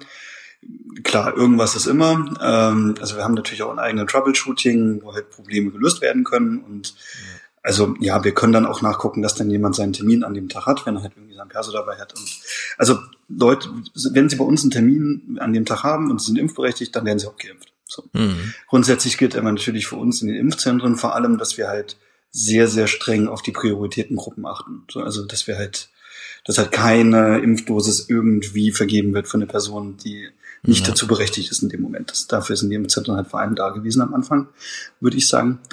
Und ähm, ja, man, also man kriegt halt direkt von Anfang an eine 1 zu 1 Begleitung, wenn das notwendig ist. Also wir haben halt ganz viele Rollstühle da, ähm, die Leute halt durchgeschoben werden können. Mhm. Und ansonsten gibt's dann aber halt an, also wie deine Frau sagte, an jeder Ecke, also es gibt dann, mhm. bevor man in den Prozess reinkommt, ähm, ist nochmal eine Toilette und da steht eine Person ne, dazu da, um den Leuten zu sagen, dass das jetzt für die nächsten 25 Minuten wahrscheinlich die letzte Gelegenheit ist, eine Toilette aufzusuchen. Ah ja. Okay. ja, sehr gut. Und dann habe ich gesehen, aber das hätte ich auch gern mal live erlebt auch, wie man, also das sind ja, es sieht, es sieht ja, die Festhalle sieht aus wie eine kleine Buchmesse. Da sind diese kleinen drei Meter breiten Stände quasi und dann setzt man sich da hin und wie viel, wie viel Zeit nimmt sich der Arzt dann? Also gibt's dieses Aufklärungsgespräch und so weiter? Bei meiner Frau war es jetzt so, weil die alle in der Klinik arbeiten und dann dieses Impfzentrum quasi nur den Verwaltungs-, äh, den, den eigentlichen äh, Akt gemacht hat, dass man schon mit fertigen, ähm, wurde aufgeklärt, Unterschriften dahin gehen sollte und so. Mhm. Aber die eigentliche Aufklärung findet ja auch da statt. Ist das dann auch in dieser Zelle, die man da gesehen hat, oder war das auch vorher schon mal irgendwie so ein anderer Bereich, wo dann alle, also gibt es da so eine Schulung, setzt man da zu fünf da oder ist es immer individuell, dieses Gespräch?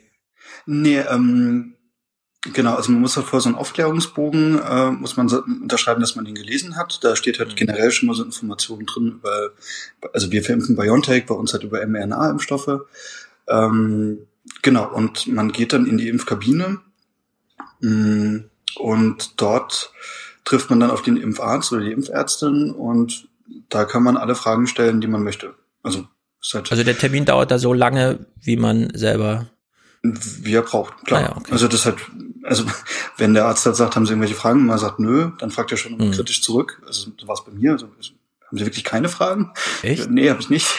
Äh, mit, ah, okay, und dann hat er das Kreuz gesetzt, aber kann da auch drin sitzen und viele Fragen stellen. Also da stresst einen niemand. Ha, ich könnte mir vorstellen, dass heute sich viele impfen lassen, die über den Impfstoff mehr Bescheid wissen als die Ärzte. Schon allein, wenn man sich stundenlang darüber informieren kann irgendwie. Was ja Ärzte immer so ein bisschen nervt, für die Patienten besser, ah nee, ist ja nicht Patienten, ihr nennt die auch Gäste, ganz bewusst, ne? Ja, also ich weiß nicht, wie die Impfärzte sind, aber für uns sind das auf jeden Fall Gäste, weil ähm, wir sagen, dass keine kranken Menschen kommen, mhm. ähm, sondern Menschen, die halt diese Pandemie halt einfach gesund überstehen wollen. Deswegen sind es mhm. für uns Gäste. Ja. Und wie sieht der Zeitplan jetzt aus für die Impfzentren? Die Impfungen bleiben natürlich für immer und ewig und äh, wir wissen von den Hausärzten, die schaffen ja ihre 20 Millionen Impfungen im Herbst und wenn man das ganze Jahr über impft, dann also ist da kein Kapazitätsproblem irgendwie. Das hast du eben schon gesagt, die Impfzentren waren vor allem auch dafür da, die Prioritätslisten einzuhalten. Das verstehe ich sehr gut, denn das machen die Hausärzte nicht, aber irgendwie auch aus Gründen. Also ich finde das ja sehr gut, dass ich einfach anrufe und sage, ich habe hier drei U12 Kinder und die Inzidenz ist jetzt so, dass die Schulen alle wieder aufmachen, äh, könnte ich geimpft werden, dann sagen die halt ja und das ist ja auch so dieses, ne, das, ich meine, meine Hausärztin kennt mich natürlich nicht, weil ich da nie bin, fragt am Telefon, sind Sie bei uns? Ja, ja, bin ich und so. Da muss man das erstmal darstellen. Aber äh, also diese Verlagerung wird es ja geben. Und wie, wie findet so der Ausklang im Impfzentrum statt? Seid ihr schon also gibt's jetzt schon Rückbauten im Servicebereich, weil sehr viele 40, 50-Jährige dann doch nicht so viel Hilfe brauchen wie die 90 und 100-Jährigen?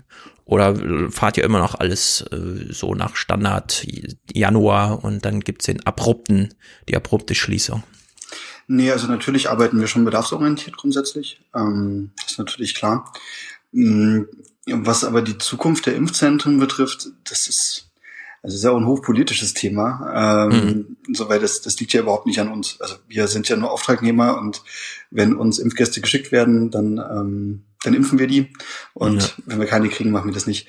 Ähm, das ist, also das im Land Berlin liegt es natürlich am Berliner Senat, das zu entscheiden. Und das ist halt sehr schwer zu sagen, weil man das ja auch einfach also ja, die Pandemie ist ja einfach sehr unberechenbar und das ist sehr, sehr schwer zu sagen, ob das jetzt in zwei Monaten mhm. endet oder ob die Impfzentren weiterhin verwendet werden äh, bis, ne, also es gibt ja verschiedene Fragen, sowas auch wie, äh, dass die ersten Themen aufkommen in der Presse, ähm, wie lange hält die Wirkung eigentlich an? Also braucht ja. man irgendwann auch wieder eine Trittdosis und so weiter. Das, mhm. ähm, ja, aber ich meine, zur Pionierarbeit gehört ja auch, dass die Ärzte ja alle eigentlich Ärzte sind, die da impfen.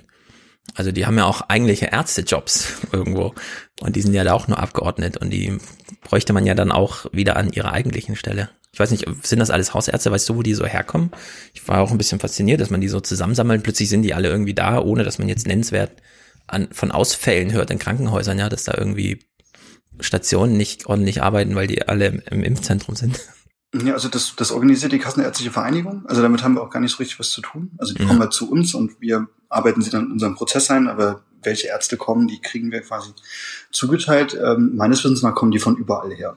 Mhm. Also ich denke jetzt mal auch, dass äh, die Kassenärztliche Vereinigung da halt auch drauf schaut, dass jetzt nicht irgendwie ähm, das eine Viertel in Berlin dann komplett leer gegrast wird für den Eintritt ja. an Hausärzten, sondern dass sie schon ein bisschen drauf achten, dass äh, da quasi aus mehreren Bereichen die Leute kommen. Ähm, Oder sind Freiwillige, wie Karl Lauterbach, ist eigentlich gar kein Arzt mehr, hat schon lange keine äh, Patienten mehr gesehen, aber plötzlich ist er wieder Impfarzt. Ja. um es mal despektierlich zu sagen. Naja. ähm, Nee, wie gesagt, also das ist, das ist halt von vielen Faktoren abhängig, je nachdem, wie die, wie die Hausärzte, Betriebsärzte da eingebunden werden und so weiter. Das, ähm, klar, das ist auf jeden Fall eine Möglichkeit, aber ich kann wirklich absolut überhaupt mhm. nichts dazu sagen, weil es ist halt, ja. ähm, das ist halt Na, sehr gut. Dann sagen wir zum Ende überall. noch, gibt es eine Zweiklassengesellschaft in Impfzentren? Ist das medizinische Personal so ein bisschen höher gestellt als ihr, wenn es ums Mittagessen geht oder so? nee, ähm, also da wir natürlich sehr strenge Hygienevorgaben haben, ist das mit dem Mittagessen auch gar nicht so leicht. Haben wir keine sind alle Mitarbeiter geimpft? Ähm, Mitarbeitende werden geimpft, ja. ja. Genau. Kann man doch mal gemeinsam Mittagessen ohne Maske. Äh, nee, Maskenpflicht besteht weiterhin. naja, gut. Sehr genau. gut. Ich danke dir sehr für diesen Einblick. Es ist eine Welt, die uns U50, sage ich mal, glaube ich, mehrheitlich in Deutschland verschlossen bleibt. Also man hat mitgearbeitet. Äh, mal gucken, wie der Juni jetzt läuft. Der 7. Juni ist ja so dieser Termin, wo dann entweder nochmal ein großer Run stattfindet, weil das meinte die bei mir auch. Also bevor sie mir sagte eben am Telefon, ja, außer sie nehmen Johnson Johnson, äh, hat sie gesagt, der versuchen sie es lieber übers Impfzentrum. Äh, also in der Hinsicht, äh, niemand weiß, was jetzt passiert am 7. Juni, ne? Kann sein, dass dann alle zu den Hausärzten gehen und schon auf Wartelisten stehen oder dann denken, äh, dass angesagt ist, am 7. Juni warte ich jetzt und dann am 7. Juni morgens sitze ich am Internet und klick mich da durch zu euch. Bin mal gespannt. Und ihr seid ja. sicherlich auch gespannt. Ja, ich habe da auch die Befürchtung, dass die Erwartungshaltung der bedeutet, ah, die Prio-Gruppenfall, das heißt, ich habe am 8. Ja. Juni dann meine Impfung. Das wird wahrscheinlich für viele leider nicht der Fall sein, weil es gibt Mhm. natürlich schon noch einen Terminrückstau. Ja. Naja, Deutschland ist wie immer groß. Man unterschätzt es. Wir sind unglaublich alt, aber auch unglaublich groß. 38 Prozent geimpft heißt, es sind immer noch 50 Millionen Menschen ungeimpft. Also es ist, Deutschland ist groß und bei euch landen sie dann alle. Sehr gut, Alex. Herzlichen Dank für deinen Einblick. Danke, Stefan. Äh, ich, dann sage ich bis bald. Mal gucken, was dann das Thema ist. und dann kommen wir jetzt zu den Fernsehmomenten. Und wir schließen nochmal direkt mit den Fernsehmomenten an die Impfzentren an. Die war nämlich auch äh, natürlich Thema in den Nachrichten. Und ich glaube, wir können uns alle anschließen, egal zu welcher Richtung wir gehören. Jens Spahn hat recht, wenn er das hier sagt. Und eins bleibt für mich jedenfalls äh, auch sehr ermutigend, dass wir überhaupt jetzt in diesem Mai, äh, im Jahr zwei der Pandemie, überhaupt schon über die Aufhebung von Impfpriorisierungen reden können, darüber reden können, dass wir überhaupt einen Impfstoff haben, der hilft gegen die Erkrankung und die Infektionen reduziert. Das ist und bleibt ein großes Glück. Es ist und bleibt ein großes Glück, das stimmt, aber die Impfzentren oder das Impfen soll ja nicht nur uns individuell, biologisch, medizinisch aus der Misere helfen, sondern auch die Pandemie beenden. Und das bedeutet, das Impfen muss irgendwie dokumentiert werden. Diese ganze Idee von Herdenimmunität und so weiter. Ab wann sind hier Lockerungsschritte möglich? Wir haben sie an die Inzidenz geklüppelt, klar, aber mal gucken, was das im Herbst dann für Herausforderungen mit sich bringt. Wenn wir schon bei Inzidenz sieben Tage 100 heißt ja 0,1 Prozent der Gesellschaft ist infiziert. Äh, Dann haben wir schon eine Auslastung, äh, eine nennenswerte Auslastung der Intensivkapazitäten oder des Medizinbereichs allgemein. Aber wenn 10 Prozent ungeimpft bleiben oder 20 oder sogar 30 Prozent wie in Amerika, dann muss man sich fragen, äh, wie geht man um mit einer Gesellschaft, die zur Hälfte geimpft ist, zur Hälfte nicht. Und das ist doch herausfordernd, denn man hat es bisher nicht bedacht, dass es ja da noch eine pandemische Situation in einer Pandemie gibt. Und entsprechend war auch die Nachrichtenaufarbeitung. Hier wird es mal für das Impfzentrum Hannover kurz als Problem umrissen. Anders als bei den Hausärzten, die Patientendaten digital verarbeiten, müssen Impfzentren Impfberechtigungen, Anamnesebogen oder Impfbescheinigungen sowohl digital als auch analog archivieren. Wir haben bis zu 50 Aktenordner pro Tag nur hier in Hannover. Die Kolleginnen und Kollegen vor Ort haben da schon Überseekontainer gemietet, um diese Aktenordner ähm, dort äh, verstauen zu dürfen. Die hausärztlichen, aber auch betriebsärztliche Strukturen müssen jetzt stärker greifen. So, man hat schon Aktenordner äh, in Containern eingelagert, weil man braucht sie später. Denn wie weiß ich nach, dass ich geimpft wurde? Äh, klar, man kann äh, einen Test jeden Morgen äh, über seinen Impfstatus, also einen biologischen Test, ins Restaurant mitbringen, nur das ist ja nicht praktikabel. Nein, das muss natürlich einmal digital abgebildet werden, im eigenen Smartphone am besten oder in einem Kärtchen oder auf einem Stück Papier, wie auch immer. Man muss an diese Aktenordner also nochmal ran, um dieses ähm, Impfzertifikat dann zu erwirken, herzustellen, denn bisher hat da niemand dran gedacht. Und hier kann man das mal sehen im Heute-Journal, wie so ein äh, Aktenordner-Container aussieht. Stand heute müssten neuneinhalb Millionen komplett geimpfte Menschen in Deutschland nachträglich einen Impf-QR-Code bekommen. In den großen Impfzentren ist die Software dafür ausgelegt, aber schon jetzt ertrinken, wie hier in Hannover, die Einrichtungen in Papierbergen. Kaum vorstellbar, dass hier oder in den Arztpraxen nachträglich noch QR-Codes erstellt werden. So, also, da haben wir die Misere. Wo kommen die QR-Codes her? Denn irgendwann werden sie bestimmt mal gebraucht. Ich glaube nicht, dass es sich als Thema so tot läuft, die Pandemie, dass wir im Herbst hier locker flockig wieder aufmachen. Naja, zwei Clips noch zu den Impfzentren. Zum einen die Kritik. Und da hören wir erstmal die seichte Version. Wir sagen manchmal auch so ein bisschen, das ist eine Art Impffabrik hier. Das ist einfach deswegen so, weil hier wahnsinnig viel geschafft werden kann. Die Prozesse sind sehr, sehr eingespielt und hier greift eine Hand tatsächlich in die andere und jeder hat sozusagen seinen Arbeitsschritt. Aber wie lange noch? Denn in ganz Deutschland sollen Impfzentren, wie hier in Hamburg erst vor einem knappen halben Jahr errichtet, nach und nach bis Ende des Sommers schließen. Zu teuer, sagen ihre Gegner. Hausärzte würden ihre Patientinnen und Patienten zudem besser kennen. So, also hier haben wir Einblicke ins Hamburger, das größte deutsche Impfzentrum. Und jetzt kommt die etwas härtere Kritik. Hart ist ja ein sehr beliebter Begriff heute in den Medien. Hart, hart, alles ist hart, vor allem bei Olaf Scholz. Wir hören die Impfspende, äh, Wortspende eines Impfmediziners, äh, der sich mal mit diesem Kontrast-Hausärztesystem Impfzentrum befasst. und denken uns so, hm, na gut. Doch statt die Hausärzte zu fragen, habe der Bund die Impfzentren aufgebaut. Manch einer hat sich gedacht, da fällt nicht so auf, dass die Kampagne nicht so schnell in Gang kommt.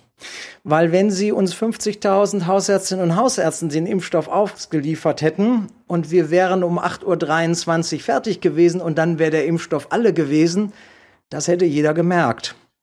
Wenn Sie aber eine lange Schlange von einem der wenigen Impfzentren sehen, denken Sie, ach, das geht ja gut voran.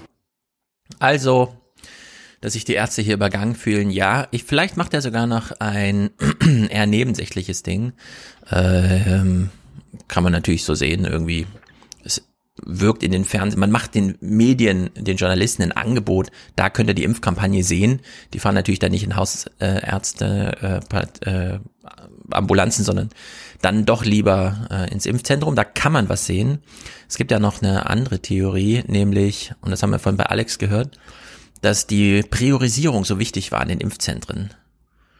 Und das hätte man bei den Hausärzten nie durchgesetzt. Bei den Hausärzten hätte es einen Run und vielleicht auch die eine oder andere Korruptionsgeschichte gegeben zum Thema, wer wird hier eigentlich bevorzugt. In der Hinsicht hat man ähm, vielleicht hier auch aus Misstrauen gegenüber den Hausärzten die Impfzentren ein, eingerichtet. Wer weiß, die Geschichte wird es zeigen. Es wird ja noch die eine oder andere Aufarbeitung zum Thema geben, auch wie das dann jetzt in den Hausärztepraxen so läuft. Nun gut, Impfzentren damit abgeschlossen. Das Fernsehen hat sich diese Woche, und das fand ich wirklich gut, um Generationenfragen geklärt, äh, gekümmert, und zwar aus vielerlei Richtungen. Und wir beginnen mal bei Plasberg. Plasberg lädt ansonsten in Hard Fair Leute ein, damit sie ihre Meinung sagen. Er moderiert. Nun hat er hier die Gelegenheit genommen, ähm, einen Film anzumoderieren und sagt nach ausdrücklich dazu, jetzt habe ich ein bisschen ja, übers Ziel hinausgeschossen, das war meine Meinung, die ich gerade geäußert habe. Und wir hören uns das mal an. Es gibt äh, beim Thema Impfen einen klaren Hauptsatz, den viele ältere Menschen, also Menschen auch meiner Generation, nicht besonders gerne hören. Wenn nämlich jetzt in einer Mischung aus Egoismus, Anspruchsdenken und medizinischer Facebook-Halbbildung sagt, nein, AstraZeneca möchte ich nicht, kommt für mich nicht in Frage, dann warte ich lieber auf BioNTech, der nimmt, und das ist der Hauptsatz, im Zweifelsfalle jüngeren Menschen den Impfstoff weg. Menschen, die zum Schutz der Älteren über ein Jahr lang stillgehalten haben, das ist krass unsolidarisch. Das war jetzt keine Ammoderation, war ein Kommentar. Musste mal sein. Musste mal sein, völlig zu Recht. Äh, er hat die richtigen Zuschauer dafür. Das ist ein Appell an seine Zuschauergruppe. Und es ist vor allem Common Sense, denn wir hören das hier auch bei Anne Will, da war Doc Caro zu Gast. Sie trägt das auch nochmal vor und schließt dann auch an mit einer Frage an Tschetscher. Würden Sie mir da zustimmen? An diesem Punkt sind wir aktuell eben noch nicht, weil wir eben nicht flächendeckend genug Impfstoff für alle haben, dass wir hier gerade äh, uns aussuchen können, was wir nehmen. Und dann muss ich sagen, wer dann die Impfung ablehnt, um zu warten, der ist für mich dann auch nicht mehr in der Priorisierung dann dran, sondern dann ist vielleicht der Nächste dran, der den Impfstoff nicht abgelehnt hat. Richtig, Herr Tschentscher? Ja, ja, selbst Chencha, dem Kubicki später noch in der Sendung vorwirft, sie sind zu streng mit ihren Corona-Regeln. Wenn sie unter die Inzidenzgrenzen fallen, müssen sie öffnen, ansonsten verklagen wir sie. Ähm, ist hier an dem Punkt, ja, wer äh, seinen Priorisierungsschritt übergeht, weil ne, man, der Arzt sagt, es ist Astra da, kann sich impfen lassen, will aber nicht, fliegt man erstmal raus. Dann sind alle anderen dran und dann muss man sich hinten anstellen. Völlig richtig. Und selbst Chencha, der härteste Corona-Politiker Deutschlands, mit dem größten Impfzentrum der Welt äh, stimmt dazu. Also hier gibt's Common Sense. Und wie geht's jetzt den Jungen? Und das war eine wirklich hervorragende Aufarbeitung diese Woche, wenn man es, glaube ich, so ein bisschen punktuell sich raussucht, so wie hier. Sonst geht es so im großen Strudel unter. Im Heute-Journal wurde eine Wortspende eingeholt. Wie geht's den Jüngeren? Man ist auf die Straße gegangen und hat sie gefragt. Nur Pizza, keine Party. Es ist Wochenende und wieder fällt das Feiern aus. Die Welt für Jugendliche derzeit nicht weit, sondern winzig. Ob im thüringischen Saalfeld, im bayerischen Schwabach oder in Mainz am Rheinufer. Jugendliche in der Pandemie, was bewegt sie? Also manchmal habe ich so Tage, da bin ich echt traurig, weil mir das halt alles fehlt und weil ich halt auch das Gefühl habe, dass ähm, mir halt auch so ein Stück meiner Jugend, also äh, wegfällt. Dann denke ich, jetzt wäre schon gern draußen mit Freunden im Park oder auf irgendeinem Festival oder so. Und jetzt sitze ich zu Hause und vergolde eigentlich meine Zeit. Ja, und die haben noch ein bisschen Glück gehabt, denn die sind noch im Schüleralter. Sie rücken noch nicht ins Studentenausbildungsalter vor. Und da hat Anne Meyer, äh, eine junge Journalistin, einen interessanten Text geschrieben, weshalb sie wieder eingeladen wurde in Fernsehsendungen, so läuft es ja dann.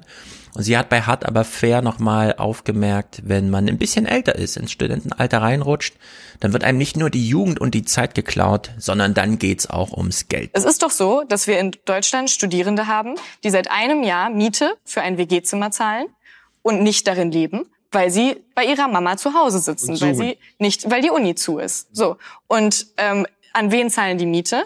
Ich habe heute noch mal nachgeguckt. Das Durchschnittsalter der Vermieter in Deutschland liegt bei 58 Jahren. 58 Jahren. Mitten rein Babyboomer. Wer kassiert hier, wer sahnt hier ab? Die Babyboomer.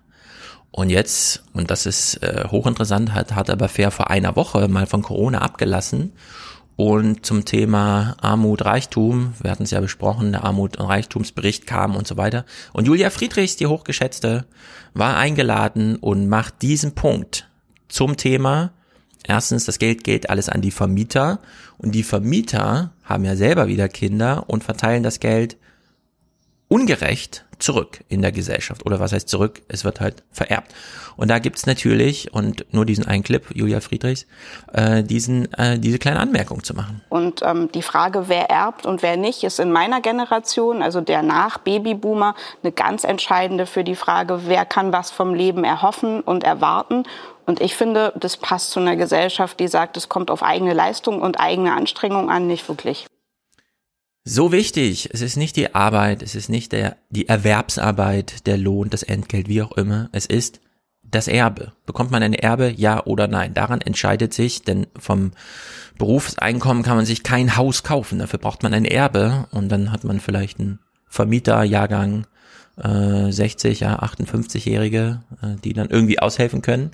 Aber das ist dann eben keine gesellschaftlich faire Umverteilung, sondern dann wandert es durch die Generation, die es haben und damit tradiert sich, äh, tradiert sich, ähm, und das ist ein super interessantes Argument aus dem ansonsten eher schwachen Buch von Sarah Wagenknecht, das wir im nächsten Salon lesen.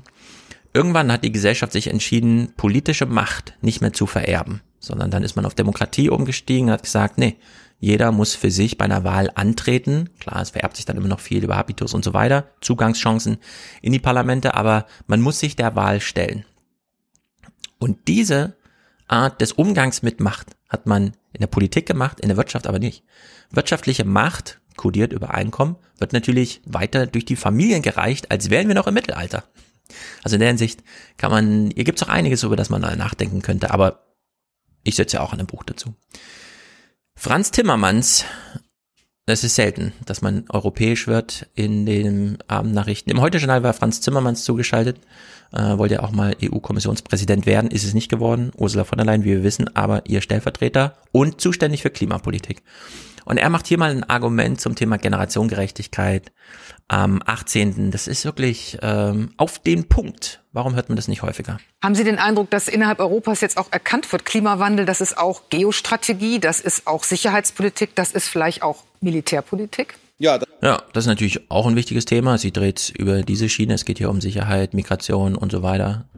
Äh, Militärpolitik, was auch immer. Krieg meint das ja eigentlich. Aber was heißt denn eigentlich Krieg? Wer führt denn hier Krieg? Das kommt jetzt sehr schnell. Ähm, man sieht auch, dass die NATO darüber spricht. Man sieht auch die Außenminister der EU, die sich damit beschäftigen. Und wir werden das sehen. Ich, ich bin, ich will mal im Klartext reden. Wenn wir nicht jetzt auftreten, wenn wir nicht schnell äh, diese, diese Entwicklung kehren, dann werden unsere Kinder und Enkelkinder, die werden Kriege führen über Wasser und über Nahrung.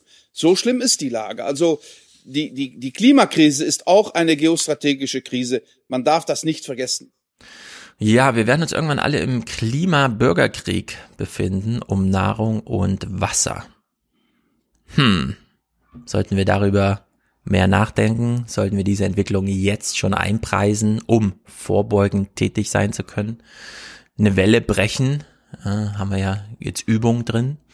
Ähm, jetzt hat er gesagt, da muss man natürlich einiges tun, das wissen wir. Wir haben in Deutschland eine Bundestagswahl, die so langsam in eine Klimawahl sich shiftet, nachdem Corona abklingt. Und jetzt gibt's zwei große Ideen, wie man die Klimakrise bewältigen kann. Das eine ist marktwirtschaftlich, das andere ist politisch. Politisch heißt, wir ziehen Korridore ein, äh, wo einfach klar ist, das geht und das geht nicht. Dann werden beispielsweise Flüge von Stuttgart nach Frankfurt verboten. Das war so ein Argument, das man jetzt bei Illner gesehen hat gestern.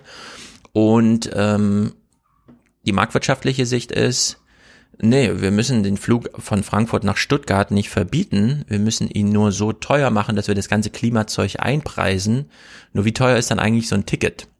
Hm, dann kostet der Flug halt 1000 Euro. Das heißt nicht, wir haben es verboten, aber wir haben es fast unmöglich gemacht für sehr viele.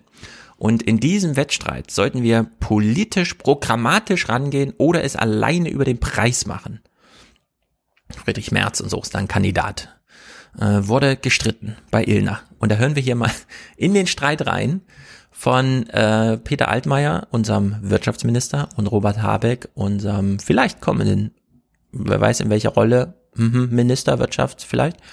Und das ist doch ganz interessant, wie sie sich hier verstricken. Äh, Robert Habeck, den ich ja durchaus schätze, hat gesagt, ja, er ist dagegen, es über den Preis zu machen, Nein, weil dann können ja die kleinen Leute einzig, nicht mehr Herr Altmaier, ja, ganz aber kurz, ich habe Sie ein, auch ausreden lassen. Ja, aber Vier Sie müssen nacheinander. ich habe Sie aber nicht zitiert. Ich Einzig, einzig über den Preis führt zu einem CO2-Preis von 180 bis 200 Euro. Sehr schnell. Einzig über Ja, den Preis. lieber- Natürlich, ich, ich habe Sie versucht zu überzeugen. Habeck. Wir haben Sie im Bundesrat dazu gebracht, einen CO2-Preis einzuführen. Es war meine Partei, die den Aber Entschuldigung, CO2-Preis Sie aufs Tablett ungefähr gebracht 80 hat. Prozent der Redezeit der Und Sendung bisher. Du sollen Sie mir ich nicht habe, sagen, ich bin gegen einen Recht, zumindest CO2-Preis, mal Herr Altmaier. Einen Gedanken sagen ja, können. Sie genau. Aber Sie sollen, sich, Sie sollen mich nicht falsch zitieren. Nein, also ich finde, ich, also mir Wir haben Ihnen immer den ins Wort, CO2-Preis wenn ich beigebracht. Anderen, äh, versuche äh, Kontra zu geben. Und der entscheidende Punkt ist doch Herr Habeck. Und das ist die Unehrlichkeit in Ihrer Partei.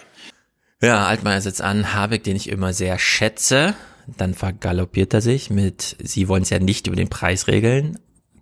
Habeck sagt, nicht nur über den Preis, denn ansonsten sind wir eben, und da ist ja das Beispiel Flug von Stuttgart nach Frankfurt für 1000 Euro nur eins, aber dann ist auch im Supermarkt alles plötzlich super teuer, wenn wir wirklich mal ehrlich mit den Preisen umgehen. Deswegen brauchen wir eine programmatische Entscheidung, um das auch sozial wieder aufzufangen und dann endet Altmaier mit, und das ist die Verlogenheit ihrer Partei. Also in der Hinsicht, er hätte auch gleich am Anfang sagen können, ja, die Verlogenheit ihrer Partei ist, anstatt hier Habeck nochmal so anzustacheln, worauf sich Habeck völlig zu Recht wehrt. Naja. In dieser Sendung wurde ganz interessant über den Begriff Ökodiktatur verhandelt. Den können wir auch unter Generationengerechtigkeit, Generationenfragen nochmal einsortieren. Denn wir haben ja durch, durch das Bundesverfassungsgericht die ähm, Gleichsetzung von heute und später. Von heute und nach 2030. Und wir müssen, also wie Franz Timmermans das eben schon sagte, können wir ja jetzt Krisen, Kriege, wie auch immer, Klimakatastrophen jetzt schon mal in die Gegenwart holen und einpreisen. Entweder nur, wie eben hier im Streit, oder eben, dass wir es auch politisch einpreisen, dass wir jetzt schon mal Politik machen dafür. Und dieser Begriff Ökodiktatur war ja besetzt bisher durch Peter Altmaier wirft den Grünen vor, ihr macht ja nur Verbote, ihr wollt ja nicht mehr demokratisch entscheiden, dass die Mehrheit sagt, sondern ihr wollt ja einfach bestimmen, ihr wollt ja diktatorisch entscheiden, Politik pra pragmatisch, anstatt über Preise Angebote zu machen, sondern ihr wollt ja bestimmen, wie jetzt die Politik aussieht. Das ist eigentlich bisher der Begriff Ökodiktatur. Und der lässt sich jetzt umdrehen durch dieses Klimaurteil des Bundesverfassungsgerichts. Das hat ja Maja Göpel mal dargestellt. Eine Ökodiktatur kann man auch so verstehen, dass dann sehr viele Umweltveränderungen stattfinden, die keine einzige Regierung mehr abschaffen kann und die uns dann diktiert, was sind noch die Freiheitsgrade der zukünftigen Generation. Und haben wir dann bestimmte Länder noch auf diesem Planeten oder sind die halt einfach untergegangen? Also das ist ein ziemlich diktatorischer Umgang heute mit denjenigen, die am meisten vom Klimawandel oder Chaos betroffen sind. Und das finde ich einen hochinteressanten Einwurf, denn ja, am Ende sind es ja Machtfragen, die wir uns stellen. Wer regiert hier eigentlich? Sind es wir, die demokratische Mehrheit? Oder ist unser Handlungskorridor mittlerweile so eingeschränkt, das wird ja ein zentrales Argument in der Rentnerrepublik als Buch, zu sagen, die Demografie gibt eigentlich vor, was hier politisch möglich ist. Was man dann noch an Ideen vorgibt, ist ja, ne, kann man dann noch irgendwie ein bisschen beachten, aber spielt keine große Rolle. Das gilt fürs Klima natürlich noch umso mehr. Das Klima wird irgendwann vorgeben, was möglich ist. Wenn äh, Städte wie Frankfurt verbrennen, weil es einfach 15 Grad heißer ist in der Stadt durch falsche Bauweise als im Umland, dann gibt die Temperatur vor, was hier möglich ist. Und dann kann der Stadtrat noch irgendwas entscheiden. Und äh, wenn der Meeresspiegel steigt und Hamburg untergeht 2070 und es ist nicht nur eine Sturmflut, sondern der neue Normalwasserpegel, dann ist entschieden, was da passiert. Dann kann die Politik dagegen nichts machen. Und in der Hinsicht steckt da durchaus äh, ja, die Ökologie diktiert dann. Das ist, das ist Ökodiktatur. Also in der Hinsicht eine sehr schöne Hinbiegung.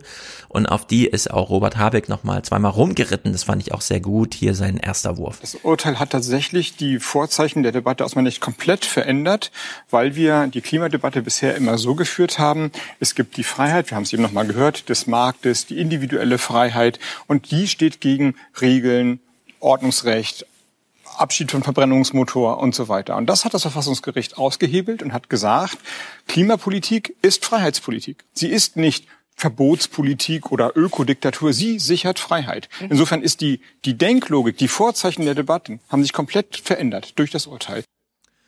Ja, und vielleicht ist doch nicht schlecht, einen Philosophen an so wichtigen Stellen in der Politik zu haben, der nochmal darauf hinweist, ja, das Bundesverfassungsgericht hat richtigerweise festgestellt, und es muss jetzt politisch eingepreist werden, Klimapolitik sichert Freiheit.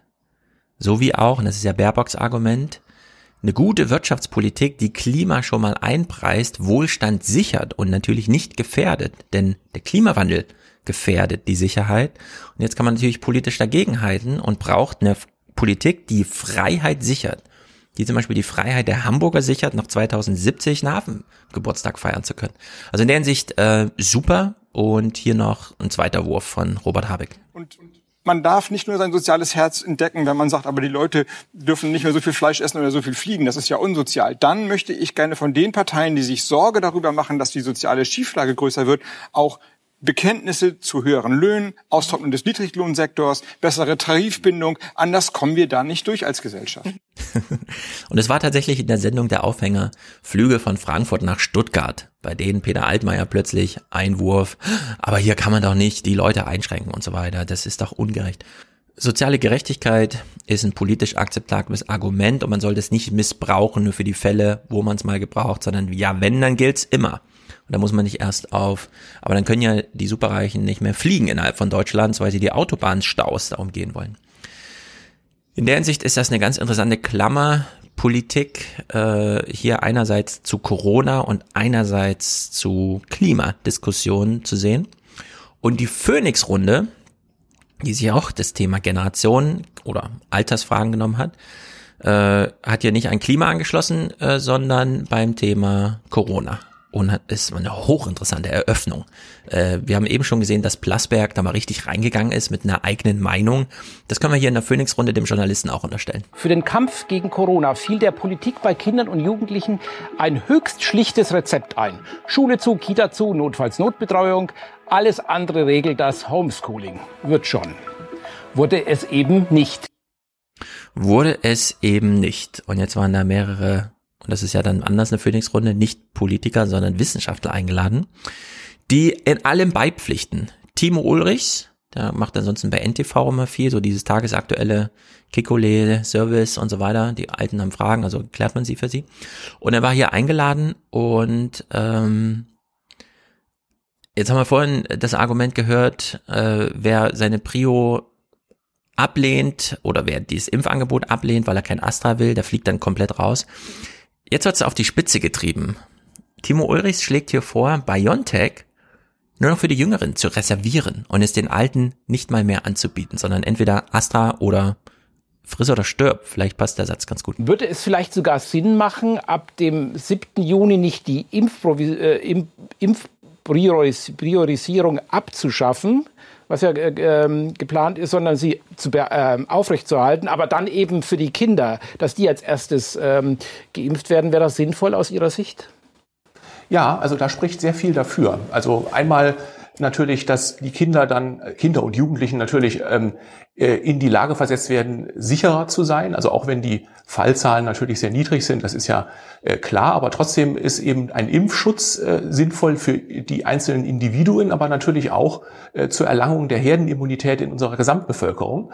Äh, das wäre sinnvoll und dann hat man natürlich auch ganz handfeste epidemiologische Vorteile, wenn man diejenigen zuerst jetzt impft, ähm, die auch sehr viele Kontakte haben oder jetzt wieder mehr Kontakte haben dürfen durch die Lockerungen, dann ist man da auf jeden Fall besser mit dran, als wenn man so die, die Mittelalten, so wie meine Generation jetzt äh, weiterhin dann durchimpfen würde, sondern dann sollten wir eigentlich zurückstehen äh, zugunsten der äh, Kinder und Jugendlichen. Und äh, was auch noch gut wäre, weil wir ja immer noch eine relative Knappheit von verschiedenen Impfstoffdosen haben, dass man eben den BioNTech-Pfizer-Impfstoff dann da ein bisschen aufspart, dass man also bei den Älteren eher äh, AstraZeneca und die vektorbasierten Impfstoffe verimpft und BioNTech Pfizer aufhebt, wenn dann eben diese Zulassung kommen wird für die 12- bis 16-Jährigen, dass man dann damit auch sofort reingehen kann und genug Impfstoffe zur Verfügung hat. Also ja, da spricht eine ganze Menge dafür.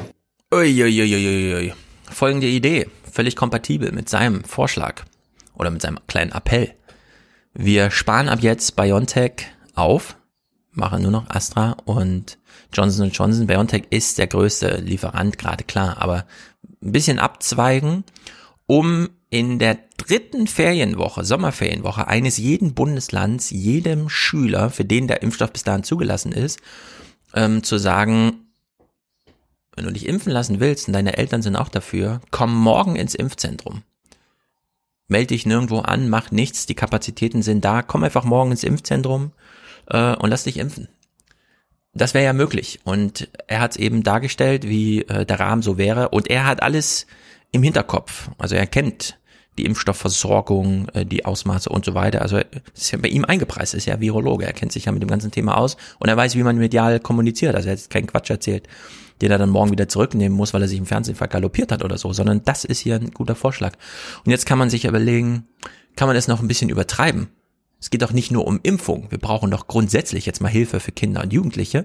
Und da war Jörg Dötsch eingeladen von der Gesellschaft für Kinder- und Jugendmedizin, der am Ende der Sendung Folgendes sagte. Und dass wir jetzt klar sagen, jetzt stehen die Kinder im Vordergrund. Die Kinder haben jetzt lange dazu beigetragen, dass es, äh, dass die, dass die Pandemiesituation bewältigbar wird. Sie haben dies nicht freiwillig getan, sondern man hat für die Kinder entschieden und über den Kopf der Kinder hinweg entschieden. Und es wird jetzt wichtig, dass wir auch ein Stück dessen zurückgeben als Erwachsene. Wir als Erwachsene sind jetzt in der Pflicht, auch die uns an Schutzbefohlenen ähm, letztlich auch im Blick zu haben und als Erste mhm. zu berücksichtigen. Und ich halte es für wesentlich wichtiger, das soziale Leben der Kinder wiederherzustellen, als unser eigenes soziales Leben. Ui, da tritt ja jemand mal richtig zurück. Ähm, das sind jetzt natürlich Wissenschaftler, die in irgendeiner Ecke im Fernsehen was dazu sagen. Wir sollten mal zurückstehen, wir sollten BioNTech Pfizer für die Jugendlichen aufsparen äh, und überhaupt jetzt wir, die Babyboomer, hat ja die Generation, Timo Ulrichs hat ja seine Generation direkt angesprochen und äh, der Deutsche sich auch. Wir sollten jetzt mal zurückstehen für die Kinder und Jugendlichen. So, und jetzt schwenken wir um, was fand in der Politik dieser Woche statt? Und da gab es natürlich ein Ereignis, äh, das Marietta Slomka hier mal kurz einführt. Guten Abend. Ein Ministerrücktritt hat man ja auch nicht alle Tage. Zuletzt wurde beim Bundesverkehrsminister wegen des Mautdebakels von einigen laut danach gerufen. Es passierte aber nicht. So, und diese Gelegenheit, Giffey tritt zurück als Familienministerin, hat natürlich jeder nochmal so ein bisschen genutzt, um in die Verabschiedung von Giffey äh, das ein oder andere Kinder- und Jugendlichen Thema einzubauen, weil es eben thematisch in diese Politik fasst.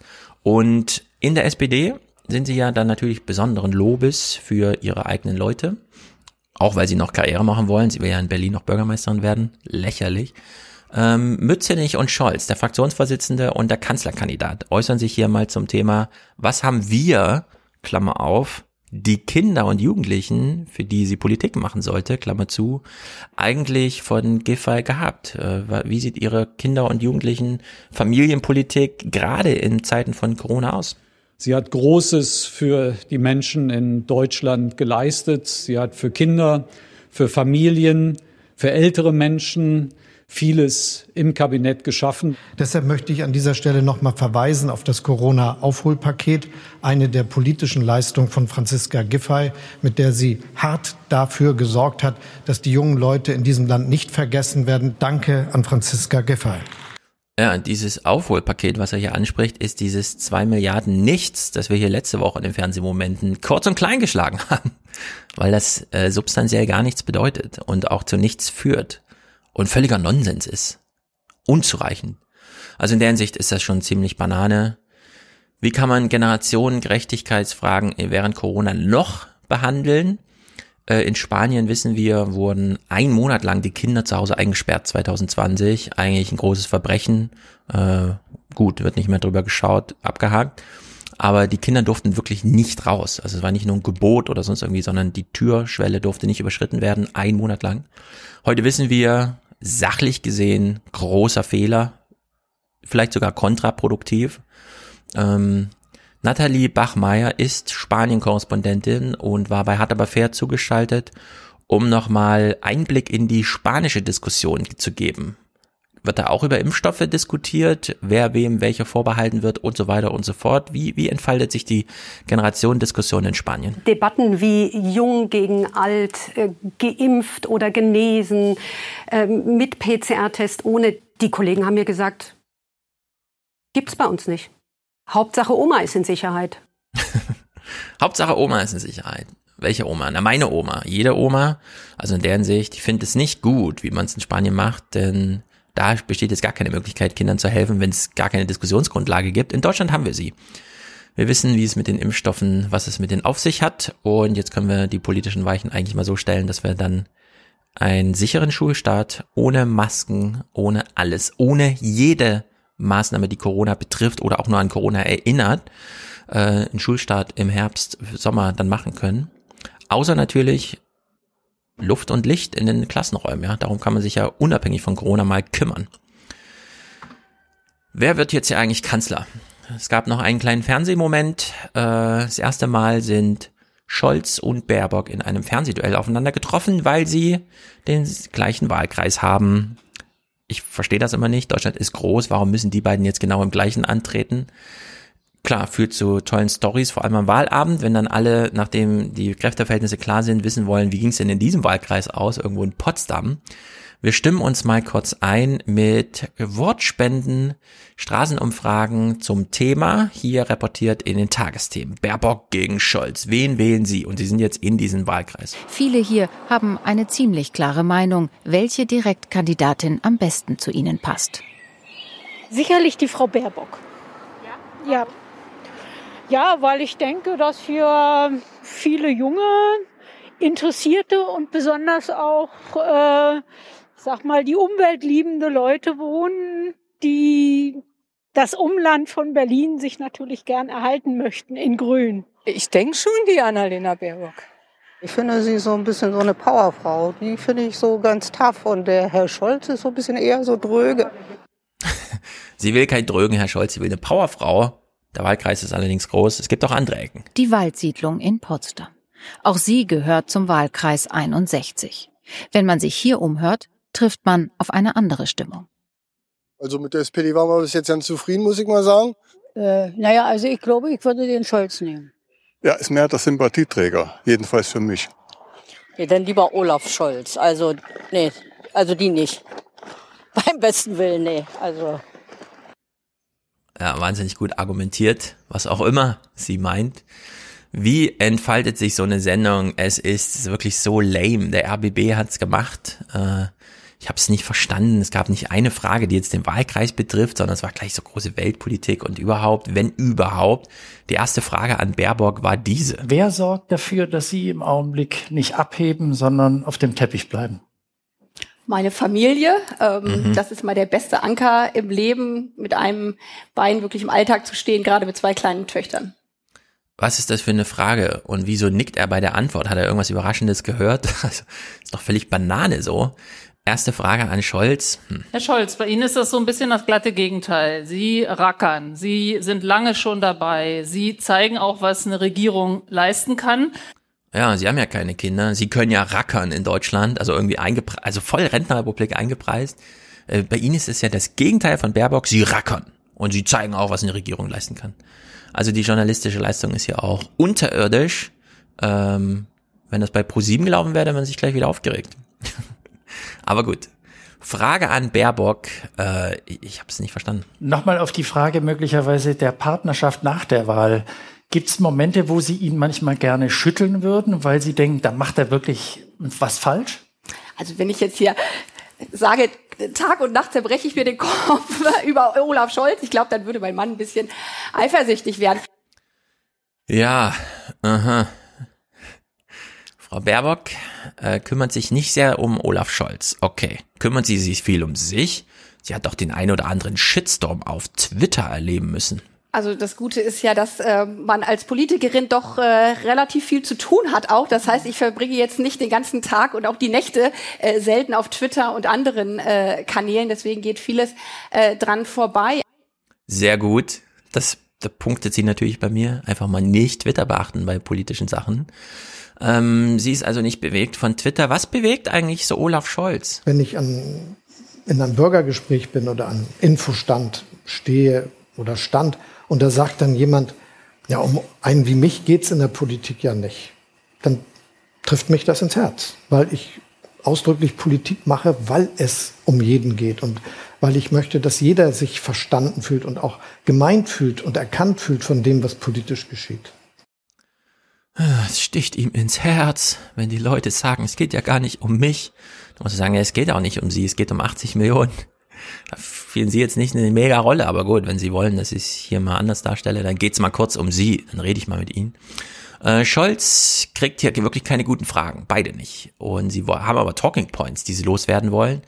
Also stolpert Scholz mal so über seine eigenen Füße so in so eine Antwort rein, mit der er dann am Ende auf Leadership, das ist ja eins der große Leadership, äh, Respekt, ja, Respekt und Leadership, äh, da kommt er dann mal drauf zu sprechen. Und ich bin auch jetzt froh, dass ich mich für das Kanzleramt bewerben kann und sagen kann, ich will Kanzler werden mit all den Erfahrungen, die ich bisher gemacht habe. Denn es geht ja schon um etwas, wo Weltpolitik, wo europäische Politik, wo Politik für Deutschland zusammengebracht wird. Ja, bloß nicht den Wahlkreis nennen, denn hat er sich auch noch ausgesucht. Müssen und man das auch hinkriegen muss. Und wo ich mich auch gern dazu bekennen will, ist, dass ich glaube, dass wer die Regierung führen will, auch keine Scheu haben darf vor dem Führen, also der Leadership.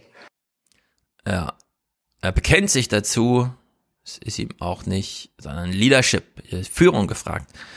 Und äh, was treibt ihn an? Ähm, die Frage, können wir es ganz genau richtig machen? Und nur wenn wir es ganz genau richtig machen, wird das gelingen, sonst haben wir ein großes Problem für unsere wirtschaftliche Zukunft. Mhm. So, jetzt tritt er an, wirtschaftliche Zukunft, das ist natürlich Baerbocks, da springt sie gleich rein und sagt, ja, wir wollen Wohlstand sichern, das neue Wachstumsversprechen, und das sagt auch Ursula von der Leyen, ist Klima. Äh, denn hier wollen wir die Schlüsseltechnologien entwickeln, die gefragt sind, bevor China und Amerika den Markt zumachen.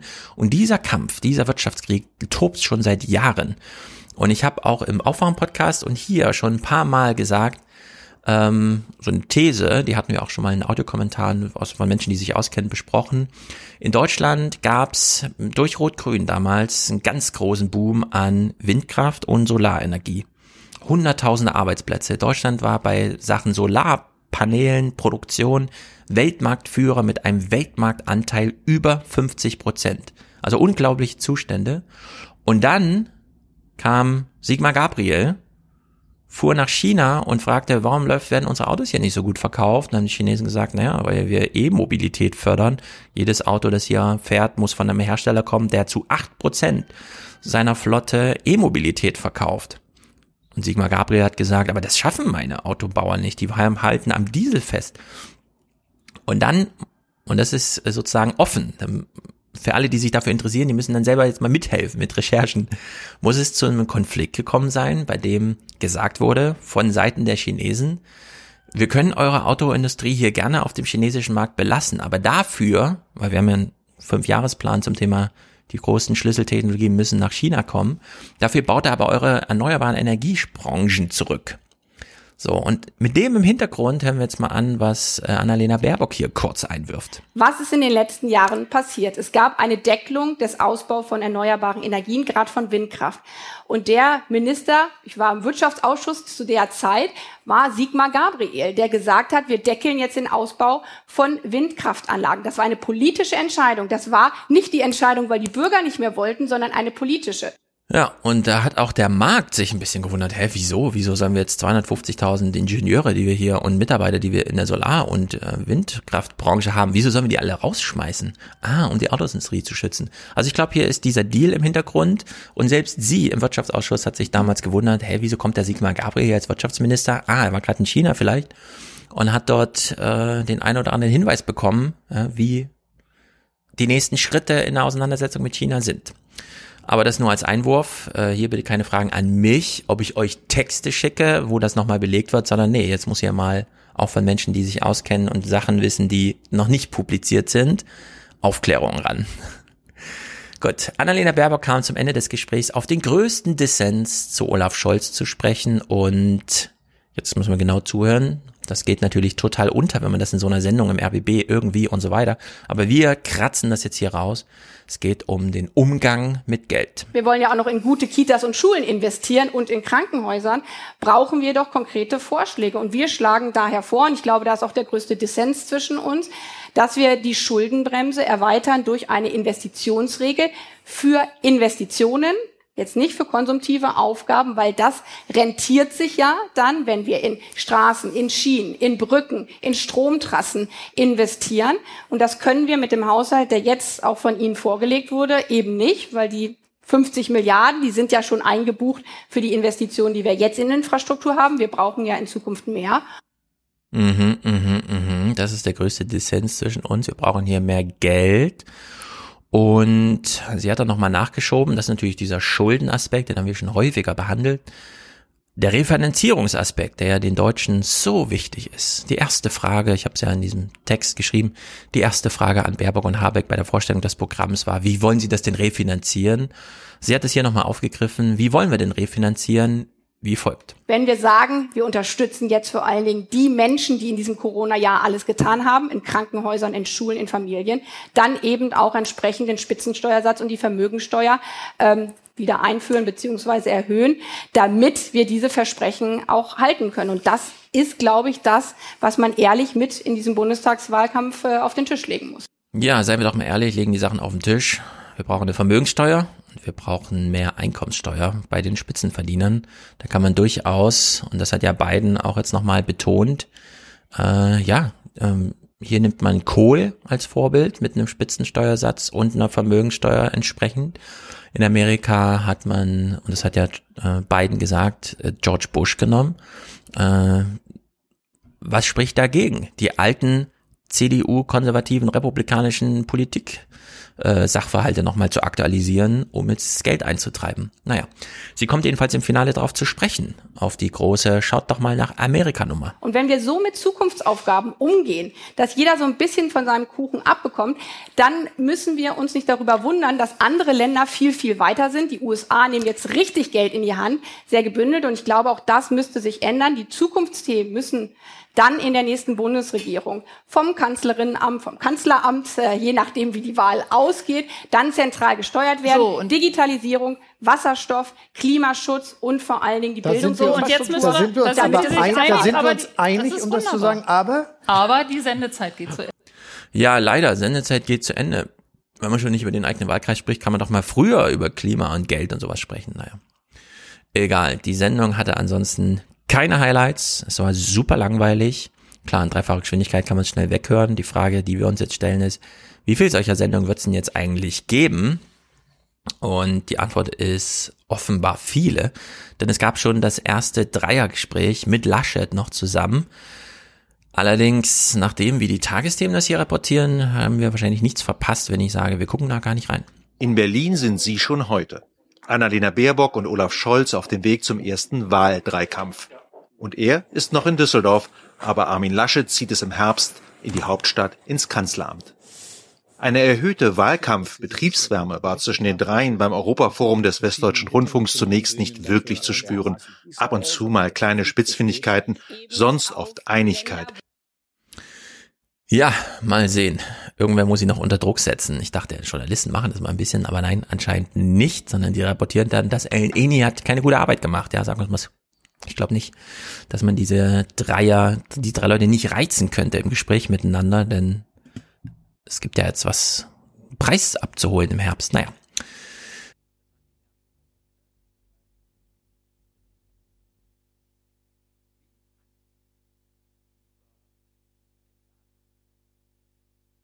Es gab allerdings in der New York Times ein The Daily zum Thema, wo Michael Barbaro wirklich mal in Gaza bei jungen Menschen angerufen hat um sich schildern zu lassen, wie es auf Seiten des Bombardements zurück, was ja auch stattfindet. Wird ja nicht nur Israel angegriffen, sondern durch die Verteidigung Israels wird natürlich Gaza bombardiert.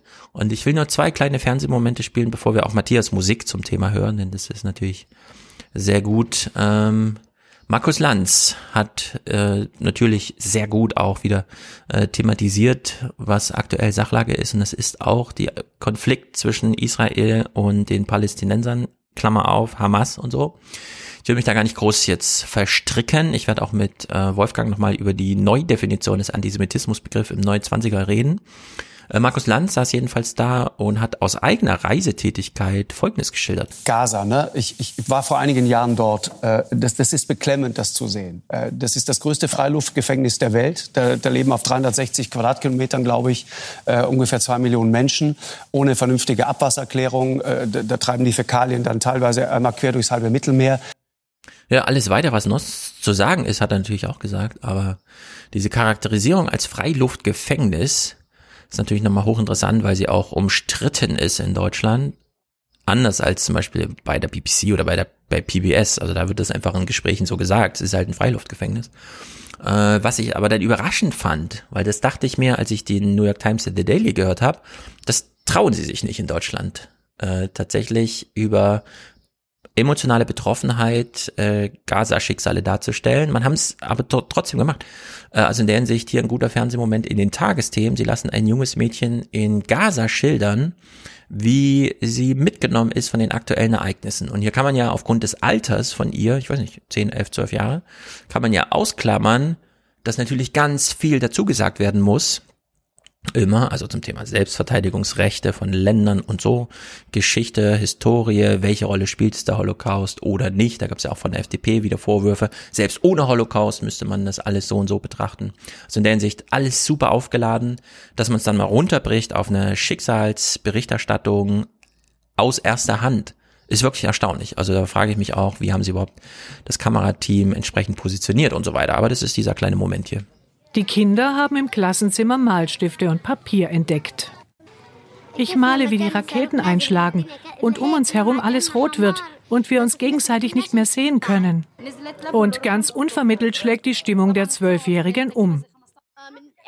Als die Angriffe kamen, da habe ich an den Tod gedacht. Ich hatte das Gefühl, ich werde sterben, bevor ich meine Träume verwirklichen konnte. Ich träume so sehr davon, Ärztin zu werden. Ich gehe deshalb zur Schule und lerne gut. Aber warum soll ich eigentlich noch etwas lernen, wenn ich doch vorher sowieso sterbe? Zumindest steht das Haus der Al-Attars noch und sie hoffen, dass die Bombardierungen bald aufhören, damit sie zurückkehren können. Naja, nicht schlecht. Uh, können wir zur Musik von Matthias kommen, zum Thema ganz aktuell und dann Audiokommentare. Sehr gut. Haut rein, bis nächste Woche.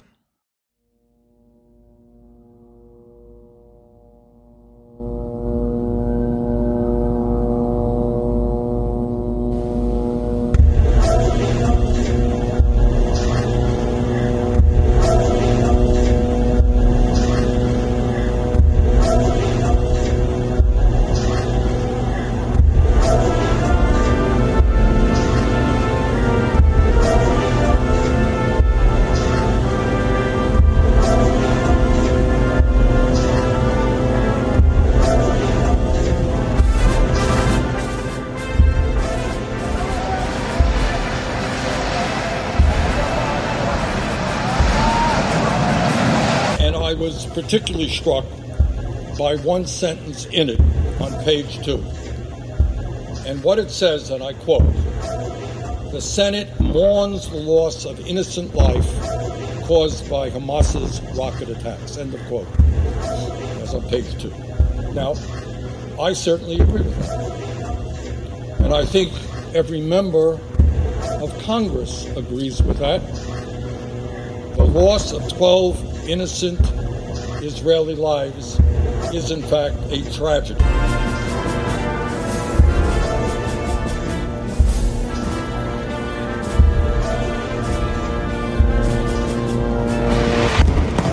But what about the loss of 227 Palestinian lives, including 64 children and 38 women? does Senator Scott not believe that the loss of those Palestinian lives, 64 children and 38 women among others, is not a tragedy?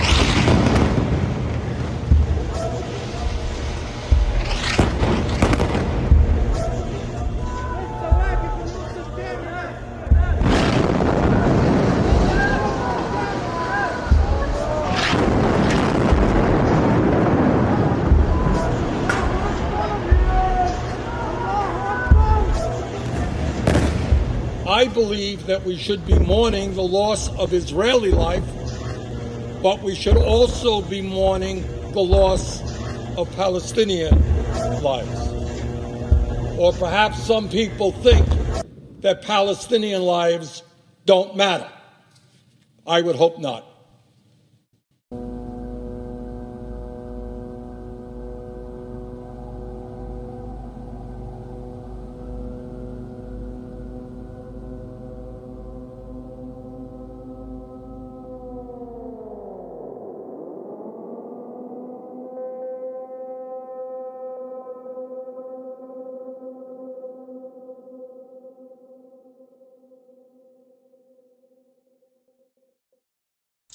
Hallo, liebe Aliasaten. Hier ist Andreas aus dem schönen Heidesee bei Berlin. Ich möchte noch einen Kommentar ein bisschen spät loswerden zur Holzbaufolge. Ich war doch einigermaßen überrascht über die ungetrübte Begeisterung für den Baustoff Holz und musste ein bisschen Wasser oder möchte ein bisschen Wasser in den Wein gießen. Wenn wir es ist natürlich richtig, dass Holz ein CO2-Speicher ist, das wissen wir und freuen uns drüber. Und wenn wir den verbauen, dann behält er das, wird das sozusagen gebunkert, aber das könnte auch der Baum, der im Wald steht, äh, genauso bunkern und könnte dabei noch wachsen, weiterhin CO2 binden und der bindet natürlich umso mehr, je größer er wird.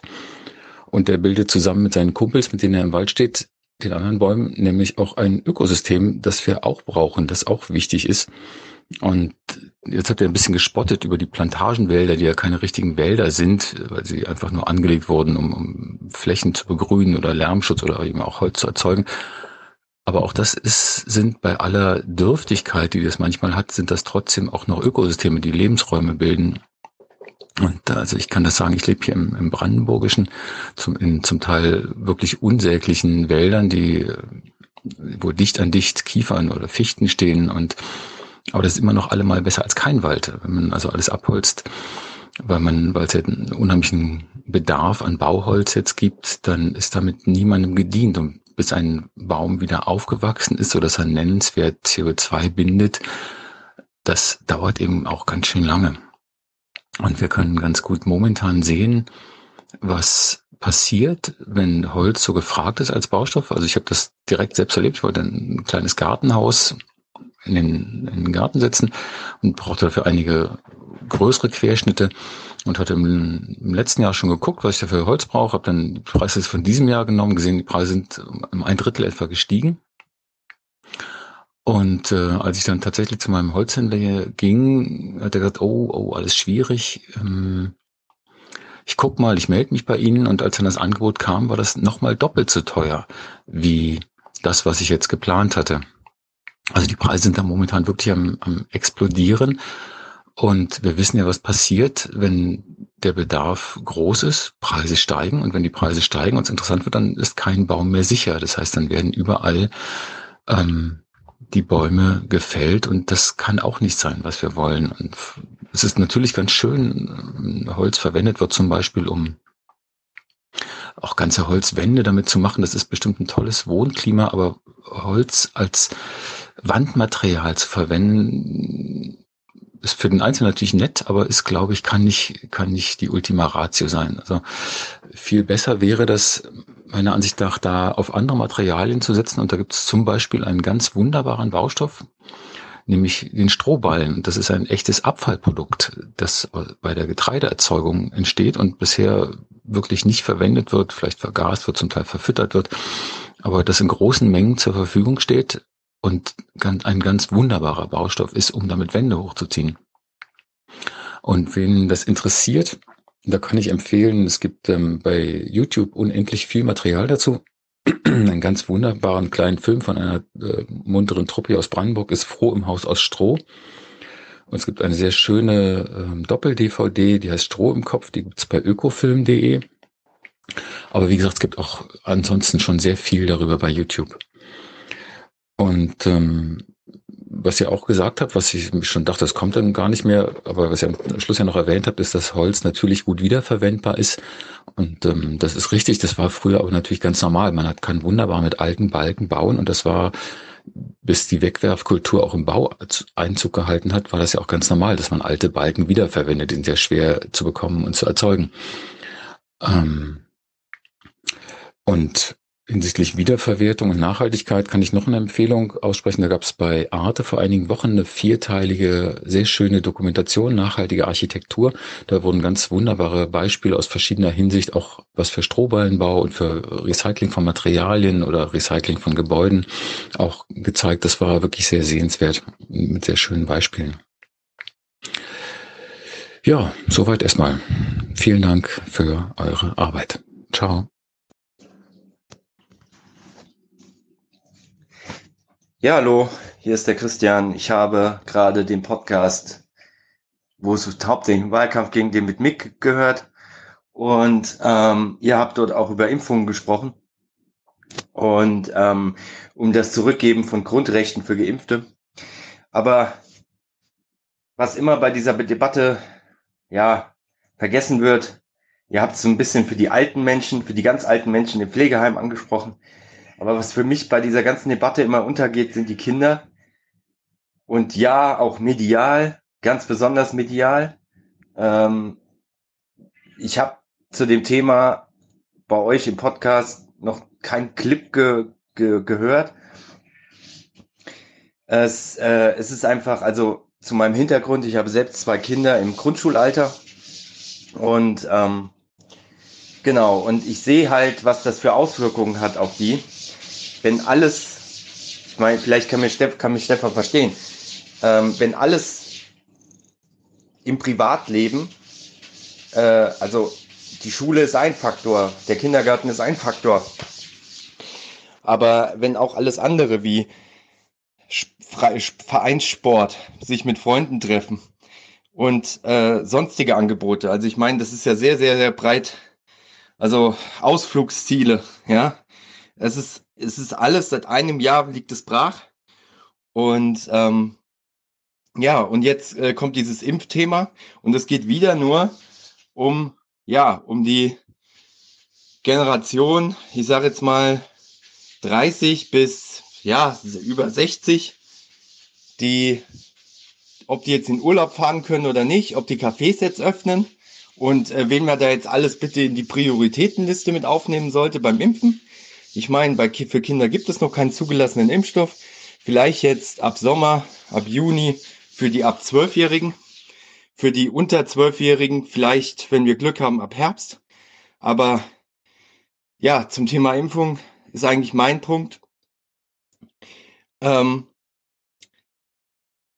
ich habe ich hab da letztens was gelesen von einem, einer Aussage von einem Kinderarzt, der gesagt hat, ja, Impfungen sind dafür da, um schwere Krankheiten zu verhindern. So, also die Corona, die Corona-Impfungen sind dafür da, um schwere Krankheiten zu verhindern.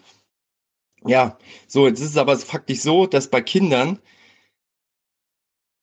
es so gut wie keine schweren Fälle gibt. Ich will nicht ausschließen, ich will nicht sagen, es gibt gar keine, es gibt welche, ja klar. Und ähm, ich will ja jetzt auch keinen auf die Füße treten, der jetzt irgendwie ähm, Kinder hat oder äh, im, äh, mit einem, äh, die, die in die Risikogruppe gehören. Das gibt's alles, aber faktisch, die Statistik sagt, ich will jetzt nicht lügen, aber insgesamt in ganz Deutschland waren es unter 100 Fälle von Kindern, die auf der Intensivstation lagen.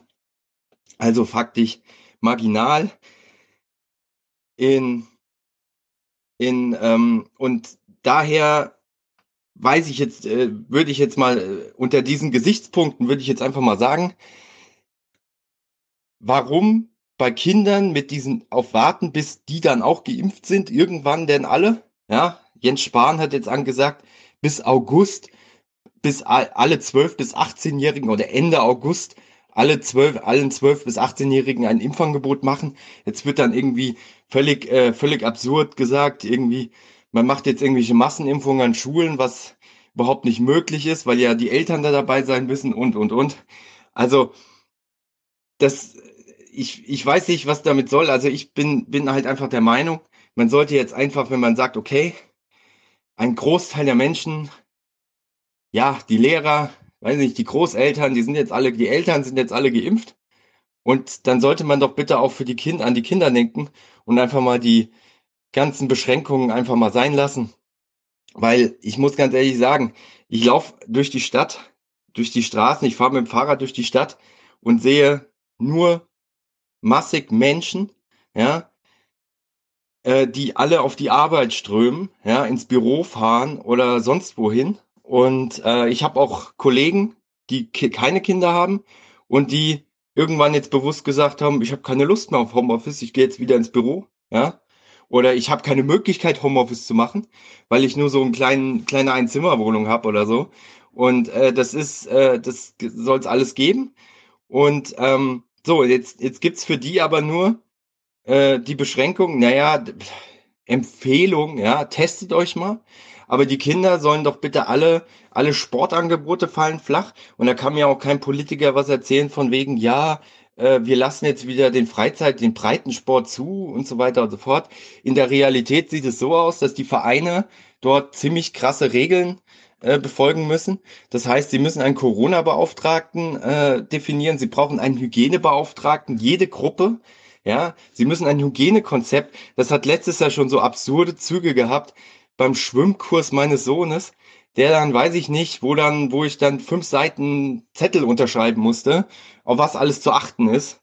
Und ähm, es, äh, es ist, und das sind alles Ehrenamtliche. Und diese Ehrenamtlichen sollen jetzt irgendwie die ganze Verantwortung auf sich laden. Ja, es ist, es passiert nichts, ja. Es geht ja nur nicht mal um Sport, es geht ja auch um andere Aktivitäten oder auch äh, Therapiemöglichkeiten für Kinder, die, ähm, die ähm, andere Krankheiten haben, psychische Krankheiten und so weiter. Das ist alles, das ist alles weggefallen, ja.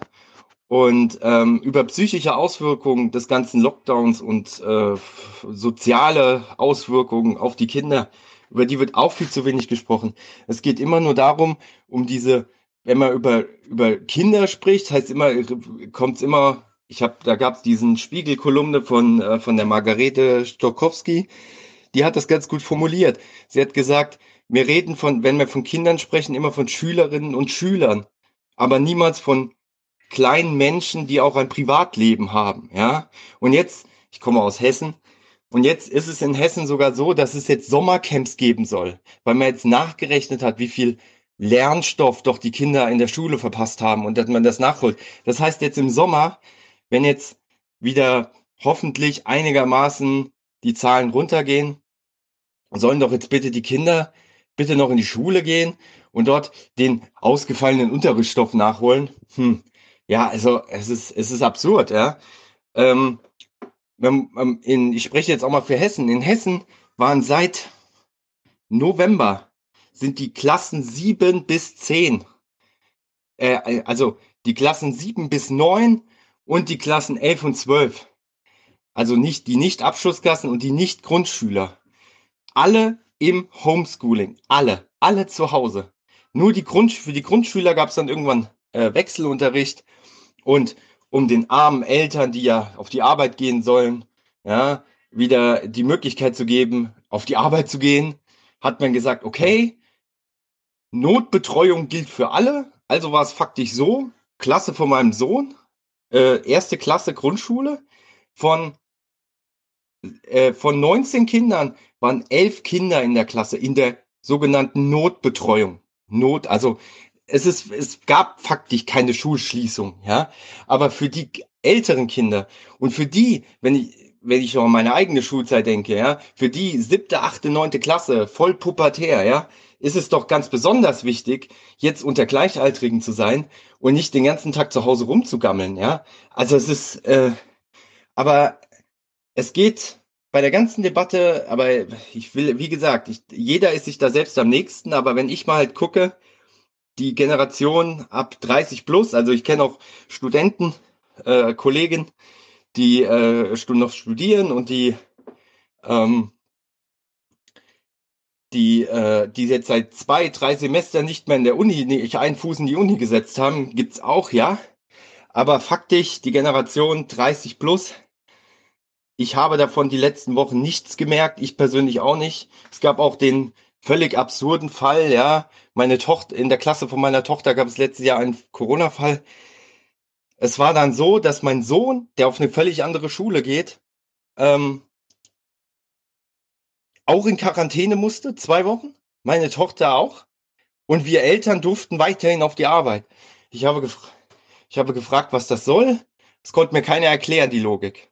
Naja, aber Wirtschaft first, ja, das ist, ist leider so. Ich hoffe, ich hoffe halt nur, dass mal ähm, mehr, äh, dass es jetzt mal wieder mehr um die Bedürfnisse der Kinder geht und nicht nur um die Bedürfnisse der Erwachsenen, ja, der Eltern und genau. Also dann, ciao. Hallo lieber Podcast, hier ist Christian.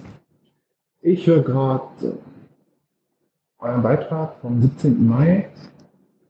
Wir sind gerade bei der Stelle, ähm, warum es in Deutschland quasi unmöglich wäre, als Facharbeiter noch zu überleben. Und ich habe mit Bedauern wieder festgestellt, dass ihr da eine gewisse Rhetorik verfolgt und auch gewisse Ansichten, die man eben hauptsächlich von Leuten hört, die studiert haben, aber gar nicht in dem Jargon drin sind. Ich bin selbst Facharbeiter, seit 20 Jahren fast, arbeite in der Industrie in Deutschland und ihr sollt es gar nicht glauben, ein jeder, der zum Beispiel bei VW, Mercedes, Porsche in der Chemieindustrie, in der Metallindustrie arbeitet in Deutschland, ist Facharbeiter. Und ich kann euch wirklich sagen, ich kann ohne Probleme eine Familie haben, versorgen und ernähren. Meine Frau geht auch arbeiten, weil sie es gerne möchte und weil wir versuchen, modern zu sein, aber äh, theoretisch wäre es nicht mal möglich. Nicht mal möglich ist falsch, nicht nötig, Entschuldigung. Ähm, als Facharbeiter in Deutschland ist es heutzutage eher so, das weiß ich aus erster Hand, weil ich viel bei uns mit dem Personal zu tun habe und Nachwuchsgewinnung und auch der Ausbildung, es ist eher so, dass die jungen Leute in die Facharbeiterberufe nicht mehr reingehen wollen, weil sie immer noch hauptsächlich Wochenend- und Nachtarbeit haben und Feiertagsarbeit. Und die jungen Menschen heute das genau nicht mehr wollen. Im Gegenteil, es ist so, wenn du in der Industrie in Deutschland am Wochenenden arbeitest und an Feiertagen, verdienst du dich immer noch dumm und dämlich. Die Zulagen suchen ihresgleichen. Ich spreche da aus Erfahrung, ja. Ein 13. Monatsgehalt, jährliche Bonuszahlungen, äh, hohe Urlaubsgelder und seit neuestem 35 Tage Urlaub sind so Standardsachen. Und äh, bei euch hört sich das gerade so an, als wäre es ja quasi so, dass jeder, der irgendwo als Facharbeiter arbeitet, dann nicht von leben könnte. Ich finde diese Sicht der Dinge leider sehr akademisiert. Das kommt immer von Menschen, die, die ähm, in diesem Bereich nicht tätig sind und auch nur theoretische Kenntnisse darüber haben. Aber es gibt natürlich klar, wenn ich in, bei einem Logistikunternehmer arbeite, der nur 20 Angestellte hat, dann werde ich da nicht genug verdienen als Facharbeiter. Das ist richtig so. Aber gerade Deutschland hat ein riesen Standbein noch an Facharbeitern aus der Industrie. Und hier gibt es richtig, richtig viele noch. Ja. Alleine die Autoindustrie, die Chemieindustrie, die Metallindustrie, wir sind alle da und wir verdienen alle richtig Geld und wir kriegen nicht genug Nachwuchs. Und es kommt nicht von Mangeln, äh, das kommt nicht daher, dass man hier nichts verdient, es kommt daher, dass junge Menschen Freizeit mehr priorisieren. Die möchten gerne einen Job haben, wo sie sich mehr ausleben können, wo sie geregelte Arbeitszeiten haben, 8 bis 16 Uhr, Montag bis Freitag und das war's. Ich persönlich habe das Glück, ich muss es nicht mehr am Wochenende arbeiten. Ich habe das damals nach der Ausbildung auch machen müssen. Ich würde es heute auch nicht mehr wollen. Das ist so eins der großen Dinger, warum es eigentlich weniger Facharbeit gibt. Da könntet ihr euch bitte ein bisschen besser nochmal mit auseinandersetzen, würde ich mich sehr freuen. Vielen Dank. Macht weiter so. Ich liebe euren Podcast.